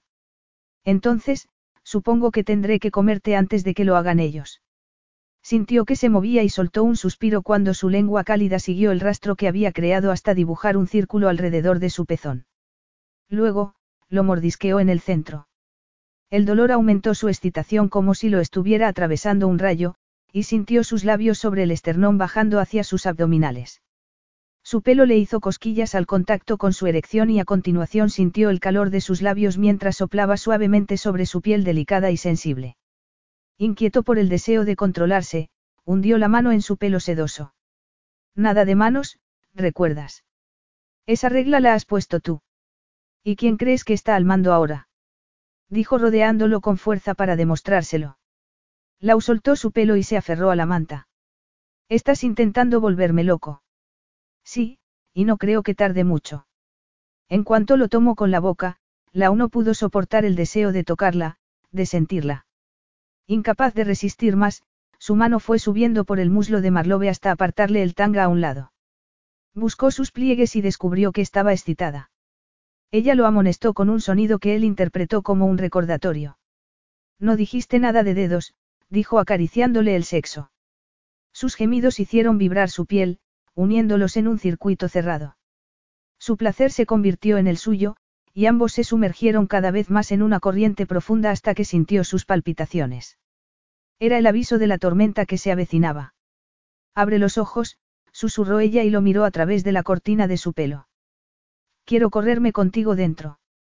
Lau le colocó un mechón detrás de la oreja para verle la cara. Entonces, toma lo que quieras, dijo a modo de invitación. Un pajarillo cantaba desde lo alto de los árboles mientras el viento agitaba las hojas. Marlowe se sentó sobre los talones a escuchar. Bajo su falda, Lau había ralentizado sus movimientos, pero no había parado. Está todo tan, tranquilo, dijo entre jadeos. Así se te oirá mejor gritar. Con los dientes clavados en el labio inferior, Marlowe se desató los tirantes que sujetaban el vestido y descubrió sus pechos desnudos. Sus pezones rosados ya estaban turgentes. Cuando se levantó el vestido, Lau sintió que la sangre le hervía al ver a plena luz del día su mano acariciándole sus pliegues hinchados. Antes de sentarse a horcajadas sobre él, se quitó el tanga. ¿Estás bien? Le preguntó suavemente para no distraerla. No tienes por qué hacer esto. Ella apretó la mandíbula con aquella determinación que le resultaba tan adorable, y se sacó el vestido por la cabeza y lo dejó a un lado. Quiero hacerlo. Lau se quedó quieto a pesar de sus ganas de ponerle las manos encima. Quería que fuera ella la que llevara la iniciativa y que lo sintiera como una victoria. Quería que se liberara de las ataduras y que dejara salir su versión más poderosa y salvaje. Eso es, preciosa. La tomó por las caderas y dejó que marcara el ritmo. Marlowe se apoyó en sus abdominales y suspiró mientras se hundía en él. Lau le pasó el pulgar por el labio inferior antes de seguir acariciándole el sexo. Empezaron a moverse al mismo ritmo y ella curvó las caderas para sentirlo más adentro. Lau empujó hacia arriba, buscándola, y notó cómo se contraía alrededor de su erección arrastrándolo con ella por el precipicio. Capítulo 10. Borrachos de placer y desmadejados, Marlowe y Lau estaban tumbados uno al lado del otro, mirando el cielo, cuando un ruido llamó su atención. Se volvieron a la vez y vieron a Rosemary y Coriander mirándolos como si se hubieran vuelto locos. Marlowe se echó a reír al imaginarse el aspecto que debían de tener cubiertos de mermelada, tarta y migas de pan por el pelo. Sus músculos abdominales se contrajeron con las carcajadas. Nunca antes se había sentido presa de la risa histérica, pero cada vez que miraba a los caballos, volvían las risotadas y era incapaz de parar. Las lágrimas se le saltaron de los ojos y su respiración se volvió entrecortada. Los jadeos dieron paso a sollozos y su cuerpo se sacudió con tanta fuerza que pensó que iba a escapársele el alma. ¿Qué pasa? preguntó Lau, testigo de aquel cambio tan repentino. No sabía qué decirle. No encontraba explicación para aquella humillante crisis psicológica delante de alguien a quien apenas conocía. Marlowe se limitó a llorar, encogida en posición fetal, deteniéndose de tanto en tanto para tomar aire entre aquellos sollozos que sacudían todo su cuerpo. La no hizo más preguntas ni intentó silenciarla. Se limitó a traerla hacia su cuerpo y a abrazarla. Marlowe hundió el rostro en su pecho y buscó la seguridad de sus brazos con las rodillas apretadas contra sus caderas. Poco a poco, la tormenta fue amainando. Acurrucada contra él, los sollozos se convirtieron en respiraciones irregulares. Lo siento, no suelo hacer estas cosas. No te disculpes. Su voz grave la ayudó a calmarse. No sé qué me ha pasado. Probablemente muchas cosas. Tenía la mano puesta entre sus omoplatos y, aunque sabía que era imposible, juraría que podía sentir su calor hasta el corazón. Tal vez ese había sido el problema. Se había derretido. Las decepciones, la soledad y la rabia acumuladas durante tanto tiempo habían aflorado. Si aquello era sanador, quería que pasara cuanto antes. Carraspeó, estiró las piernas, se cubrió el pecho con el vestido y se incorporó. Bueno, ha sido embarazoso. Lau también se incorporó y estudió su rostro mientras le quitaba unas migas del pelo. Llorar. Llorar delante de testigos estando completamente desnuda. Lau miró a su alrededor. Tienes suerte. A Rosemaria y Coriander no les gusta hablar y yo he visto cosas mucho peores. ¿Peor? Preguntó ella incrédula. Mucho peor. Lo dudo, replicó secándose los ojos con una servilleta de tela. Bueno, para empezar, no has intentado atropellarme con un coche. Como arrebato emocional, eso es mucho peor. Lau esbozó una medio sonrisa, se subió los pantalones y se puso de pie. Marlowe contuvo el impulso de hacerle preguntas. ¿Y tú eras el que te burlabas de la gente con la que salía? No, contestó y se agachó para meter la mano en el manantial. Solo de los hombres. Decidido, empezó a quitarse las botas. ¿No se supone que hay que esperar una hora después de comer para bañarse? Preguntó Marlowe. No se lo diré a nadie si tú tampoco. Es profundo. Con todo lo que había comido y la actividad que había hecho después, sentía que podía hundirse como una piedra. Yo toco fondo, respondió mientras se quitaba los calcetines. ¿Crees que yo también? dijo acercándose al borde del agua. Tal vez no, pero hay donde agarrarse. Se quitó el pantalón y los calzoncillos de una vez y los dejó a un lado antes de volver a la manta. Dio un trago al vino y se metió en la boca un puñado de aceitunas. Marlowe no se tenía por una mojigata, pero no podía ignorar que estaba desnudo. ¿Vas a venir a bañarte? Preguntó señalando con la barbilla hacia el agua. Este manantial no llega hasta la destilería, ¿verdad? Aquella mañana se había dado una ducha rápida y la idea de sumergirse en aguas cálidas le sonaba muy apetecible. Claro que no. Sonrió, se levantó y saltó al manantial con las piernas por delante. Su cabeza oscura desapareció unos segundos antes de volver a salir a la superficie, mojada. De un impulso, salió y rodó sobre su espalda con la agilidad de una nutria. Con los brazos cruzados sobre el pecho miró a su alrededor, se levantó de la manta y se acercó al manantial. Probó el agua con un pie y descubrió que estaba caliente. Así que se sentó en el borde y se dejó caer. El calor la envolvió y relajó sus músculos. Se aferró al borde de la roca y extendió las piernas a la vez que ponía los pies en punta para tocar el fondo. Te cuidado, no vaya a ser que te pille parlanga. Par. Parlanga, repitió. Una criatura mitad hombre, mitad cocodrilo. Le gusta devorar mujeres guapas que se bañan desnudas. Lau le pellizcó el trasero por debajo del agua y Marlowe dejó escapar un chillido. Eso es lo que Zap solía decirnos. Supongo que he tenido suerte, replicó ella. Luego apoyó los pies en el borde rocoso y se impulsó hacia el centro del manantial.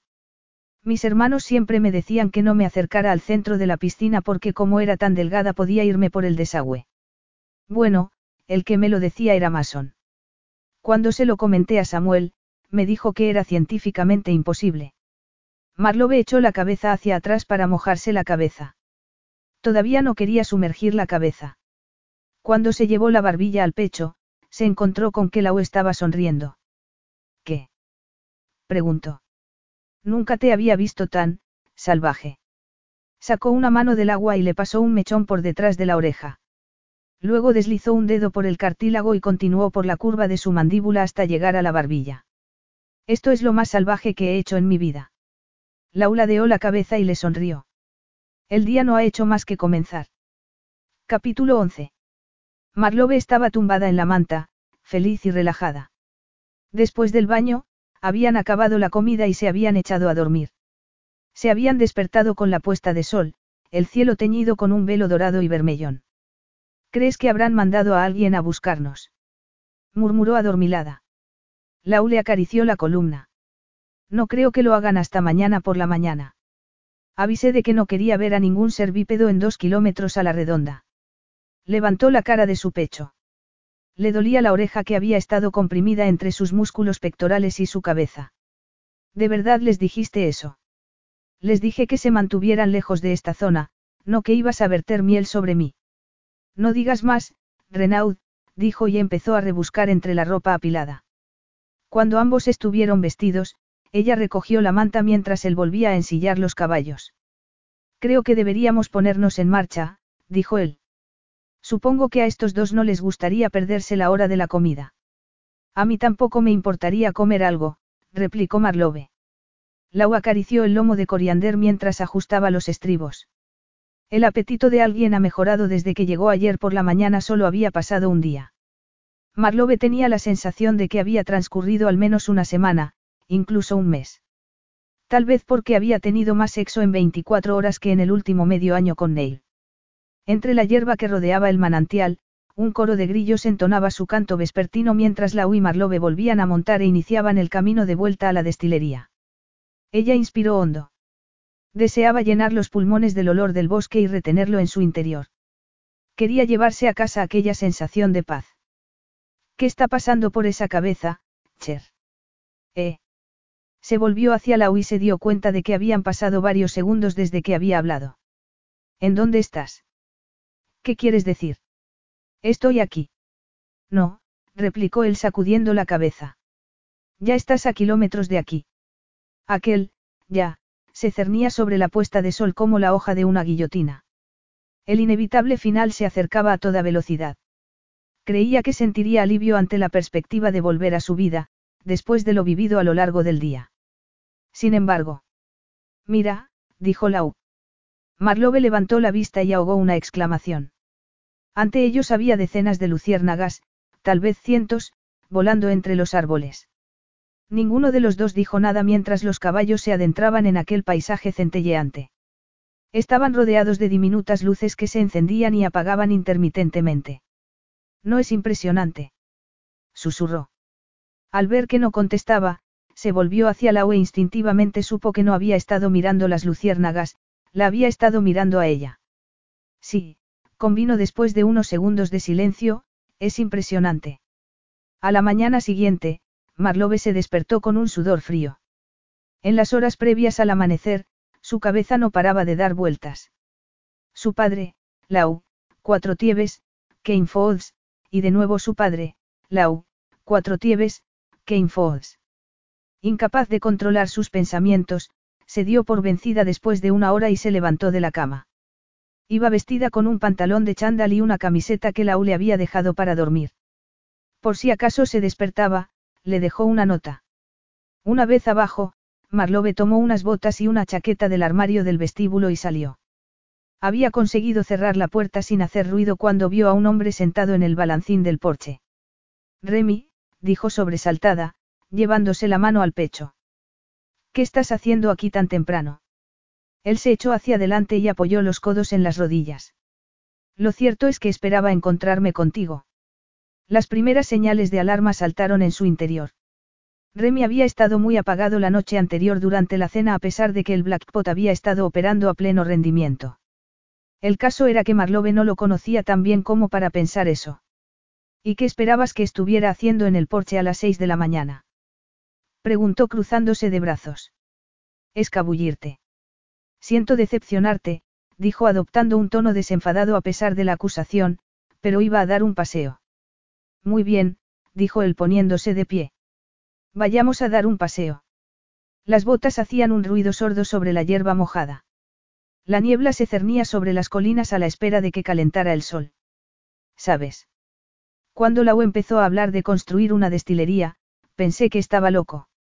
Remy se acercó al picadero y apoyó sus manos curtidas en el último tablón de madera. Es un proyecto muy ambicioso, convino Marlowe. Eso es lo curioso de Lau, dijo Remy y esbozó una sonrisa melancólica. Desde niños ha sido así, un soñador. Cuando las cosas se ponían feas en casa, nos íbamos al tejado y soñábamos con comprar un terreno en el futuro, con árboles y un estanque, además de sitio para uno o dos caballos. Aquella imagen la conmocionó. Dos niños tratando de conseguir una vida mejor. Ser soñador es algo bueno, dijo ella. Tener la tenacidad de hacerlo realidad es todavía mejor. Sí, sí se aplica en la dirección correcta. De lo contrario, es una pérdida de tiempo. Una sensación gélida se extendió por su pecho ante el cariz que estaba tomando la conversación. Remy se volvió para mirarla. Aunque era unos centímetros más bajo que su hermano, sus hombros anchos y su torso musculoso le daban un aspecto imponente. Voy a hacerte una pregunta y quiero que me contestes con sinceridad. ¿De qué se trata? Bajó la vista unos segundos antes de mirarla directamente a los ojos. ¿A qué estás jugando? No sé muy bien a qué te refieres. Venga, estamos solos. Deja ya de actuar. Marlowe lo miró sorprendida. Actuar. Apareces aquí, te sientas en mi mesa, juegas a las princesas con mi hija y seduces a mi hermano. ¿Hablas en serio? Remy la miró con tanto desprecio que Marlowe se estremeció. Puede que no sea el clásico ejecutivo vestido de traje, pero hasta yo me doy cuenta de que eso no es lo que se hace cuando te envían a hacer una auditoría. Aquello fue un golpe directo. El sentimiento de culpabilidad que llevaba toda la mañana tratando de contener empezó a nublarle el pensamiento. Lo que haya pasado con la uno es asunto tuyo. Claro que es asunto mío, dijo dando un paso hacia ella y bajando la voz. Todo lo que tengo lo he puesto en cuatro tieves, hasta el último céntimo. Y no porque quiera un yate o un avión privado. Quiero que mi hija sea la primera Renaud que vaya a la universidad que quiera y así tenga el futuro y las oportunidades que yo nunca tuve. El suelo que pisaba se movía bajo las suelas de goma de las botas que había tomado prestadas. Estaba perdiendo terreno ante el padre de Emily, intentando no parecer la oportunista irresponsable e inmerecidamente rica que era. Este último año, continuó Remy, he visto cómo Lau perdía a la mujer que amaba porque se fue con Augustin, y a punto estuvo, por su culpa, de perder también el negocio que tanto trabajo le ha costado construir, dijo sacudiendo la cabeza disgustado. Nunca en mi vida he visto a un hombre esforzarse tanto para sobreponerse a algo así. El silencio de la mañana los envolvió durante largos segundos. No tengo intención de interferir. Al menos eso era verdad. Es curioso cómo una persona puede pretender algo sin ni siquiera proponérselo, ¿verdad?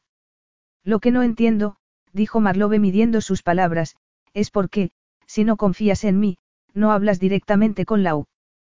Porque es muy cabezota como para escucharme, replicó Remy alzando las manos en un gesto de frustración.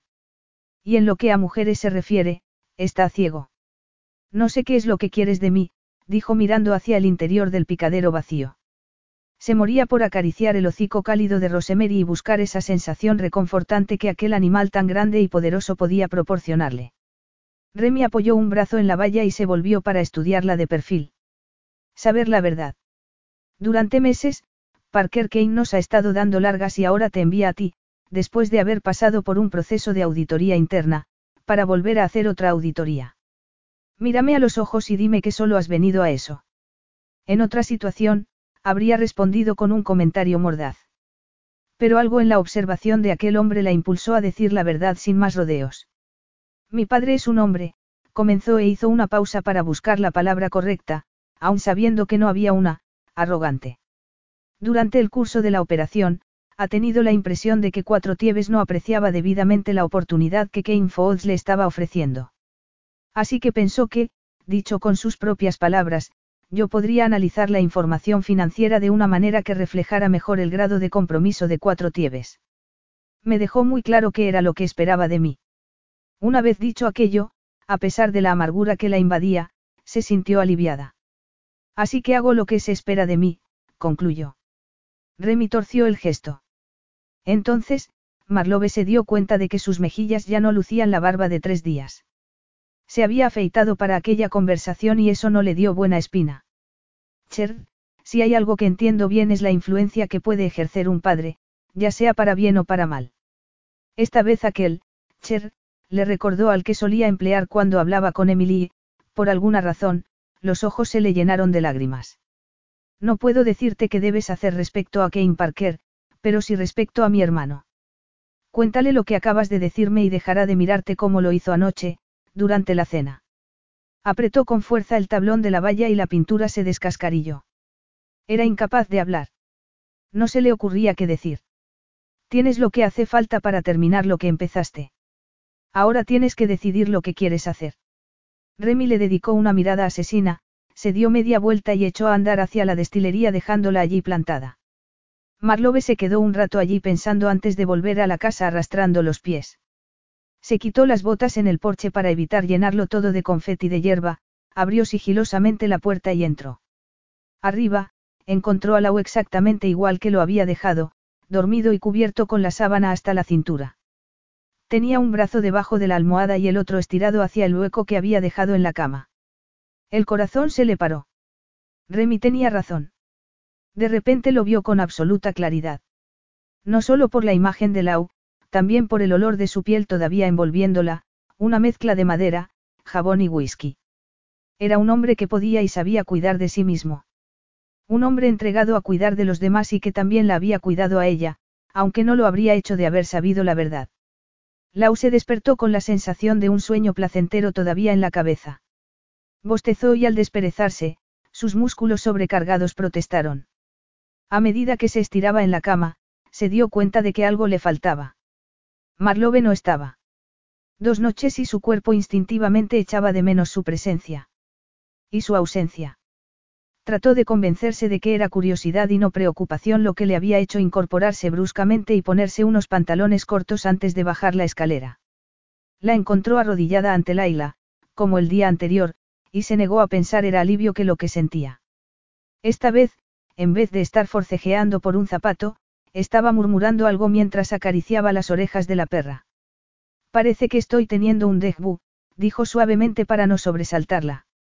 Ah, ya te has levantado.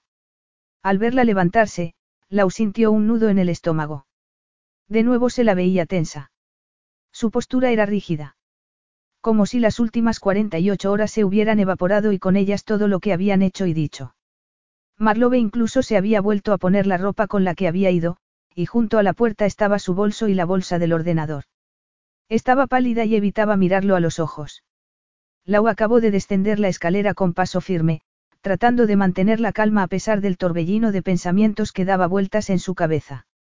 Sé que no puedo ser esa persona, pero por el amor de Dios, recordó que le había dicho, asegurándole que era capaz de enfrentarse a cualquier cosa. Había mentido. Allí estaba otra mujer deseando salir estar al otro lado de su puerta. ¿Qué esperabas? Aquella era la pregunta más amable de las que daban vueltas en su cabeza. ¿Qué interés podía tener una mujer como Marlowe Kane en un hombre como tú? ¿De veras pensabas que tenías una oportunidad? No, realmente no. Sentía la decepción como una gran carga sobre los hombros y no le quedó más remedio que admitirlo. Una parte de él había empezado a tener esperanzas. ¿Para qué? No lo sabía. Tampoco quería saberlo. Te vas, afirmó en vez de hacerle la pregunta. Agachó la cabeza lentamente en un movimiento lento y mecánico, y su mirada se desvió hacia la ventana por la que entraba aquella luz dorada que banaba el suelo de madera. Sí. Lau se cruzó de brazos sobre su pecho desnudo en un claro gesto de autoprotección. ¿Qué ha pasado? La realidad, Lau. Cuando me he despertado, mi buzón de correos electrónicos estaba saturado y tenía docenas de llamadas perdidas. Y todo mientras ayer estábamos retozando en el bosque como un par de adolescentes calenturientos. Mientras la escuchaba, Lau estudiaba los gestos de su boca y de sus cejas, aquellos puntos que delataban sus verdaderas emociones. El disgusto era real, las razones a las que se lo atribuía, no. Marlowe, dijo y esperó a que se volviera, aunque evitó mirarlo a los ojos. Puedes hablar conmigo, lo sabes verdad. La tomó de la mano, pero ella se zafó. Hablar es lo último que me apetece. Cada vez que lo hacemos, no paras de darme donde más duele a la espera de que me venga abajo. Bueno, pues enhorabuena, misión cumplida. Has presenciado un extraño espectáculo, pero estoy deseando retomar mi vida. Lau se atrevió a dar un paso hacia ella. Cuando te vayas, mi vida no volverá a ser la misma. Sus miradas se encontraron y supo que había entendido lo que había querido decir. No hagas esto, Lau, dijo suavemente. Por favor. Quiso seguir hablando, pero se contuvo. No lo digas. Si se lo dices y se marcha, sabes lo estúpido que te sentirás. ¿De veras quieres volver a pasar por lo mismo? ¿Sabes lo que distingue un buen whisky de otro mediocre? Preguntó y no esperó respuesta para continuar. No es la cebada ni la primera destilación ni la segunda. Es saber reconocer cuando dejas de usar la cabeza y te dejas llevar por el corazón. Es saber cuándo has llegado al punto que quieres darle el licor. Lo sé Marlowe, sé que a pesar de todo lo que estás diciendo ahora, hay algo entre nosotros que merece la pena intentar mantener. No es eso lo que me prometiste, replicó, dedicándole una mirada acusadora. Era una acusación justa. En aquel momento, había pensado que podría quitársela de la cabeza. Eso era antes. ¿Antes de qué? Antes de que me diera cuenta de que prefiero arrepentirme de decirte lo que siento que lamentarme de no haber sabido nunca lo que podría haber pasado si lo hubiera hecho. La decepción se evidenció rápidamente en su rostro. Arrugó la frente, apretó los labios y su mirada se volvió vidriosa. Lau, dijo dando un paso atrás y se dejó caer en el sofá de cuero, no sientes por mí tanto como crees. Él permaneció de pie, sin confiar en que sus piernas pudieran llevarlo al otro lado de la habitación sin revelar su nerviosismo. Creo que soy yo el que debe juzgarlo, ¿no te parece? No, no me parece, dijo negando con la cabeza. ¿Por qué dices eso? preguntó él. Marlowe se quitó un hilo de la camisa. Creo que esta conversación no nos lleva a ninguna parte. Quiero saberlo, insistió Lau. Cuando lo miró a la cara, la expresión de Marlowe se había suavizado. Tu madre se fue cuando era solo un niño y tu padre demostró no ser muy de fiar. Pasaste la mayor parte de tus años de adolescente tratando de sobrellevar la situación cuidando de la gente que tenías a tu alrededor. Personas que, aparentemente, deberían haber cuidado de ti. Ya de mayor tuviste una colección de novias que se aprovecharon de tu carácter amable. Fueron relaciones breves hasta que diste con Jessica. Con ella estuviste varios años, continuó Marlowe. Llegaste a pensar que por fin habías encontrado a alguien que te apoyaría de la misma forma en que habías apoyado a los demás. Entonces te apuñaló por la espalda mientras luchabas por conseguir un futuro para ella y para toda tu familia. Lau se quedó clavado en el sitio. Entonces me conociste, prosiguió ella. No necesito que me ayudes económicamente, así que si acepté quedarme unos días lo hice por cómo eras y no por lo que podías hacer. Te gustó esa sensación y eso te hace pensar que sientes algo por mí. En su intento por comprender cómo la familia Renaud había terminado de la forma en que lo había hecho, Lau había llegado a algunas de esas conclusiones. Pero nunca le habían sabido tan amargas. Sintió que había perdido el control de la versión calmada que había conseguido construir durante el último año. El dolor ya no ocultaba la verdad sino una ira volcánica. Eres una cobarde. Marlowe se enderezó en su asiento, dispuesta a defender su punto de vista. ¿Cómo dices? Estás haciendo todo lo posible para convencerte de que la única razón por la que accediste a quedarte fue para quitarte una espina, cuando la verdad es que una parte de ti se siente tan abatida que lo arriesgaría todo para evitar volver a una vida claustrofóbica. Se quedó con la boca abierta. Sus ojos brillaban como dos trozos de hielo. No sabes nada de mi vida. Hablemos de tu padre y de cómo todos los hombres que han pasado por tu cama han sido una decepción. Hablemos de cómo llevas toda la vida haciendo lo que se espera de ti, a pesar de que te está matando por dentro y robándote toda oportunidad de ser feliz. No quiero oír nada más. Pero la no podía contenerse. No podía seguir soportando la presión que había acumulado en su interior. La noche en que nos conocimos me acusaste de desnudarte con la mirada. Al menos yo admití que lo estaba haciendo. No has dejado de provocarme desde que llegaste aquí y te he seguido la corriente. Quería complacerte. Quería que pensaras que me estabas haciendo un favor cuando realmente te estaba dando la oportunidad de hacer lo que querías. Todo eso lo admito. Lo que no admito es que metas el rabo entre las piernas y huyas, y que luego finjas que no hay nada de lo que huir. Porque lo que he sentido mientras has estado aquí me asusta, pero al menos yo sí tengo las agallas de decirlo. Unas lágrimas escaparon de sus ojos y empezaron a correr por sus mejillas. En un intento por contener el temblor de su barbilla, apretó los labios. Cielos. La había hecho llorar. No era más que otro matón en la larga y retorcida dinastía de los Renaud. Pero algo en él no se doblegaba, no podía doblegarse a pesar del remordimiento. Ya había desnudado demasiado su alma y sabía que ella nunca haría lo mismo. Voy a necesitar que me lleves hasta mi coche, dijo secándose las lágrimas con un pañuelo de papel.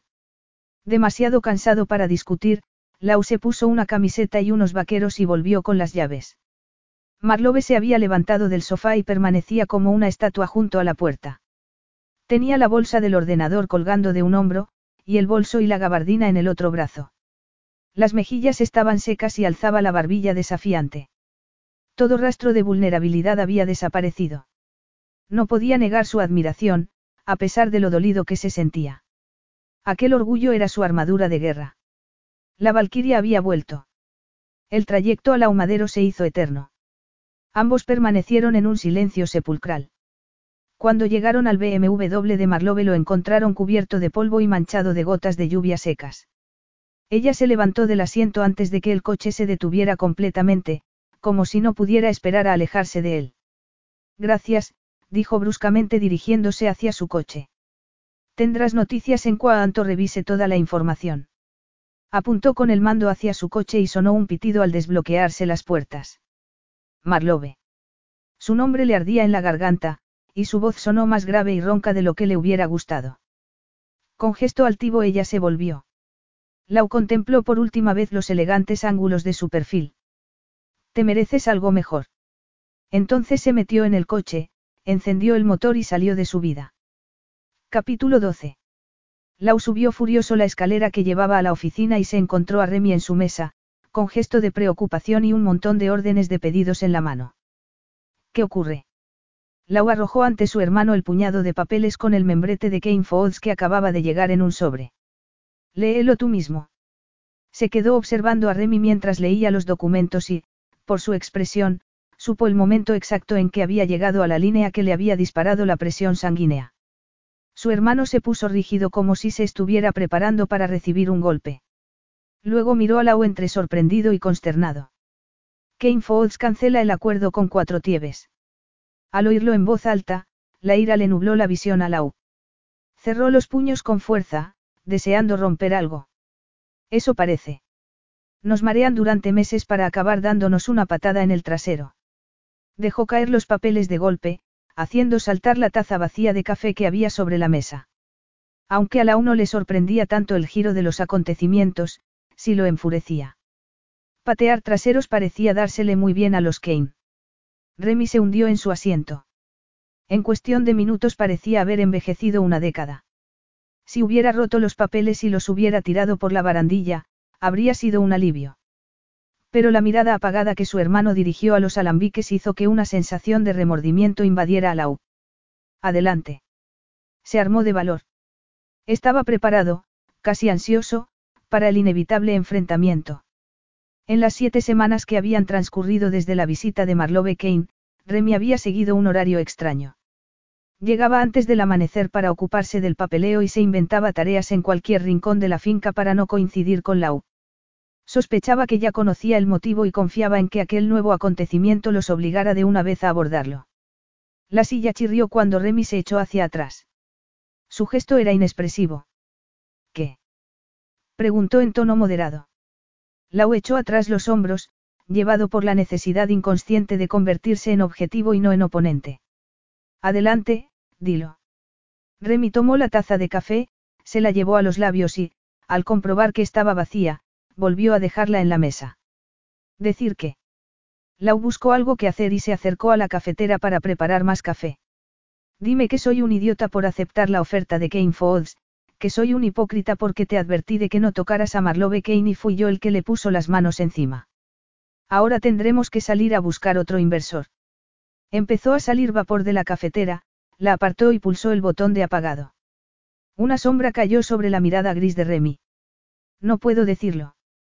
Lau atravesó la estancia y fue a sentarse en el sofá de cuero. Pero lo estás pensando. Lo que pienso es que es una suerte que esto sea una destilería porque ahora mismo necesito una copa. Con ayuda de la navaja que siempre llevaba en el bolsillo, abrió una de las cajas y volvió a su mesa con una botella de whisky. Después de echar un buen chorro a su café, le ofreció la botella a Lau. Aunque todavía no eras las diez, la aceptó y bebió en solidaridad. Sintió el frío del cristal en los labios y el ardor del licor bajando por la garganta. A su cabeza volvió el recuerdo de la última vez que había bebido directamente de la botella, durante la tormenta, con Marlowe Kane. El repiqueteo de la lluvia sobre el tejado de hojalata mezclado con los jadeos sensuales de ella resonaban en sus oídos. ¿Lo echas de menos? Preguntó Remy, devolviendo a Lau al presente. ¿A quién? A Agustín. Era tan solo una suposición, ya que la malversación de fondos que había llevado a cabo era lo que los había llevado a buscar inversor. Remy tomó su taza y le dio otro sorbo al café. Azap. Lau miró a su hermano, sorprendido por el inesperado cambio de conversación. ¿Por qué lo traes a colación? preguntó. Era un ladrón y un mentiroso, y la razón por la que todos nosotros acabamos en el trullo antes incluso de tener edad de beber, explicó Remy. Todos, menos Lau. Y no porque no hubiera participado en algunos de los robos, sino porque sus hermanos se habían asegurado de que, por ser el menor, nunca fuera pillado. Todavía estoy esperando el pero, dijo Lau y bebió otro sorbo de la botella. Pero, continuó su hermano, Zap siempre tenía un plan. No recordaba que Remy se hubiera dirigido a su padre como papá, tal y como hacían el resto de hermanos. Por primera vez en su vida se preguntó por qué. Creo que se habría metido en camisa de once varas para salir de nuestra actual situación. Seguramente, convino Remy, esbozando una medio sonrisa. Luego apuró su café y dejó la taza a un lado. ¿Esto es todo lo que han mandado? Preguntó, volviendo la atención al montón de papeles. No lo he comprobado. Su mundo se había venido abajo al leer la línea que decía, en nombre de Kane Falls International, lamentamos comunicarle. Remy palpó el sobre y sacó del interior otro azul más pequeño. ¿Qué es esto? Sacó la navaja y la pasó por debajo del sello de lacre con la letra K que sellaba la solapa. Dentro había una elegante tarjeta con letra cursiva. Pone tu nombre, dijo y le lanzó la tarjeta a Lau como si fuera un disco volador. La recibió en la mano, sintiendo una mezcla de curiosidad y temor. Sería de ella. Se trataba de una invitación al convite de la boda de Samuel Kane. Los ruidos habituales del ajetreo diario de la destilería desaparecieron. De repente solo oía el retumbar de sus pulsaciones. Al ver una pequeña flecha dibujada con tinta azul en la esquina, volvió la tarjeta y leyó la nota que había manuscrita. ¿Qué? ¿Qué pasa? preguntó Remy. Lau se acercó a la mesa de su hermano y le tendió la tarjeta. Míralo tú mismo. ¿Por qué Samuel Kane te invita a su boda? Remy levantó la vista y miró a Lau, que había empezado a dar vueltas por la habitación. Al banquete, le corrigió y, dándose la vuelta, clavó los ojos en Remy. Lee la parte de atrás. Remy entornó los ojos y leyó la nota, por favor, ven. Tenemos que hablar. MK. ¿Qué significa esto? Lau no tenía ni idea de qué quedaría por decirse. Había revivido su última conversación un millón de veces. A veces cambiaba algo, pero siempre terminaba de la misma manera, con él disculpándose y ella marchándose. Significa que Marlowe Kane quiere que vaya al banquete de la boda de su hermano. Remy dejó la tarjeta en la mesa y sacudió la cabeza. Hermanito, esta es la mejor muestra de lo que ha pretendido todo este tiempo. Lau se obligó a tomar aire para evitar ponerse a la defensiva. No sé muy bien a dónde quieres ir a parar. Durante casi dos meses has estado alicaído como un adolescente enamorado sin una palabra de ella. Ahora piensa que irás corriendo como un perrito faldero. No podía haberte llamado o enviado un mensaje. Podía haber usado otro medio para invitarte a la boda de su hermano y no mandarte la invitación en el mismo sobre en el que nos comunican que Kane Falls no va a invertir en nuestro negocio, dijo Remy furioso. No sabemos si ella. Espabila, Laurent. exclamó dando una palmada en la mesa. Su padre es Parker Kane. Si todavía no te has dado cuenta de que Marlowe ha hecho exactamente lo que su padre le envió a hacer aquí, eres más tonto de lo que pensaba. Habría preferido que le llamara cualquier otra cosa en vez de tonto. Aquel era el peor insulto en el vocabulario de Zap Renaud. Que su hermano lo hubiera usado con tanta naturalidad implicaba que no era la primera vez que se le pasaba por la cabeza. ¿Qué es exactamente lo que ha hecho? Lau sabía que era una pregunta peligrosa. ¿De veras necesitas que te lo cuente? Sí. Remy se acercó a la barandilla y se aferró a la madera con sus manos agrietadas. Parker Kane estaba furioso. Esperaba que nos mostráramos más entusiasmados de que Kane Fold se fijara en nosotros, así que mandó a Marlowe para que buscara algo para rebajar su oferta inicial y darnos así un baño de humildad. ¿Cómo lo sabes? Me lo dijo ella la mañana que se marchó. ¿Hablaste con ella esa mañana? Preguntó Lau. Las piezas empezaban a encajar. Poco después de que el BMW de Marlowe desapareciera, había vuelto a su habitación con intención de quitar las sábanas y deshacerse de su olor. Al tomar la almohada, una nota había caído a sus pies. Voy a estirar las piernas. Volveré para el desayuno. M. Postdata, tú serás mi desayuno. Se había quedado allí parado, preguntándose qué había cambiado desde que había escrito aquella nota hasta que había vuelto del paseo con gesto sombrío. Ahora ya lo sabía. La hundió los hombros y deseó liberar la tensión que sentía en el pecho. Respiró hondo tres veces seguidas antes de hablar. ¿Qué le dijiste? preguntó. No tenía ninguna duda de que su hermano le había dicho algo.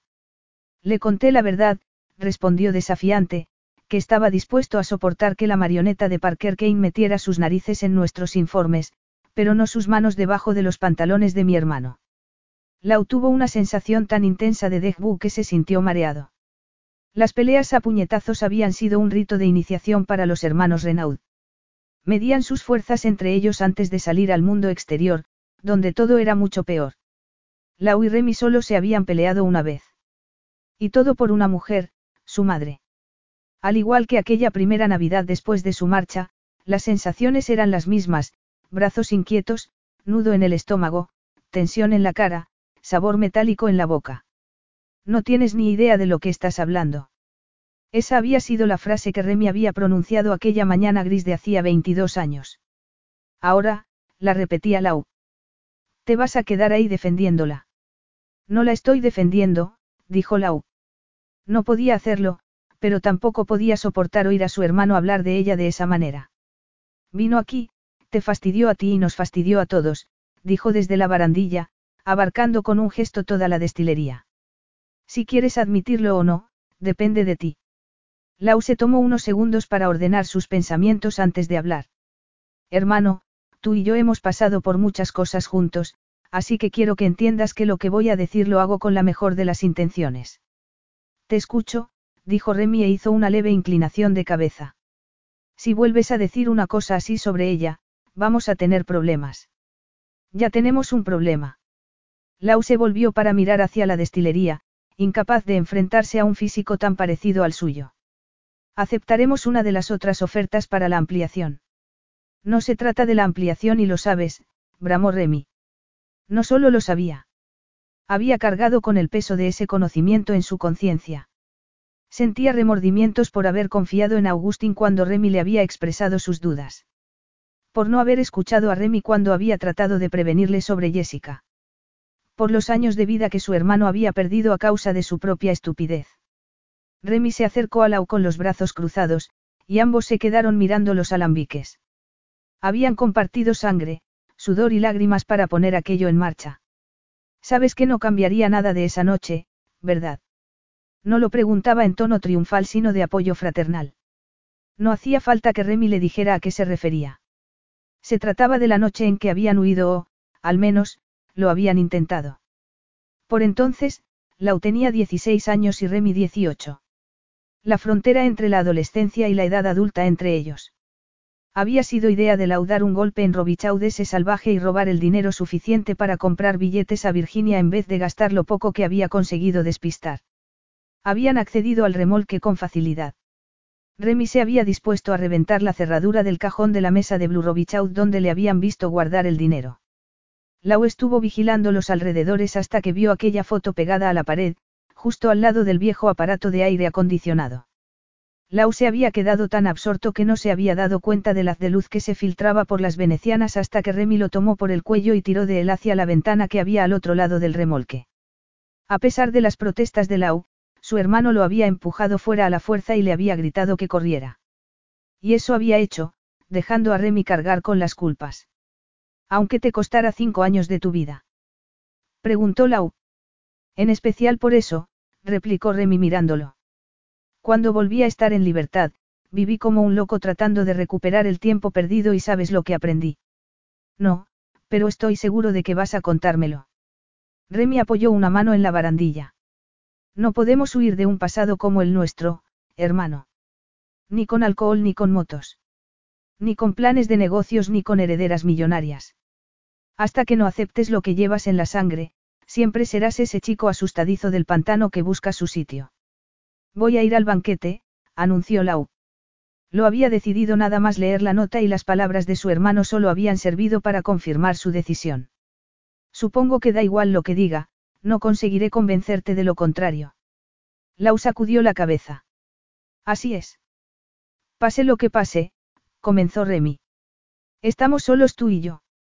Como habían hecho muchas veces y en diferentes situaciones, hicieron aquel saludo con las manos que llevaban años sin hacer.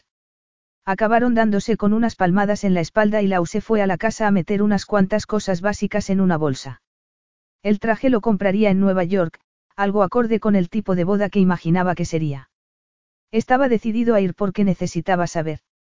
Necesitaba mirar a Marlowe a los ojos y hacerle aquellas preguntas que rondaban en su cabeza sobre la auditoría, la inversión y todo lo demás.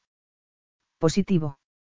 En prácticamente cualquier otra circunstancia de la vida de Marlowe Kane, aquella palabra era bienvenida, teoría positiva de la contabilidad, ratio de endeudamiento positivo. Miró la tira blanca que sujetaba entre sus dedos temblorosos y cerró los ojos con fuerza. Cuando volvió a abrirlos, la pequeña ventana rectangular en el centro de la tira no había cambiado. Había un pequeño signo positivo y dos letras en mayúsculas. Sí, estaba embarazada. Se sentó en el escalón de mármol de la enorme bañera frente al ventanal. Al otro lado del cristal, millones de personas disfrutaban del sábado en el centro de Manhattan sin que ninguno de ellos supiera que una vida acababa de cambiar para siempre. La suya. Una parte desesperada de su cerebro intentó pensar en alguna amiga que hubiera tenido un falso positivo. Al fin y al cabo, las pruebas de embarazo que se vendían en las farmacias no eran infalibles. Aquella pequeña llama de esperanza enseguida se apagó al sentir que las náuseas le revolvían el estómago y la boca se le llenaba de saliva. Se levantó del escalón y fue dando tumbos hasta el inodoro, donde vomitó lo poco que había conseguido meter en el estómago desde esa mañana. En los últimos días, aquello se había convertido en un ritual. Al principio, Marlowe se había convencido de que era consecuencia del estrés por el ajetreo de la inminente boda. Por eso se había escabullido del hotel esa mañana, para comprar una prueba de embarazo y así quedarse tranquila y poder concentrarse en la boda de su hermano. Al menos, esa había sido su idea. Cuando acabó de vomitar, cerró la tapa y apoyó la cabeza en la pared. ¿Qué iba a hacer? La pregunta era de aplicación no solo al resto del día sino al resto de su vida. A pocas horas de la ceremonia, no podía permanecer abrazada a un inodoro en la suite presidencial del Hotel St. Pierre. Al otro lado de la puerta, Arlington Banks, que pronto se convertiría en Arlington Banks Cane, y sus damas de honor charlaban alegremente mientras se ponían sus vestidos.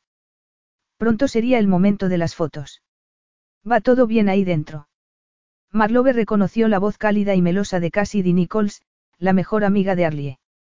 Aunque Cassidy había ido un año por delante de ella en la Academia Lennox Finch, Marlowe recordaba su larga lista de logros académicos a pesar de que era frecuente que anduviera metida en líos.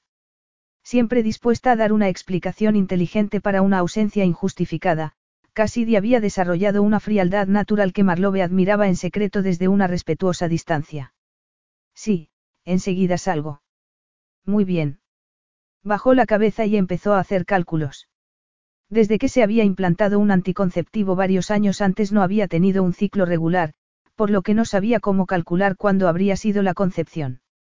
Lo que sí sabía era que solo había estado con dos hombres en el último año, y que esos encuentros habían estado separados por un lapso de tiempo de dos meses. Lo que significaba que el padre solo podía ser la U. Lentamente buscó el toallero y se agarró a él para levantarse. Le ardían las mejillas y una fina capa de sudor cubría su espalda. Se apoyó en el mueble del lavabo y buscó su mirada en el espejo. Estás embarazada de la Renaud. Un escalofrío la recorrió. Se llevó la mano al vientre, aún liso bajo la túnica de seda verde que se habían puesto para la primera sesión de fotos. Embarazada. Unos golpes suaves en la puerta la sacaron de su ensimismamiento, y rápidamente recogió la prueba de embarazo y la guardó en el bolso de seda que Arlie había regalado esa mañana a cada una de sus damas de honor. ¿Puedo pasar? Preguntó Cassidy en un tono de voz que casi parecía conspiratorio. Se retocó el maquillaje a toda prisa y abrió la puerta. Cassidy se apresuró a entrar y cerró la puerta antes de dejar un enorme neceser sobre la reluciente encimera del tocador. Al comparar sus reflejos en el espejo, Marlowe no pudo evitar reparar en la diferencia de sus siluetas. Cassidy era una obra maestra de curvas perfectamente proporcionadas. Marlowe, más alta, era bastante más plana. ¿Cómo le cambiaría un embarazo? Cassidy abrió la cremallera del neceser y empezó a sacar cosas. A ver, cuéntame. ¿A qué nos enfrentamos? Resaca, intoxicación, ataque de ansiedad, náuseas matutinas. Al ver el brillo pícaro en su mirada, Marlowe se dio cuenta de que la amiga de Arlie hablaba en tono burlón. Sin embargo, no pudo evitar palidecer. Cielo santo, exclamó Cassidy y la tomó del codo para acompañarla hasta el taburete de terciopelo que había junto al tocador. Pareces un fantasma. Esta mañana, se me olvidó desayunar, mintió una vez sentada. Es solo que estoy un poco mareada. Tengo el remedio. Volvió a donde tenía el neceser, abrió el bolsillo lateral y sacó una barrita energética y una bebida isotónica. Anda, tómate esto, le ordenó. Marlowe obedeció y en cuanto aquel líquido azul empezó a bajar por su garganta, se sintió más animada. La barrita energética parecía serrín con sabor a mantequilla de cacahuete, pero no le revolvió el estómago. Gracias, dijo con la boca llena. No me has oído, ¿verdad? Ni pío. Cassidy buscó en su bolso y sacó un frasco de pastillas naranjas. Entonces, ¿cómo has sabido? ¿Qué estabas vomitando? Preguntó Cassidy mientras rebuscaba en una bolsa llena de medicamentos. A mí me pasa lo mismo. Todo esto de hacer de dama de honor me revuelve el estómago. Marlowe apuró lo que le quedaba de bebida, arrugó el envoltorio de la barrita, lo metió en la botella vacía y los tiró a la papelera. ¿Qué llevas ahí? Una farmacia entera. Solo algunas ayudas farmacológicas que pensé que podrían venir bien en un día como este. Tengo paracetamol, antiácidos, vitamina V. ¿Vitamina V? Preguntó Marlowe. Valium, dijo Cassidy. Esta mañana he tenido la tentación al menos en cuatro ocasiones de echárselo en el café al organizador de la boda. Marlowe sonrió, aliviada de poder pensar en otra cosa que no fueran las consecuencias de la catástrofe que se cernía sobre su cabeza. ¿Quieres algo para las náuseas? Preguntó Cassidy ofreciéndole otro frasco de pastillas. Marlowe abrió la boca para decir que sí, pero de pronto se dio cuenta de que no tenía ni idea de qué medicamentos podían ser perjudiciales en un embarazo. ¿Qué tal unas pastillas de jengibre? Son naturales, veganas y orgánicas. Muy bien, dijo Marlowe. Le dio una en la mano y dejó un puñado en la encimera. Te dejó unas extras. Aquel pequeño gesto hizo que la tensión de sus hombros se relajara. Arlie ha hecho una buena elección, comentó Marlowe mientras se guardaba las pastillas en el bolso. Eres una estupenda dama de honor. Cassidy le dedicó una sonrisa deslumbrante. ¿Acaso esperabas otra cosa? Desde luego que no, dijo y se apoyó en la encimera de mármol para levantarse. Creo que voy a ir a cambiarme, ya me encuentro mejor. Cassidy la detuvo suavemente, poniéndole una mano en el hombro. No hasta que te arregle esa cara. A estas alturas, no creo que tenga arreglo. Marlowe se volvió hacia el espejo y reparó en la palidez de su piel y en sus ojeras. Ya verás cómo sí. Espera, por favor.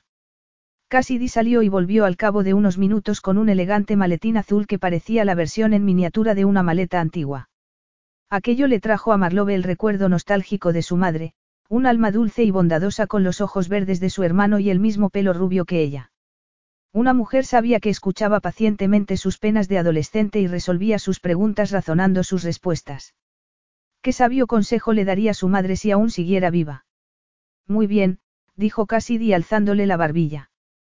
Pongámonos manos a la obra. Abrió el maletín y sacó una variedad de cosméticos. Luego se inclinó sobre Marlowe y le pasó una esponja de maquillaje por debajo de cada ojo. Arlie y Samuel, ¿quién lo habría pensado después de tanto tiempo? Comentó y suspiró. Marlowe desde luego que no. Jamás habría imaginado que Samuel acabaría casándose. Durante años, Foods había sido lo único que le había interesado. Tampoco habría imaginado que Mason sería su padrino después de tantos años llevándose mal. Increíble, ¿verdad? Convino Marlowe. Tomó una grajea de jengibre, la desenvolvió y se la metió en la boca. El sabor intenso enseguida despejó su nariz, calentó su garganta y calmó su estómago como por arte de magia. ¿Crees en almas gemelas? preguntó Cassidy. Había pasado de la esponja a una brocha grande que embadurnaba en un recipiente de polvos sueltos antes de deslizarla por el rostro de Marlowe. La tensión de sus hombros se fue aflojando gracias a aquellos suaves toques por su frente, sus mejillas, su mandíbula. No se sentía tan relajada desde, ni siquiera recordaba desde cuándo. Si eso existe de verdad, la probabilidad de encontrarlo es de una entre mil. Y eso suponiendo que hayan nacido en la misma franja de edad. Si no, las probabilidades disminuyen. Ya veo que este ambiente romántico también te está afectando. La agradable sensación de la brocha fue sustituida por unos toques a lo largo de sus pómulos. ¿Y tú? ¿Crees en las almas gemelas? Creo en la energía y en que cada persona vibra a un nivel diferente. Creo que cuando conoces a alguien cuya energía complementa la tuya, esa atracción es lo más parecido a un alma gemela. Um, murmuró Marlowe. Lo mismo ocurre con el amor a primera vista, continuó Cassidy. Más que amor es euforia, consecuencia de la descarga de dopamina y norepinefrina. Bajo sus párpados apareció la imagen de Lau apoyado con gesto arrogante en la pared del otro lado del salón de baile. ¿Qué pasa si te sientes atraído por alguien físicamente pero no lo soportas cuando abre la boca? Uf. ¿Qué? preguntó Marlowe. En ese caso, pueden pasar dos cosas, contestó Cassidy aplicando el delineador con mano firme. Te escucho. Era una verdad a medias. La mente de Marlowe había empezado a divagar. Estaba fuera de la suite presidencial, del hotel y de la ciudad. Había regresado a aquel claro tranquilo y frondoso donde había dejado escapar unas lágrimas estando en brazos de Lau. Puede que pases un buen rato sin más complicaciones o que la cosa acabe buscando casa en las afueras y eligiendo guardería. No pudo evitar imaginarse en una guardería, con el coche aparcado en la puerta mientras esperaba la salida de diminutos seres humanos al final de la jornada escolar. Muy bien, anunció Cassidy. Creo que ya estás lista para la sesión de fotos. Marlowe abrió los ojos. Cassidy le había dado vida a sus mejillas, borrando aquella palidez enfermiza. Incluso había conseguido que sus párpados no se vieran tan hinchados. Eres una hada madrina, ¿verdad? Sí, de las que disfrutan de martinis y de fines de semana con algún atractivo empresario, dijo y dio un paso atrás para comprobar su obra. Espera, falta algo. Ya sé. Mientras rebuscaba en el neceser, Marlowe aprovechó para tomarse otra grajea. Aquí está. Apartó el pelo de la frente de Marlowe y lo sujetó con un pasador de forma triangular e incrustaciones de piedras preciosas. Es de 1930, pero parece hecho para ti, dijo apretándole el hombro. Unos golpes urgentes en la puerta precedieron el anuncio de Charlotte de que el organizador de la boda llegaría en 15 minutos para acompañarlas hasta la azotea donde se celebraría la boda. ¿No crees que deberíamos salir ahí fuera y vestirnos? Preguntó Cassidy. Si no estamos vestidas cuando llegue, le dará un infarto. Marlowe respiró hondo y se puso de pie. Vamos. Una vez casi hubo salido, Marlowe recogió su bolso de la encimera. Lo abrió y se quedó mirando la prueba de embarazo confiando en que el resultado fuera negativo y que los últimos 15 minutos no fueran más que un extraño sueño. El signo positivo continuaba. Rápidamente cerró el bolso. En su interior, Marlowe guardaba un secreto que cambiaría su vida. Capítulo 13. El gran salón del Hotel St. Pierre había sido transformado en un bosque otoñal para el banquete de Samuel y Arlie. Había adornos de cristal y velas por todas partes, creando un ambiente íntimo. Marlowe tomó asiento en la mesa asignada. Se sentía como si acabara de cruzar la meta de un maratón. Había soportado la ceremonia entera sin tener que salir corriendo por el pasillo para vomitar en alguno de los arreglos florales. Menos suerte había tenido a la hora de contener las lágrimas. Primero, al salir del cuarto de baño y ver a Arlie con su vestido de novia. Más tarde, cuando Samuel, muy guapo con su smoking, se había emocionado al ver a Mason acompañando a Arlie hasta el altar ocupando el puesto de su padre fallecido. También cuando había pillado a su padre, entre el mare magnum de rostros, mirando hacia el altar con un gesto tierno que hacía años no le veía. Desde entonces, sus ojos se habían humedecido a cada rato a lo largo de la noche. Si lograba superar la cena podría mezclarse entre la gente cuando empezara el baile y retirarse discretamente a su habitación a pensar qué haría con su vida. Pero cuando todo el cortejo nupcial se hubo sentado en la mesa presidencial, no tuvo muy claro que pudiera hacerlo. Una gran mesa redonda colocada al frente del salón daba la oportunidad a los recién casados de interactuar con todo el grupo. Solo la silla al lado de Marlowe estaba vacía, a la espera de que la ocupara su padre, que no paraba de ir de mesa en mesa. Un camarero impecablemente uniformado apareció con una botella de vino blanco de las bodegas de Willow Creek pertenecientes a la familia Kane. Marlowe permitió que le sirviera para no levantar sospechas, pero estuvo bebiendo agua. Arlie se inclinó hacia el jarrón que decoraba el centro y le hizo un gesto para preguntarle si estaba bien. Se había quitado el vestido de novia y se había puesto otro igualmente espectacular de encaje, más cómodo para bailar. La respuesta breve. No, decididamente no estaba bien. La mezcla de olores que anunciaba el comienzo de una comida de seis platos le estaba provocando náuseas.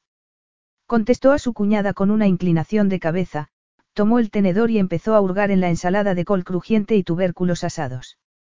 Se llevó a la boca un trozo de batata y lo masticó lentamente, confiando en que su estómago no protestara. Después de la ensalada llegó la sopa. Se trataba de una crema de calabaza, el plato favorito de Samuel de los que le solía cocinar su difunta madre. Su recuerdo llenó sus ojos de lágrimas. Parpadeó repetidamente, esbozó una sonrisa y miró a Arlie, que se había quedado de piedra, con la cuchara a medio camino hacia su boca. Marlowe sintió que el vello se le erizaba. De repente, lo supo. Antes incluso de que el olor a jabón, humo de madera y ropa limpia llegara a su nariz.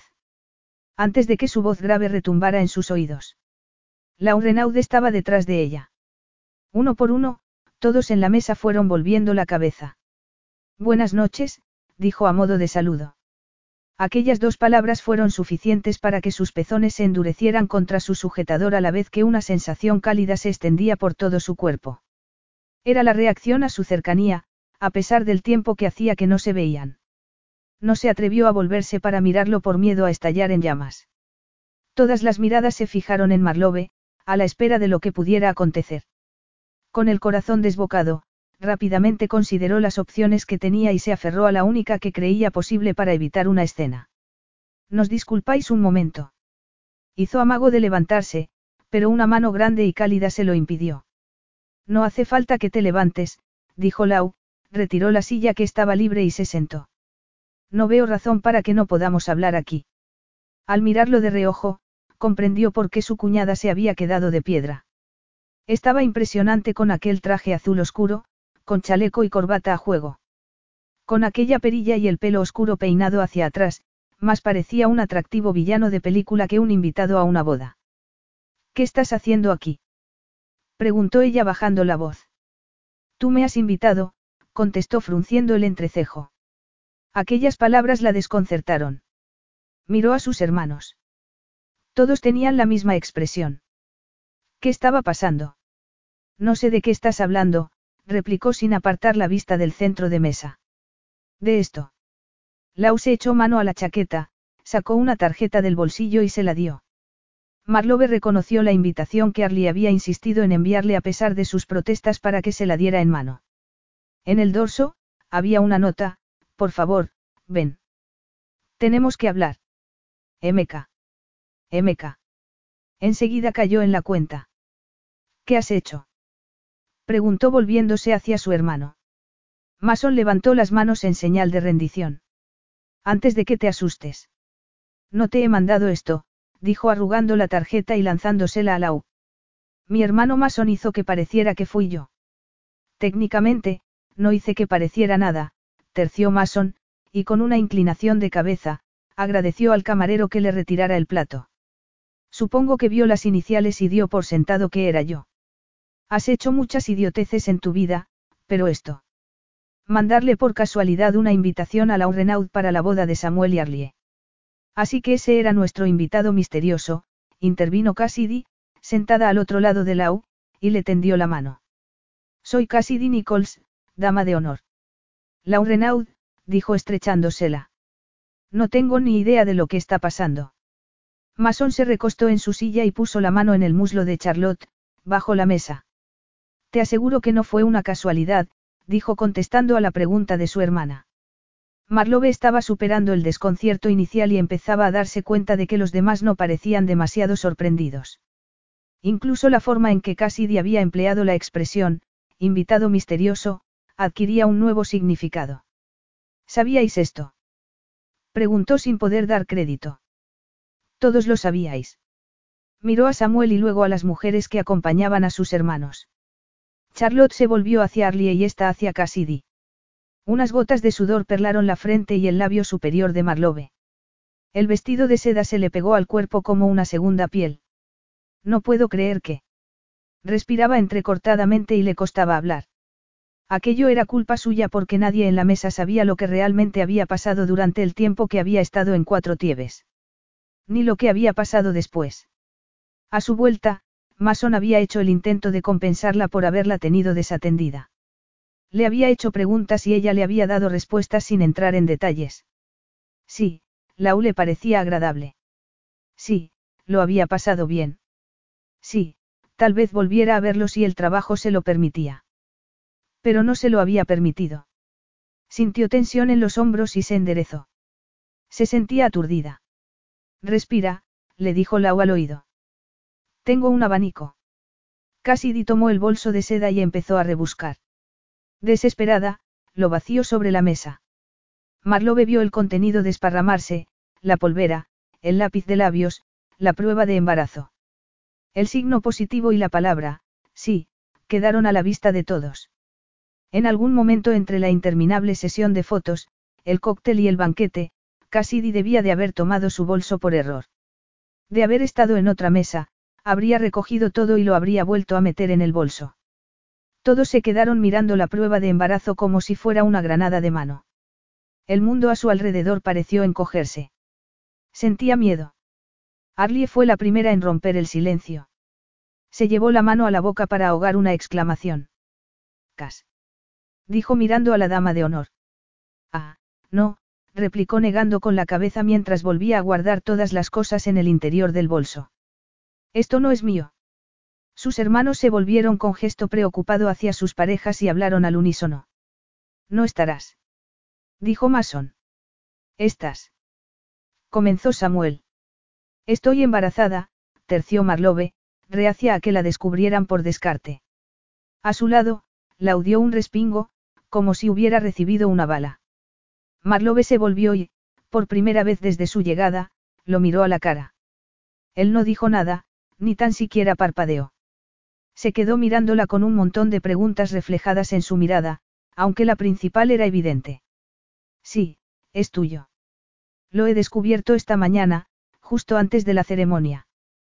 Por eso no he tenido tiempo de, pensaba. Tal vez, la interrumpió Samuel, esta conversación debería continuar en otro sitio. Marlowe siguió la dirección de su mirada y vio que su padre había llegado a la mesa de al lado. Estaba de espaldas a ellos. Vete, le instó Arlie. Si alguien pregunta, diremos que ha surgido un imprevisto. Lau se levantó a la vez que ella. Marlowe tuvo que hacer acopio de fuerzas para que las piernas no le temblaran. Al pasar a su lado, Samuel le tomó la mano y se la apretó, en un pequeño gesto de apoyo. Se abrieron paso entre las mesas y salieron del salón. Luego recorrieron un pasillo lujosamente alfombrado y atravesaron el vestíbulo hasta el ascensor. Las puertas se cerraron y se quedaron a solas. Marlowe Kane, una heredera multimillonaria y Lau Renaud, padre de su futuro hijo. Capítulo 14. Lau se quedó mirando el botón iluminado del piso 39, furioso por la lentitud con la que avanzaban los números mientras subían. 8, 9, tuvo que contenerse para no empezar a dar vueltas como un animal enjaulado. Estaba encerrado con una mujer cuya cercanía hacía que le hirviera la sangre, una mujer que literalmente le dejaba sin respiración. Se había quedado merodeando nada más llegar al banquete, escudriñando las mesas a la espera de ver hacia dónde se dirigía antes de exponerse al escrutinio del resto de invitados. Cuando la vio sentada sola en una mesa, la imagen le hizo perder todo el aire de los pulmones. Era exquisita, mucho más guapa de lo que recordaba. Sus labios gruesos, sus ojos azules, su brillante pelo rubio, la elegancia de sus movimientos. Había tenido que tomarse un par de chupitos antes de atreverse a dar un paso en su dirección. A la vista de lo que había pasado, se alegraba de haberlo hecho. Su corazón no había dejado de latir con fuerza desde que Marlowe había dicho que estaba embarazada. El estómago le había dado un vuelco hasta que se había dado cuenta de que no tenía ninguna razón para pensar que aquel embarazo tenía que ver con él. Entonces la había mirado a los ojos y, antes de que se lo dijera, lo había sabido. Ninguno de los dos había dicho nada desde que se habían levantado de la mesa, como si estuvieran de acuerdo en que lo que tenían que decirse no pudieran hacerlo en un pasillo o en un ascensor. Aunque tampoco sabía qué decirle. Aquella noticia bomba lo había dejado sin palabras, dando vueltas a una serie de preguntas para volver siempre a las mismas. Habría decidido seguir adelante con el embarazo. ¿Qué quería él? El ascensor se detuvo y un sonido musical anunció su liberación de aquel cubículo. Un fuerte deseo carnal se acumuló en sus entrañas al ver cómo el vestido de seda se ceñía a su trasero al caminar. El escote de la espalda dejaba entrever que no llevaba sujetador, al menos no de los normales, lo que avivó las llamas de su interior. Marlowe se detuvo a medio camino, buscó en su bolso la llave magnética y la introdujo en el panel de la puerta. La siguió al interior y de repente deseó que la habitación fuera más lujosa. Una suite habría estado bien, con una zona de estar independiente en la que poder hablar lejos de la cama. Ponte cómodo. Se quitó los zapatos de tacón y dejó la llave en la mesa de la entrada, junto al bolso. Su mirada se detuvo por unos segundos en la seda verde y sintió el repentino impulso de comprobar lo que había debajo. Estaba embarazada, a pesar de tomar anticonceptivos. No le había preguntado de qué tipo, pero teniendo en cuenta de qué se trataba de Marlowe, estaba seguro de que sería eficaz en un 99%.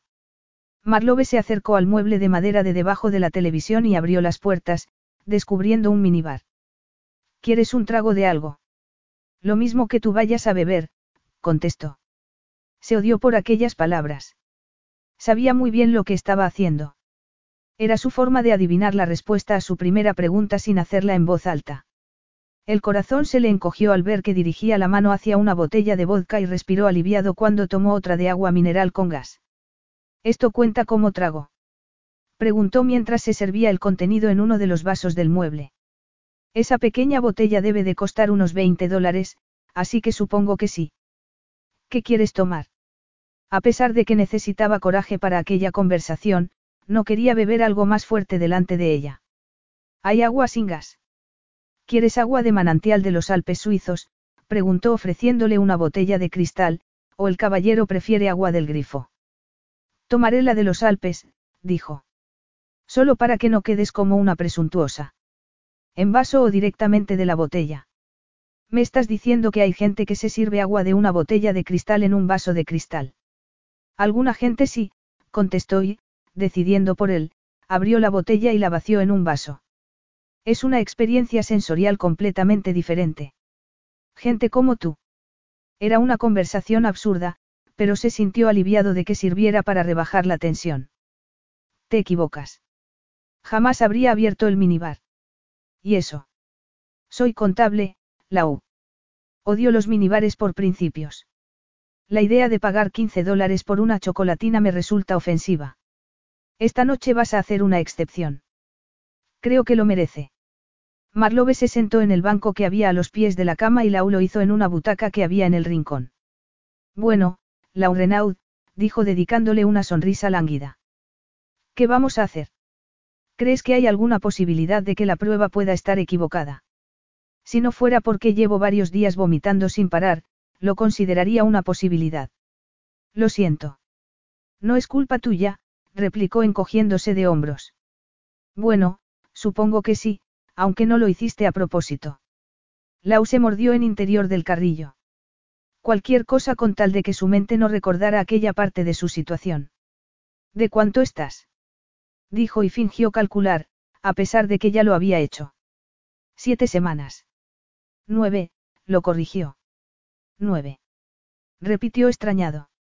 Se calcula desde el primer día de, ¿de verdad quieres saberlo? Sí. El primer día de la regla es cuando se empiezan a contar los nueve meses, aunque la ovulación no tiene lugar hasta unos 12 o 14 días después.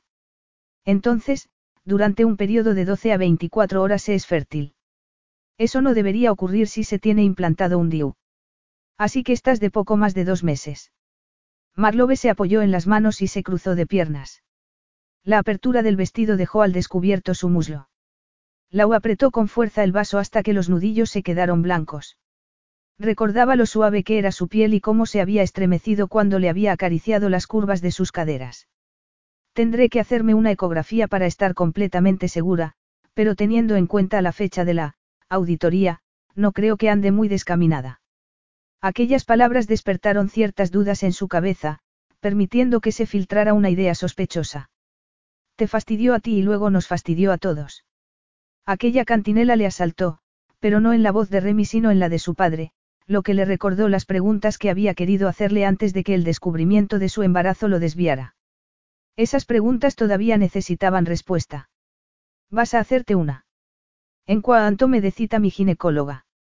Me lo preguntas porque quieres acompañarme. Su tono burlón le hizo sentirse más imbécil. Le daba más crédito del que merecía. Bajo su deseo de mostrarle su apoyo, aquella voz seguía susurrando. Entérate bien de cuándo se produjo la concepción. Entonces podrás tomar una decisión, si es que hay algo que decidir. Sí, si no te importa, contestó, tratando de ignorar sus pensamientos. En absoluto. ¿Cuánto tiempo pensabas quedarte en la ciudad? No mucho, dijo Lau mirando el contenido de su vaso. Habías venido solo para ver qué tenía que decirte. Preguntó Marlowe y dejó el vaso después de apurarlo. No del todo. Yo también quería hablar contigo de algo. Cuando llegó la invitación, no venía sola, dijo y se quedó mirando su expresión antes de sacar una hoja doblada en cuatro. Ese traje está lleno de sorpresas. Se inclinó hacia adelante, tomó el papel y lo desdobló. La vio el momento exacto en que su sonrisa desapareció. La primera página de la carta en la que se informaba de la decisión de cancelar la inversión de Kane Foods pasó de su mano al banco donde estaba sentada. Remy me contó la conversación que tuvisteis la mañana en que te fuiste. Sé que tu padre te mandó a cuatro tieves a descubrir algo que le permitiera rebajar la oferta inicial que nos había hecho y darnos una lección. Marlowe palideció. No sabía qué decir. Aquella no era la situación que Lau había ensayado mientras conducía desde Fincastle. Algo había cambiado en la hora que había transcurrido desde que había entrado en el vestíbulo del St. Pierre. Había vuelto a ver a Marlowe por primera vez desde el verano, se había sentado a su lado en la mesa, la había mirado a los ojos y había descubierto que en su interior llevaba una vida que habían creado juntos.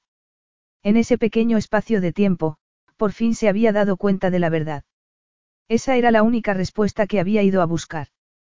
Quería saber si realmente era un tonto o si lo que le decía su cabeza lo sentía en el corazón. Quería convencerse de que compartían algo real y auténtico. Voy a apoyarte en lo que decidas hacer con este embarazo.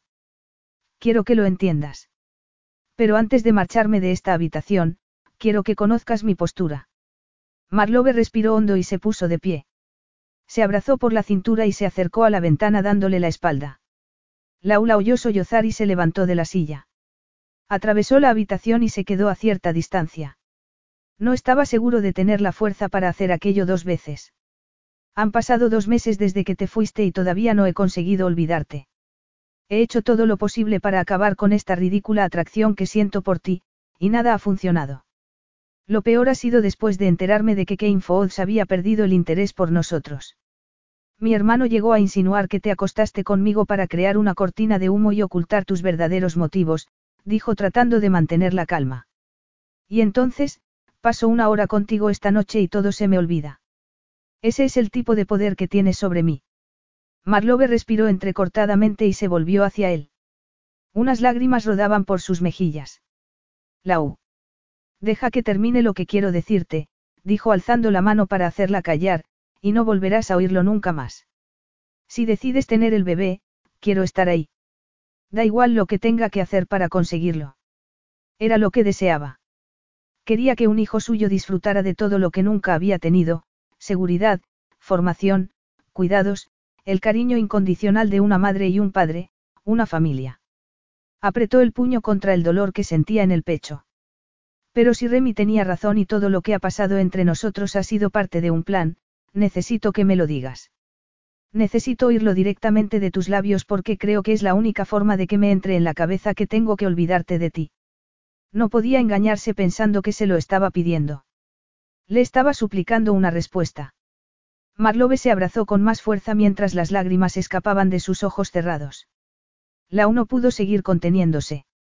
A pesar de que estaba deseando estrecharla contra él y abrazarla hasta que las lágrimas cesaran, se conformó con acariciarle suavemente la barbilla y levantársela. Por favor, Marlowe. Ella buscó su mirada y separó los labios para hablar.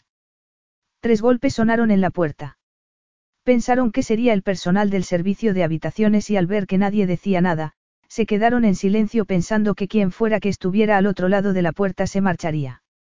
De pronto, se oyó el pitido de una llave magnética pasando por el sensor. Lau ya estaba a medio camino de la puerta cuando se dio cuenta de que se había movido. ¡Eh! exclamó al ver que la puerta se abría. Esta habitación está ocupada. Ya lo sé, resonó una voz potente desde la penumbra de la entrada antes de que un hombre entrara. La furia y la adrenalina se le dispararon, y cerró con fuerza el puño al reconocer aquel rostro. Era el rostro de Parker Kane. Capítulo 15. Miró alternativamente a la y a su padre a través de sus ojos llorosos. El día la había dejado agotada y tan emocionalmente hundida que la idea de que se hubieran encontrado por casualidad en su habitación del St. Pierre no le producía ningún temor. En aquel instante, ambos hombres se batían en un duelo de miradas. Por un lado, la insurgencia abrasadora de la frente a la superioridad gélida de Parker Kane. El primero, con un porte físico evidentemente superior a su oponente. Por su parte, el poder del patriarca de los Kane residía en su aura, como solía pasar con los emperadores. Padre, dijo ella. ¿Qué estás haciendo aquí? He venido a ver cómo estabas, contestó inclinando la cabeza. Llevas todo el día alicaída y no concibo que, aparte de una enfermedad, podría impedirte estar celebrando la boda de tu hermano. Ahora veo que me faltaba imaginación, dijo mirando a Lau, que se había quedado rígido como un soldado en su intento por mantener el control. Habría preferido que no usara el verbo concebir. Una elección desafortunada en una respuesta que mezclaba una falsa preocupación, una crítica velada y un desafío. Impresionante y muy efectivo. El hecho de que supiera reconocer las artimañas manipuladoras de su padre no implicaba que fuera inmune a sus consecuencias. Se sentía culpable por perderse un momento tan importante en la vida de su hermano, a la vez que herida, enfadada, confusa y aterrorizada. Aterrorizada por lo que sabía que debía decirle a los dos hombres que tenía ante ella. Asustada porque sabía que las preguntas que necesitaba hacerle a su padre contestaría las de Lau, y no en el sentido que le gustaría. Se le hizo un nudo en el estómago y decidió volver a sentarse en el banco al pie de la cama. Una vez allí, sacó la hoja desdoblada y se la tendió a su padre para que la leyera. ¿Por qué se mantuvo en secreto la cancelación de la inversión en cuatro tieves? Es por eso por lo que se ha colado en la boda de mi hijo. Preguntó arqueando una ceja y mirando a Lau. ¿Acaso es una manera torticera de revertir mi decisión? No se ha colado, padre. Mason lo invitó. Todos sabemos que Mason es muy impulsivo. Con el permiso de Samuel, lo interrumpió Marlowe. Así es como he sabido que él también desconocía la carta de cancelación. Samuel nunca se lo hubiera permitido si lo hubiera sabido y dentro de Kane él lo sabe todo. ¿Por qué les pediste a nuestros abogados que enviaran esa carta sin decir nada? Creo recordar que a tu vuelta de la auditoría pediste que todos los asuntos referentes a Cuatro Tieves los llevara otra persona. Una auditoría cuyos resultados sugerían que Cuatro Tieves tenía un valor bastante superior a lo establecido en un principio, dijo, arrojando el papel al banco. Por eso querías cancelar la inversión, ¿verdad? Porque sabías que no podrías convencerlos de que te dieran un mayor porcentaje a cambio de tu generosa inversión. No estaba del todo seguro de que las cifras de tu informe fueran. No hagas parecer que no sé de lo que hablo, estalló, encendida por el cóctel de hormonas y la adrenalina disparada, y se puso de pie. Sabes que se me da muy bien hacer las cosas en tu propio beneficio. Al fin y al cabo es lo que suelo hacer. Se hizo un silencio ensordecedor. Buscó el rostro de Lau. No tenía ni idea de qué estaría pensando ni si tendría oportunidad de explicarle que lo que había hecho había sido a petición de su padre. Nunca había cruzado los límites legales. Sin embargo, los éticos. Creo que esa es la verdadera razón por la que quería salir de esto, ¿verdad?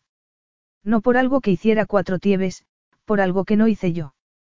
Marlowe, dijo su padre con aquella forma que hacía que su nombre sonara frívolo. Creo que las emociones del día te tienen alterada. Quizá deberías quedarte aquí y descansar. No. La voz potente del aula sobresaltó. Hasta ese momento había permanecido en silencio, observando. Dio un paso al frente, apretando los puños. La ternura que había visto en los ojos de su padre durante unos segundos, desapareció. ¿No qué? No la desprecié así, dijo cruzándose de brazos. Le ha hecho una pregunta, conteste. El aire se había solidificado y era imposible que entrara en sus pulmones. Jamás en su vida había visto a nadie hablarle así a su padre. Aunque Parker Kane fuera más bajo en estatura, se las arregló para mirar por encima del hombro a Lau. Todavía no sé por qué está aquí. ¿Por qué estoy esperando un hijo suyo? Su padre echó la cabeza hacia atrás como si le hubieran echado el contenido de un vaso a la cara. Parpadeó rápidamente varias veces seguidas y palideció. Supongo que lo ha sabido hace poco, no. Esta mañana. Sé que esto puede parecer una catástrofe, dijo en tono casi conciliador, pero tienes varias opciones entre las que elegir. Ya lo he decidido, replicó Marlowe. Lau dejó caer los brazos a los lados. Sus ojos se encontraron y mantuvieron las miradas. Voy a tener el bebé. No puedes hablar en serio. Por el rabillo del ojo vio que su padre permanecía rígido como un espantapájaros. Hablo muy en serio, dijo mirando a Lau, que parecía sentir un gran alivio. No hace falta que seas tan impulsiva, terció Parker Kane agitando una mano en el aire. Decisiones como esta requieren su tiempo. Hay que analizarlas detenidamente. Habíamos hablado de nombrarte directora financiera. ¿Has pensado cómo se vería afectada tu carrera? Muchas veces. Era verdad. Estaba convencida de que nadie pensaba más rápido y con mayor claridad que una mujer con una prueba de embarazo positiva en la mano. También tienes que considerar tu vida personal, continuó su padre, tu futuro. Dar con alguien dispuesto a criar al hijo de otro puede ser tan difícil como criarlo tú sola. Marlowe apretó los puños hasta clavarse las uñas mientras la ira la invadía.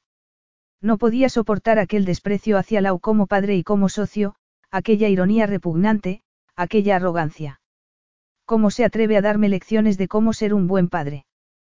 Preguntó con voz temblorosa por la emoción. Tú, que ignoraste, criticaste y degradaste a Samuel hasta que pensó que lo mejor que podía hacer para conseguir tu atención era apartar a su hermano de la compañía familiar.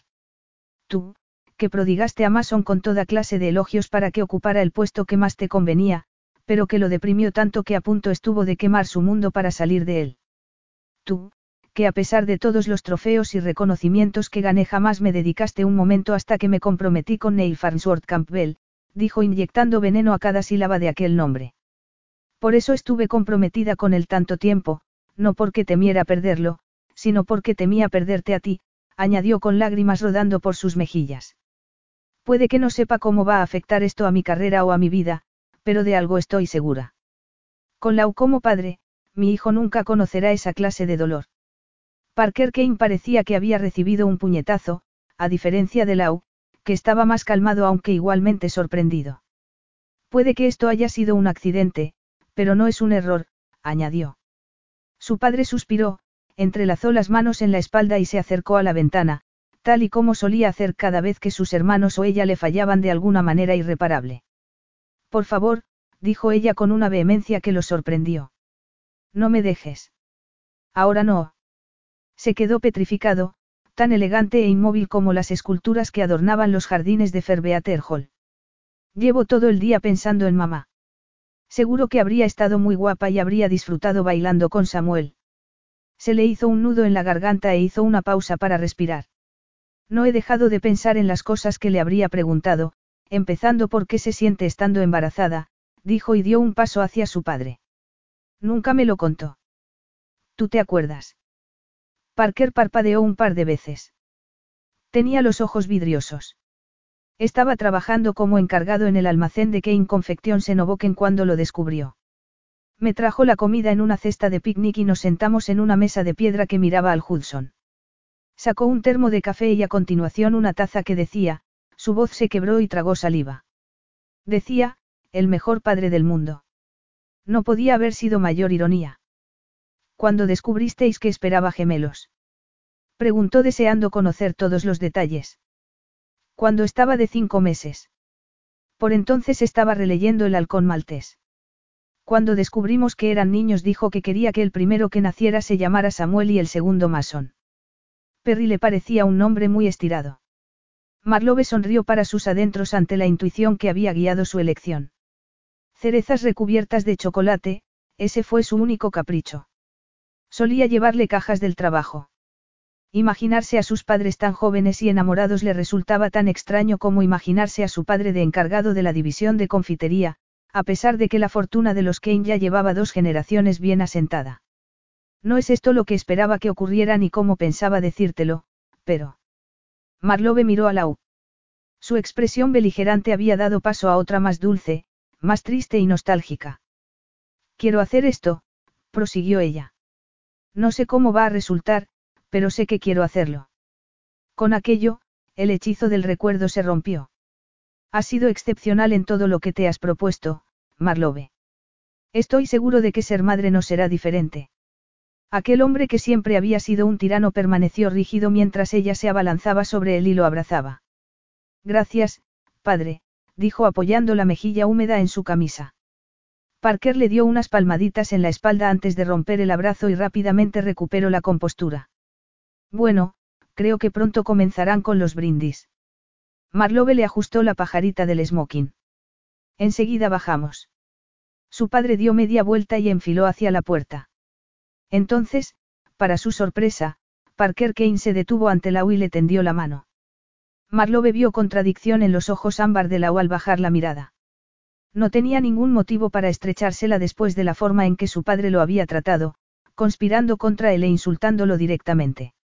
Aún así se la estrechó. Porque ese era el tipo de hombre que era, el tipo de padre que sería, y necesitaba estar seguro. Una vez liberada la adrenalina, Lau se quedó físicamente agotado y mentalmente aniquilado a pesar de no haber hecho otra cosa que permanecer quieto en el sitio durante 15 minutos. Había visto cómo Parker Kane le hablaba a su hija y se había quedado callado cuando le había cuestionado a él el aire que respiraba. Había tenido que hacer un gran esfuerzo por contenerse, aunque no tanto como cuando Marlowe había anunciado que esperaba un bebé suyo. Había deseado abrazarla, protegerla a ella y a la vida que albergaba en su interior del resto del mundo. Todavía lo deseaba, pero tenía que ser ella la que lo eligiera. ¿Estás bien? Lau se alejó de la pared, pero mantuvo la distancia entre ellos. Tenías razón cuando dijiste que era una cobarde, dijo sin contestar a su pregunta.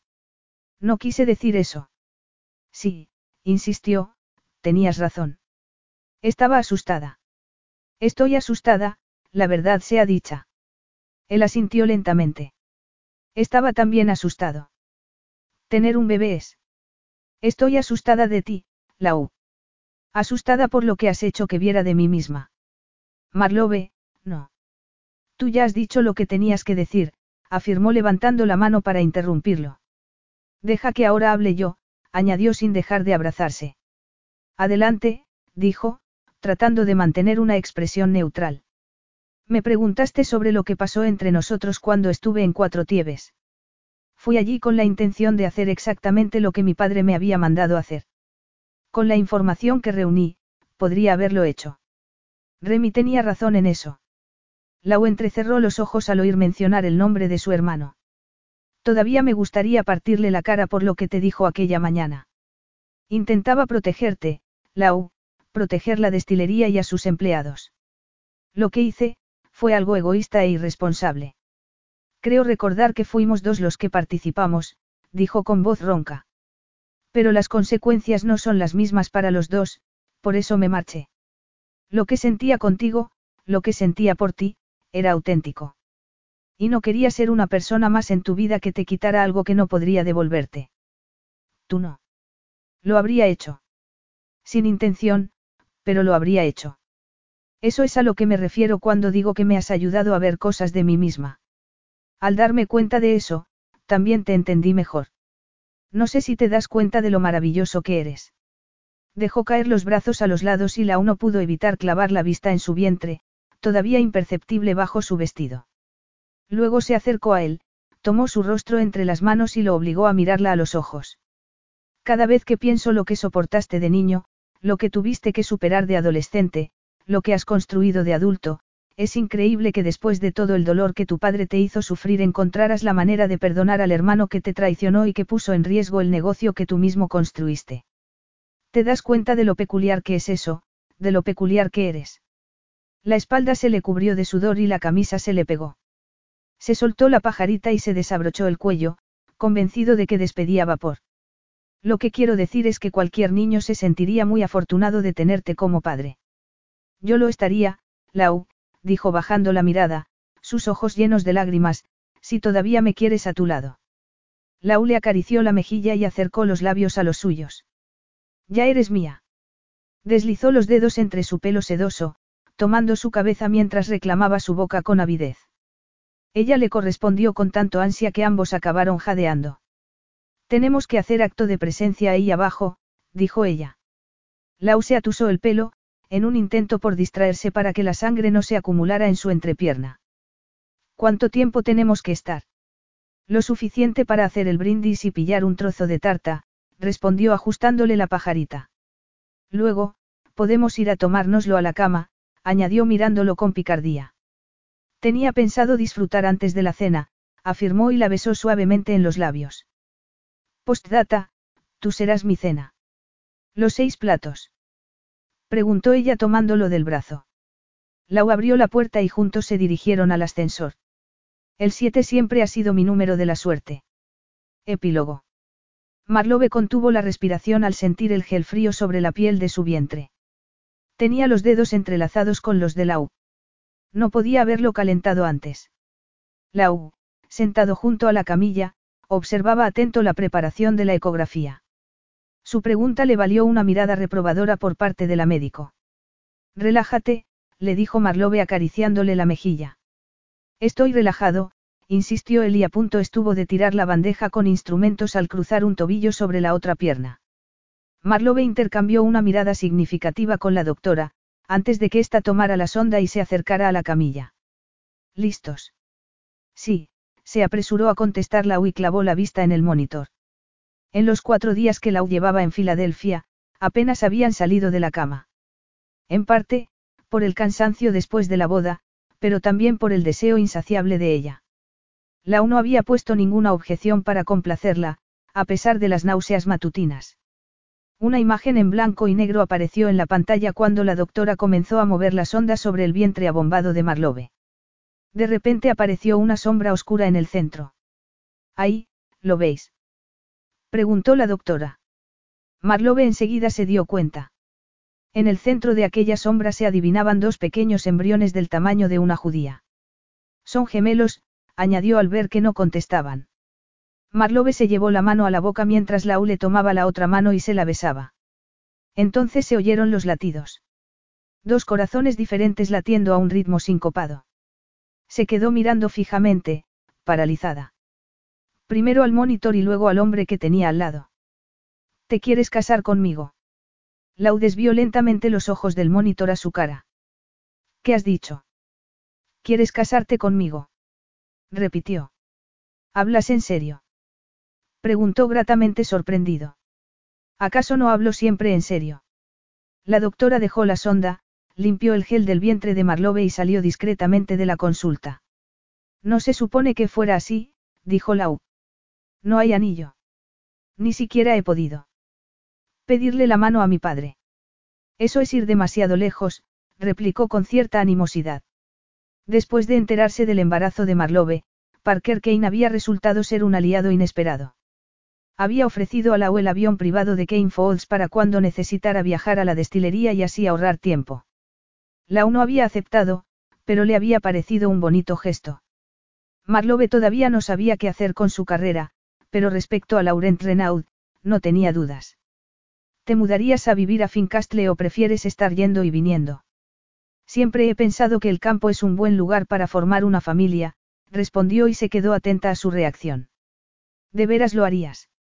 Por ti, claro que sí, contestó llevándole la mano al vientre. Y por ellos, para que jueguen a subirse a los árboles, naden en estanques. Y aprendan a montar a caballo, la interrumpió. Y jueguen con su primo, concluyó Marlowe, añadiendo un nuevo detalle a aquel sueño al que la y Remy se aferraban de niños, cuando el futuro era el único lugar tolerable para vivir. Lau se inclinó sobre ella y le dedicó la misma mirada ardiente que la primera vez que la había visto en el vestíbulo de la casa de sus padres. Marlowe Kane, estoy deseando casarme contigo. Fin.